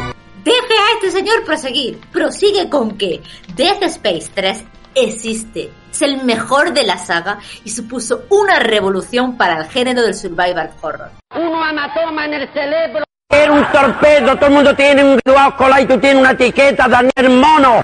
¿Ves? Es que es capaz, es capaz de hacerse daño a sí mismo con esas palabras con tal de hacer daño a los demás. Eres un dios de nada de persona humana. Atentamente, Eduardo Villena. Postdata. Ángel y Tere quedó a su entera disposición en el caso de que deseen emprender un nuevo proyecto alejado de tal persona, capaz de realizar esos comentarios. Les ofrezco todas mis habilidades y recursos de edición, escritura y de preparación de podcast. ¿Pero qué está haciendo con el cuerpo humano? ¿Qué hace con el piso de abajo? Quieto, relájate ustedes. Ojo, cuidado, eh. Hostia, que nos, da- nos está ofreciendo edición, escritura y preparación de podcast. Ya nos ofrece más de lo que nos ofreces tú, Ciruela. Esto está siendo un... ¿eh? Sí, sí, Tere, pero te digo una cosa también. ¿Qué puedes esperar de alguien que dice que Death Space 3 es bueno? O sea, hay que ser inteligente también con las decisiones. No sé, ¿eh? Ahí te lo dejo. Luego ya tú verás lo que haces. Pero luego yo no, pero luego yo no quiero lloros. Eh, ¿Carta de despido? ¿Carta de despido? Ah, ¿Carta de despido? ahí, ahí está la carta de despido, como la espada de Damocles No. sobre tu cabeza. Total, total, la de Damocles. Si fuera solamente la de Damocles, tengo todas las espadas del mundo mundial. Tengo hasta la de Sephiroth. así- Pues la espada de Sephiroth sobre tu cabeza, no ya sobre sobre tu teta, porque ahí estaba Total. ahí estaba atravesada a la ¿Mi pobre. Me siento aérea. mismo. Exactamente. Pues ya está, después de esta gente que clama venganza, como si fuera Sekiro o Liam Neeson en alguna de sus películas, como venganza, Mm. vamos a información importante. Ah, espérate, ¿qué actor había visto yo? Sí. He visto un anuncio de una nueva peli de esas de Liam Neeson, pero, o sea, es que son todas cortadas por el mismo patrón, pero ¿quién te dice Claro, que no le, no han secuestrado a la hija, le han matado a la mujer, le han secuestrado al niño, eh, le han secuestrado a él. O sea, Ah, ya sé, el, el actor de, del abogado este de Breaking Bad, ¿cómo se llama? Eh, Eh, Better Call Saul. Better Call Saul, sí. Pues ese va a hacer la siguiente peli de eh, venganza. ¿El abogado? Sí, el que tengo ¿El aquí que tengo colgado. colgado? Bien, bien, me gusta cómo piensas. Piensa igual que yo. Pues en serio, no, es en serio, no era para que te le caía en la, Vale, en la vale, trampa. no, no, no, que sí, que sí, que gracias, que gracias David por el, por el dato. He visto, he visto un, un tráiler y digo, no pega nada el tío. Pero bueno, en pla- además en plan venganza, pero lo típico, ¿eh? O sea, que es como un John Wick, que el tío es un ex lo que sea y que es el puto amo y que no quiere entrar en la violencia. O sea, son todas las pelis iguales. Tío, pero- Pero, pero a mí ese señor me recuerda a chiquito, tío. O sea, no es verdad.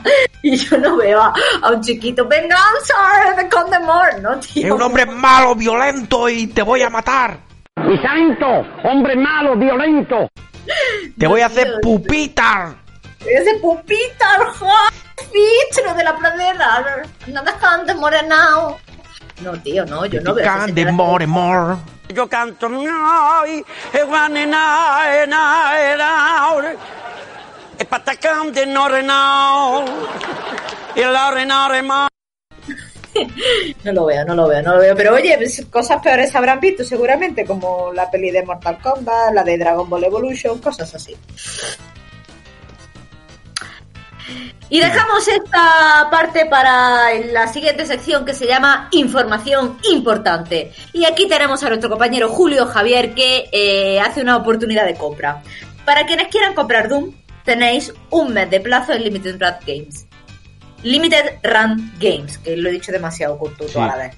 A día de hoy ya se pueden ver subastas en eBay, reservas en Wallapop, etcétera. Quien paga el doble del valor de salida por esos juegos es porque quiere. Yo mismo me perdí la edición de Blasphemous Carrion, Bloodstained COTM, Blasted Chrome y hoy en día si quisiera conseguir una copia tendría que pasar por caja. Mm, Pues, pues sí, es lo que pasa, tío. Creo que lo estuvimos hablando, no sé si en este programa o en otro, sí. que el problema de estas cosas es que, o sea, Limited Run saca una, una tirada limitada, porque para eso se llama Limited Run, y, y todos los especuladores empiezan con todas sus cuentas falsas y con botes a comprar todas esas ediciones y la gente que realmente la queremos para coger una copia y dejarla en nuestra estantería y que se nos caiga la mano, no podemos comprarla porque todos esos especuladores pues la han comprado y entonces dices tú, pero vamos a ver, señor, ¿en serio está jugando así con mi, con mi felicidad? Pues sí, pues sí, pues sí. ¿Para qué pasamos por caja? Mm, Pues sí. Yo estuve mirándolo, ¿eh? Lo que pasa es que todavía eh, lo pides y lo pides, eh, pues creo que es a Estados Unidos, ¿no? Lo de Doom. Sí. Sí. Y te sale una pasta al final, te lo pueden parar en aduanas, entonces no lo voy a coger.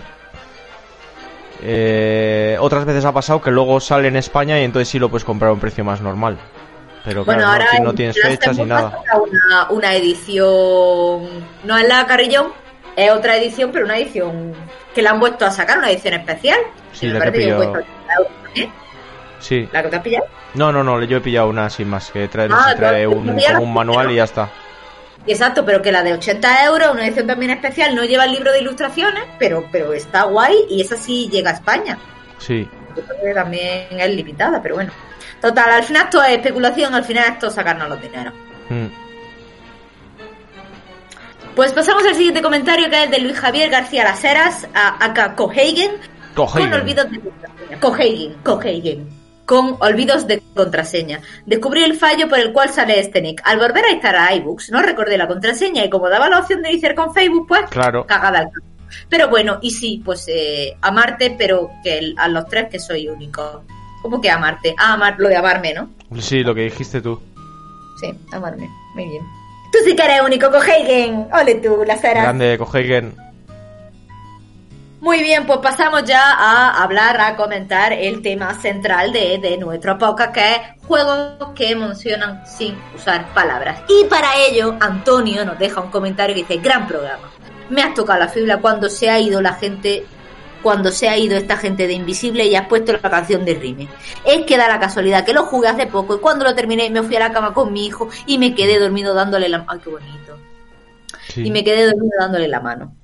Y sí, que vuelvan esta gente que me ha apuntado a unos juegos que me conocía. Y equipo, fíjate cómo será lo del nombre que mi abuelo se llamaba Antonio, mi padre Antonio, yo Antonio y mi hijo, adivináis, Federico. No, es coña, Antonio también. Joder, cuatro generaciones tú, hostias. Cuatro generaciones de Antonio. Y el programa de Death Stranding lo tengo pendiente porque dijiste lo de la borrachera y quiero escucharlo. Venga, saludo a un equipo. No, en el de Death Stranding no estábamos No, borrachos. el de- de- de- también no estábamos borrachos, estábamos borrachos. De hecho, vamos, vamos a. Tenemos que buscar, de hecho, te- tendría que apuntar yo en mi libreta cuáles son los highlights, cuáles son los programas borrachos. A ver, hay un- el tuyo están todos claros, creo, ¿eh? Hay uno de Ángel Borracho que no sé cuál es. Ese sí, ese sí que no sé cuál es. ¿eh?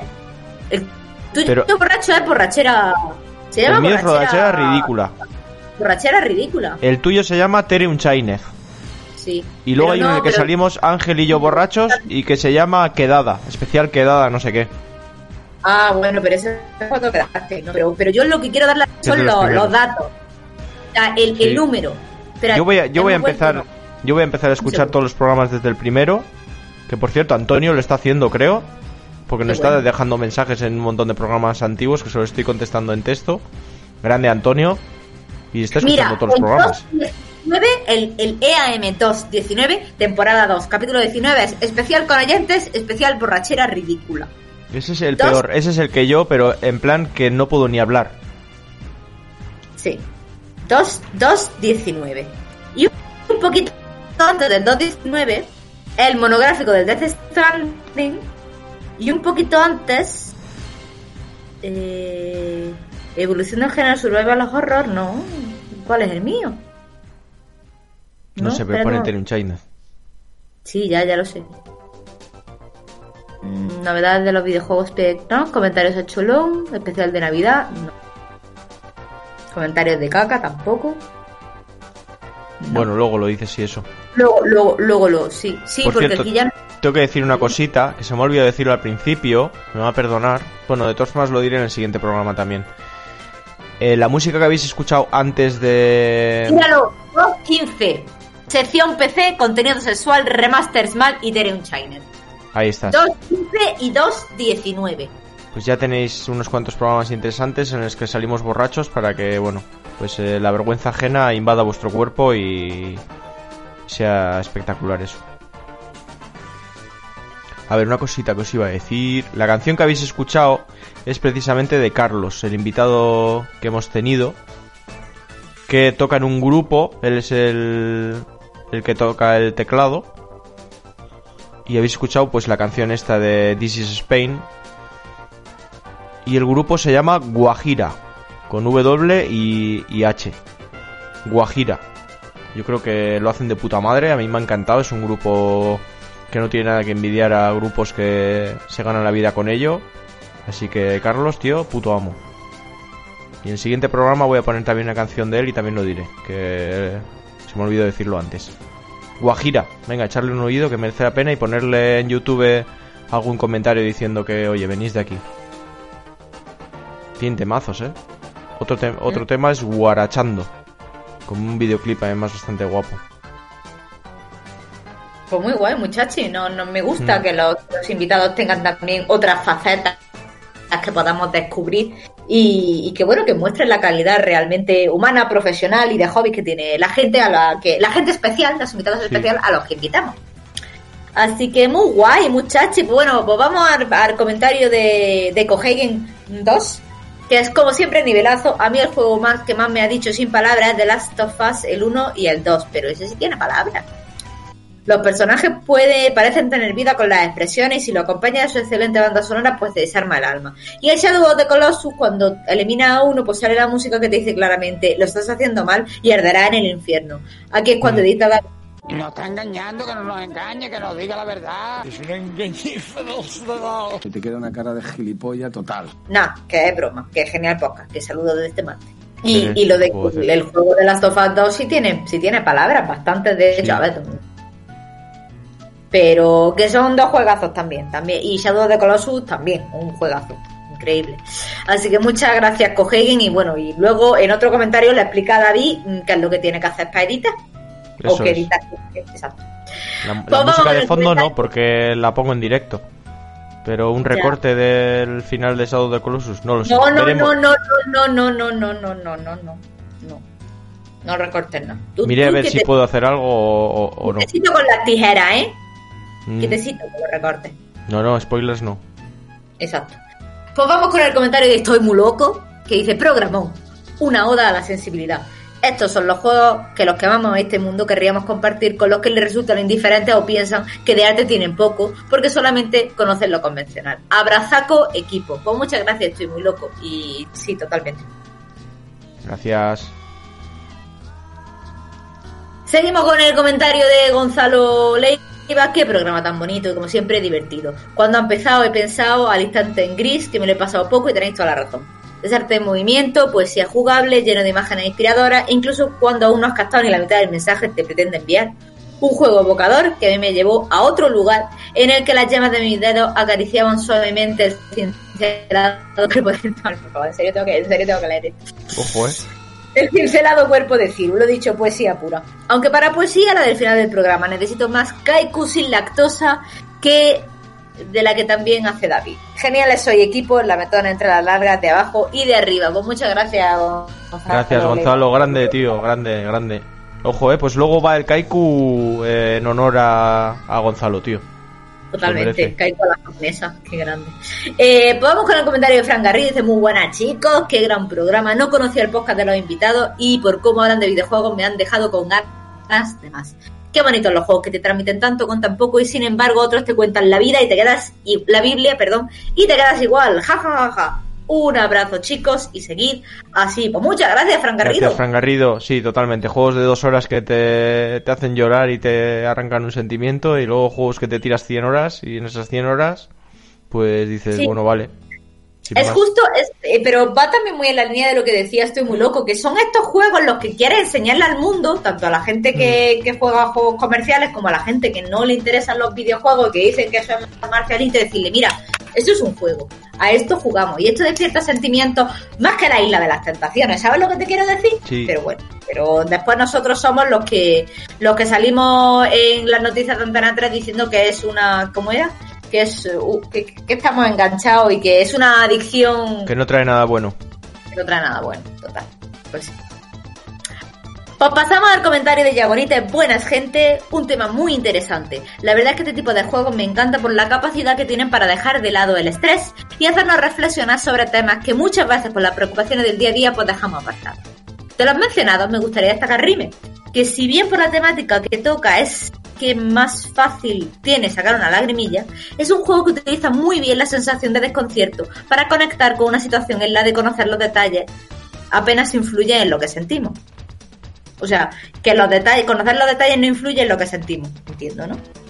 Sí, a ver es el que menos me gustó, ¿eh? porque la jugabilidad ya digo que se me hizo aburrida. Mm, Sí, puede ser. Un saludo y a disfrutar de los hai- de los kaikus. No lo digas música- mal, ¿qué son haikus, por favor? Kaikus. Que son kaikus. Kaikus, los nuestros Eso. son kaikus. Eso los es. nuestros son kaikus con música japonesa. Pues muchas gracias, Gracias. Pasamos al comentario de mis cojones. Uy, uy, qué comentario. Cuidado, eh. Odio odio Limbo, odio Inside. Gris estuve a punto de odiarlo. No me gustan los juegos que te dejan a la historia en tu interpretación. Me parecen juegos sin acabar. Mm, hombre, Pues, pues sin acabar a no, porque está hecho queriendo. Pero sí estoy un poco, sí estoy un poco en lo que dice él, ¿eh? Sí estoy un poco de acuerdo. Eh, por ejemplo, Journey sí me funcionó porque, porque creo que estaba más o menos claro en, en una capa muy básica quizá lo que quería contar. Pero hay otros juegos de esos que, que al final tienes que mirar un poquito eh, en YouTube o algo para que te dieran una explicación y eso no te lo compro, ¿eh? Lo que han querido hacer es eso, lo que han querido hacer es contarte una historia para que tú la interpretes. O sea, no tiene. Pero no yo prefiero que me la cuenten. Si vas a contármela, cuéntamela. No me la dejas a mi interpretación. Yo soy un poco tonto y necesito que me digas, oye, esto queríamos contarte agua y pues lloro. Ya, pero lo que te quiero decir es que a lo mejor tú eres un tipo de jugador que te gusta que te, que te hagan un introducción, nudo y desenlace. ¿Vale? Bueno, más o menos. O que al final por lo menos te den unas pistas. Que te digan, es que yo hay veces que me paso el juego y más o menos entiendo que me quieren contar algo triste, pero no estoy muy seguro. Si tengo que llorar, me tengo que reír, me tengo que tragar una piña o hacerme una paja. O sea, tío, pero lo que te quiero decir es que hay historias que solamente te dan un fragmento de lo que es la historia. Te dan un fragmento y tú ya piensas, porque realmente eso lo que quieren es que tú imagines qué es lo que ha podido pasar. Te dan una pieza de una historia, no te tienen por qué contar la historia completa para que tú sientas que ese juego se vincula contigo. No es un juego sin terminar, es para que tú, si, si quieres, y si quieres quedarte con ese contexto bien, y si quieres pensar y ampliarlo más, pues Interpreta eso. Eso que estás enfadado porque no, te dejo hablar. Ya está. Ya está. Sí, ¿Ves? Tenía toda la razón del mundo. puede ser. Sigue Habla. leyendo. No habla. No, ya está, si no tengo nada que decir. Que eh, no, yo quiero que me cuenten las historias. Pues ya está. Pues yo no. O sí, depende. Hay momentos, pero a mí me gustan este tipo de historias, yo que sé, te dan que pensar. Pues queda. Espérate, le voy a dar a refrescar ciruela. A refrescar ciruela. Las ciruelas fresquitas están, entran bien. Sí, total. Le voy a, voy a refrescar la ciruela. Y tenemos dos comentarios más. Uno es de Fusion Gully, que dice: Estoy llorando de la risa. Entre el chiste de la estufa y después los kaiku japonés, solo le faltó solo de armónica. Ah, solo de armónica, eso te lo doy ahora mismo. Mira, eh, ojo, eh. A ver, Tere, a ver qué interpretas. Ha tardado, ha tardado ciruela. Ciruela, ¿dónde estaba? ¿Estabas cagado, tío? No, O te voy a decir la verdad. Me ha escrito Topo en, en Discord. ¿Que te ha escrito Topo? Sí, Topo. es un oyente. Sí, sí, sí, ya sé quién es Topo. Ah, pues yo no sé quién es. Bueno, pues dale solo de armónica, tío. Dale solo de armónica. pero no sé su nombre real. Eh, y dice que pruebe el Narita Boy. Pero no tengo Xbox, tío. El Narita Boy creo que es muy bueno, eh. Lo he, lo he visto. Ahorita voy solo para Xbox. Eh, no, estará en Play también, ¿no? Lo voy a mirar, igual me lo compro. Dice que está en el Game Pass. Ya, pero bueno, yo Ahorita voy soy... en todas las plataformas. PlayStation 4, Nintendo Switch, Xbox One y Microsoft. Lo voy a mirar ahora mismo, Topo, en cuanto terminemos de grabar. al centro de un juego ochentero. Esa Mm. es, esa es el, el, el- ¿Cómo se dice eso? El titular. Sí. Y también es de Barcelona, es de un estudio de Barcelona, por lo que estoy viendo. Ah, sí, coño. Hostia. Coba. Me llamó mucho la atención el gameplay. Ah, por cierto, tengo que recomendar también un par de juegos que me he pillado indies. Digitales. Bueno, pero en el siguiente programa. Lo voy a dejar. Solo de armónica. Venga, aquí va mi solo de armónica. Este solo de armónica significa, pues, el, el amor que fluye por el aire y que a veces notas que no te alcanza, pero que lo desearías. Y que cuando menos lo esperas es cuando te meten un dedo por el culo. Esto es, eh, dice así.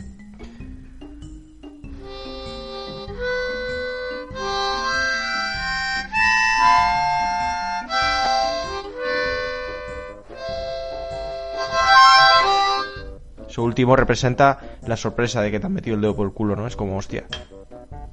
Estaba tranquilo y... Pero Esa- tío, deja, esa- que deja la gente lo interprete como ella quiera. Bueno, sí, vale. He querido... Eso como, como, eh, era la introducción del Fari. ¿Qué deja que los niños que sí? ¿Cómo era? Pero primero tengo que, tengo que dejarlo un poco claro para que la gente entienda. Luego ya las siguientes obras que haga voy a dejarlas más a la libre interpretación. Vale. Me parece ciruela. Bien. Pues vamos con el último comentario, ¿vale? Que es de Joel Miller. Dice, buenas chavaladas. ¿Tenéis alguna estimación de cómo se movería Resident Evil Village en PlayStation 5? No me fío, no, me fío más de vosotros que de las propias fuentes oficiales. Con esta Next Gen solo sueltan mentiras. Pues realmente, A ver. de, Resident Evil- de Resident Evil eh, 8, lo que hemos visto... eh, a ver, Capcom Pues suele... que no se sabe gran cosa de Play 5. A ver, bien va a ir, eso está claro. Pero Eso es lo que te- Tampoco han dado muchos datos. No. La verdad. tendrá un modo eh, rendimiento y un modo gráficos. Eso también eh, tenlo claro. Sí, claro. Más allá de eso, ¿hasta qué punto va a aprovechar la PS5? Que me imagino que es lo que él, él quiere saber. Hombre, Pues- no, no va a ser, no va a ser Creo que- puntero. creo Eso está claro. Luego está para PlayStation 4, así que no va a aprovechar. No. Y el, y el motor es el, el del Resident Evil Remake y esto, que va muy bien, ojo. Claro. Mm, Es el mismo motor que, el- que los remakes. sí, a ver, ojo, cuidado, porque el que el motor sea muy bueno, o sea, que recu- eh, pida pocos recursos, puede hacer que el juego se vea bastante bien también por otro lado, ¿eh? Pueden meter más efectos de luz y tal. Por ejemplo, el, el Yakuza a mí me ha, me ha impresionado cómo se ve, ¿eh? En Play 5. ¿A que, a que sí, tío. Hostia, yo, cuando, sí. Cuando metí el, el Yakuza Laika Dragon que acababa de, de- de desinstalar Cyberpunk, yo vi el Yakuza y dije, tío, se ve mejor que Cyberpunk. ¿Cómo Mm, puede ser? Hombre, no es muy difícil tampoco. En Play No, ya, 4, ya, el Cyberpunk.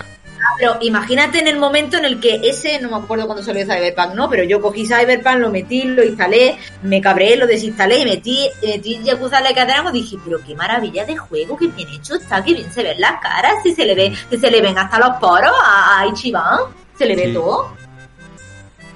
Muy bien, muy bien. A mí me ha sorprendido. En Play 5 se ve efectos de luz y así, pero impresionantes. No tiene ray tracing, pero aún así se refleja todo. No sé, es muy bien, muy bien. Texturas, bastante bien. Y sobre Resident Evil Village, pues mover, lo que es mover se va a mover bien, pero no creo que sea un juego espectacular.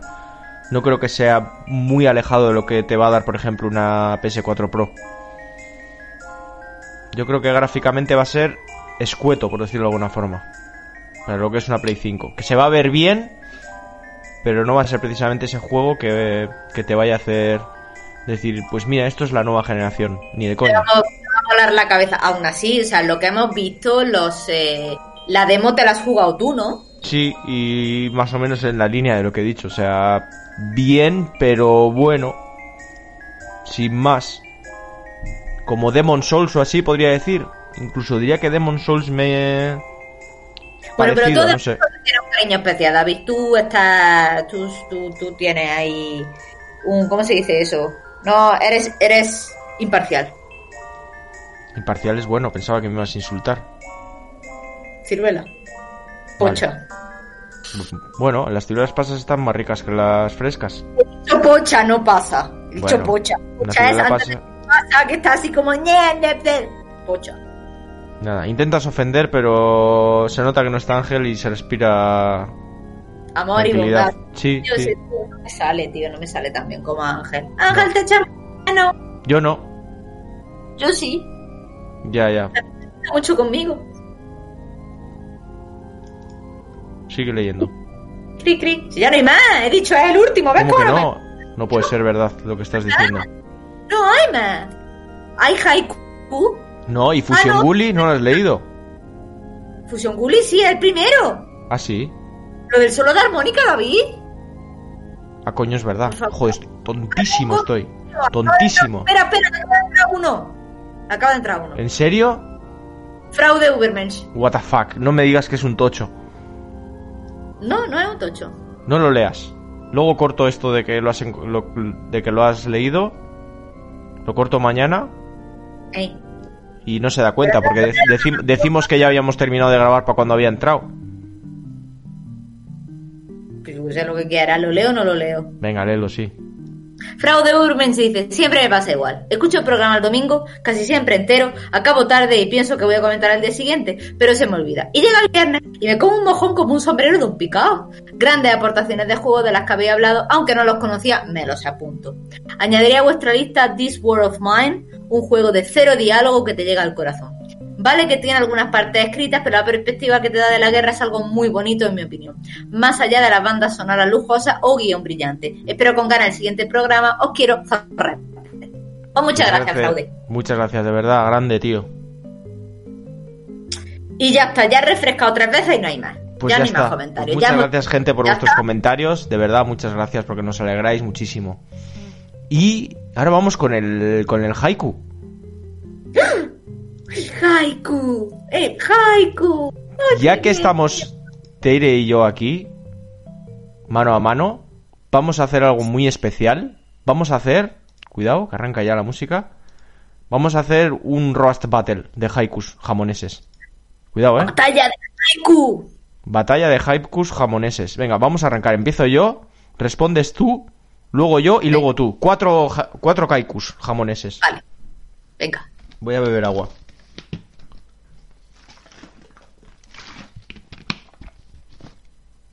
Sin pausas, ¿eh? Sin pausa, sin pausa. Arranca la música.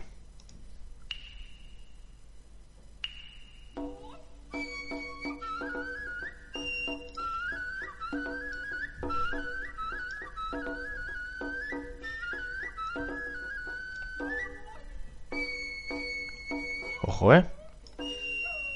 Te voy a machacar. Venga, dale. En pocas palabras, movidos. Y hablar mucho para que te sientas presente. Y actitudes ni energía como misión, o sea que vas a expresar mucho diciendo poco. Pues ya me dirás cómo se hace eso en un programa de radio. Pero bueno, la verdad es que tienes expectante. Si vale Tere, hola, hola, soy una mujer de pocas palabras. Solo debo decir que este programa pasan cosas, pasan, vale, yo no me lo creo, si pasan cosas. Y teta, cuidado, cuidado, cuidado, nos venimos arriba. Ojito se acerca al 100. Cerca se acerca, o sea, habéis comprado porque no vale. ¿Qué regalar? Una botella de lujo espero. Que en la botella sabed 5 litros mando. Que te gustaría ver, ¿qué te mando? Lo que quieras, así tampoco. Nos vengamos arriba, arriba de Gasicilia. Hostias. Yo voy a decir, eso es increíble. Lo que me he dado cuenta, que programa todavía no lo hago. Y las cosas y a kilómetro de vista, tan solo por un micrófono, es horrible. Me hace sentir violento, incómodo, angustioso. Has quedado, a mí también me hace sentir. Has quedado, la verdad lo consigues, ya no tengo alternas.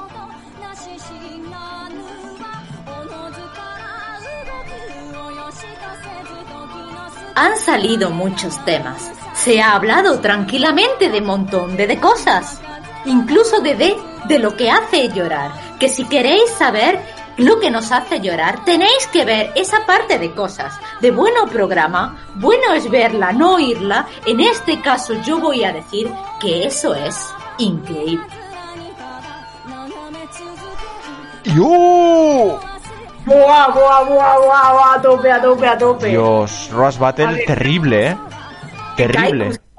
Que Kaikus jamoneses. Estos kaikus jamoneses, no sé, de gente. Yo estoy, yo estoy cansado, ¿eh? O sea, mentalmente he quedado, lo he dado todo. De- decirnos quién, quién para vosotros ha ganado en este Roast Battle, Tere o yo, dejarlo en comentarios. Y a ver, pero lo hemos dado todo, ¿eh? Lo hemos dado todo, Tere. Yo estoy. tienen que apreciarlo. Yo estoy. sí. Ex, ¿Cómo se.? ex- Extasiada, extenuada. Estoy estoy, necesito agua, necesito una cerveza, necesito. No sé, yo ya, yo ya no puedo más. Me voy a tirar en el sillón y a morir. Mentalmente. Muy duro, muy duro. Esto no lo vamos a superar en futuros programas, ¿eh? No lo sé. De- depende de. Depende de cómo nos salgan otros haikus. Depende de. Kaiku, otros kaikus, perdón. Otros kaikus y plato. Depende, En no lo sé, no lo sé. Tenemos una semana para reponernos, ciruela. Sí, Tenemos sí. una semana para, para hacer yoga, espiritualidad, eh, pegar unos cuantos golpes de boxeo un saco, no sé, veremos. Veremos, lo que hacemos para recuperarnos. bueno, pues hasta aquí ha llegado el programa. Muchas gracias, Tere.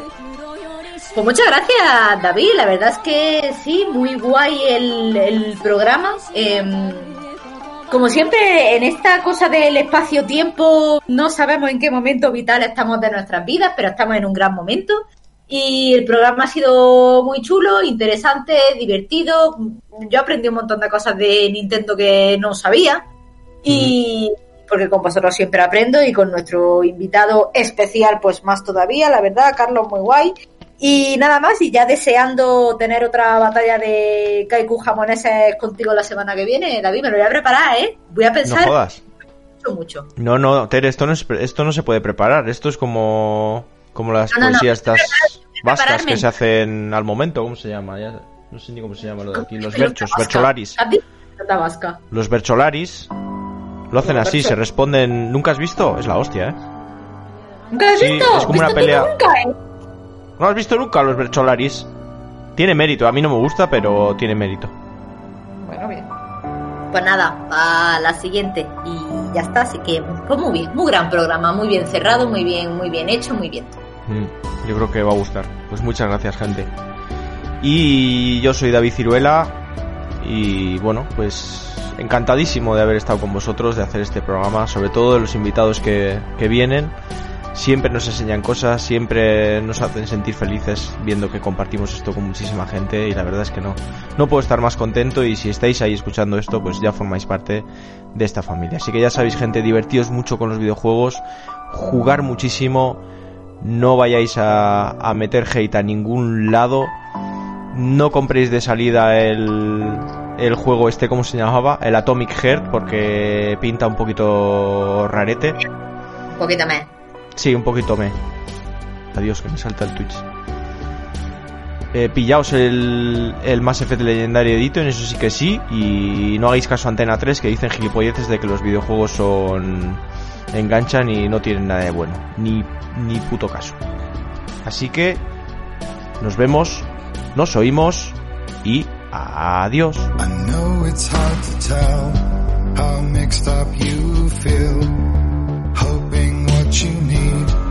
Behind every door. Each time you get hurt, I don't want you to change. Cause everyone has hopes. You're human after all. The feeling sometimes wishing you were someone else. Feeling as though you never belong. This feeling is not sadness, this feeling is not joy. I truly understand. Please don't cry now. Probando, probando, se me escucha. Hola, hola. Cirulita, Hola, sí. ¿Me Encarna. escucháis? Sí. Ángel, léete las noticias, por Dios. Yo no sé leer, yo no sé leer. Los micrófonos. Solo sé cirílico. ¿Mis tetas? ¿De ciruélico? Solo sabes Ciruélico. ciruélico. Ciruélico te mando.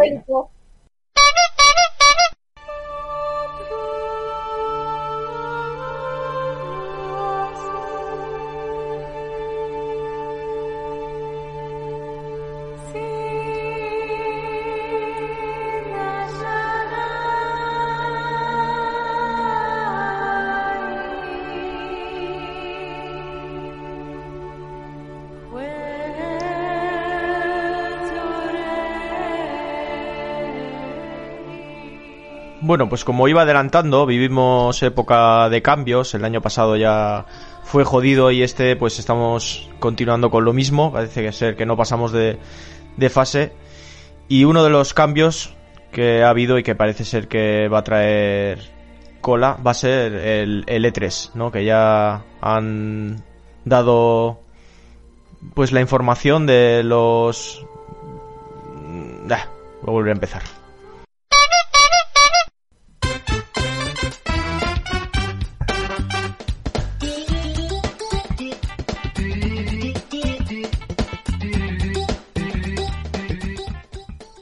Cuando hablamos de las distintas compañías de videojuegos, pues hoy toca hablar... No. ¿Ves? Ya me he trabado.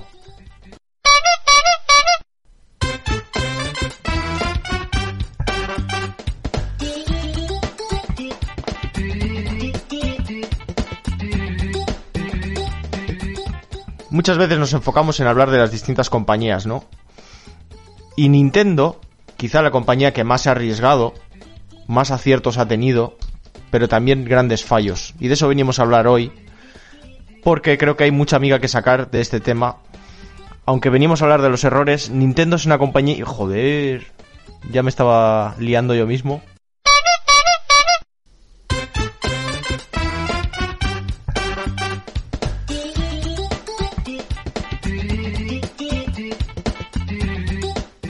Pues hoy toca hablar de Nintendo, una de las compañías que más ha arriesgado, más se podría hablar de de nada. Mierda, coño.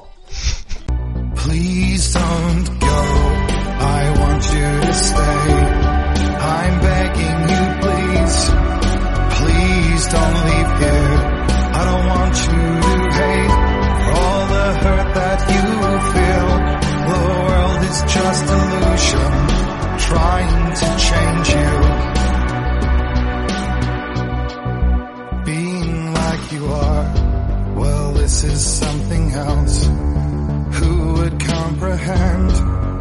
Some that do lay claim divine purpose blesses them. Well, that's not what I believe, and it doesn't matter anyway. A part of your soul ties you to the next world, or maybe to the last, but I'm still not sure. But what I do know is to us, the world is different. As we are to the world, I guess you would know that. Please don't go, I want you to stay. I'm begging you please, please don't leave here. I don't want you to hate for all the hurt that you feel. The world is just illusion trying to change you. Please don't go. I want you to stay.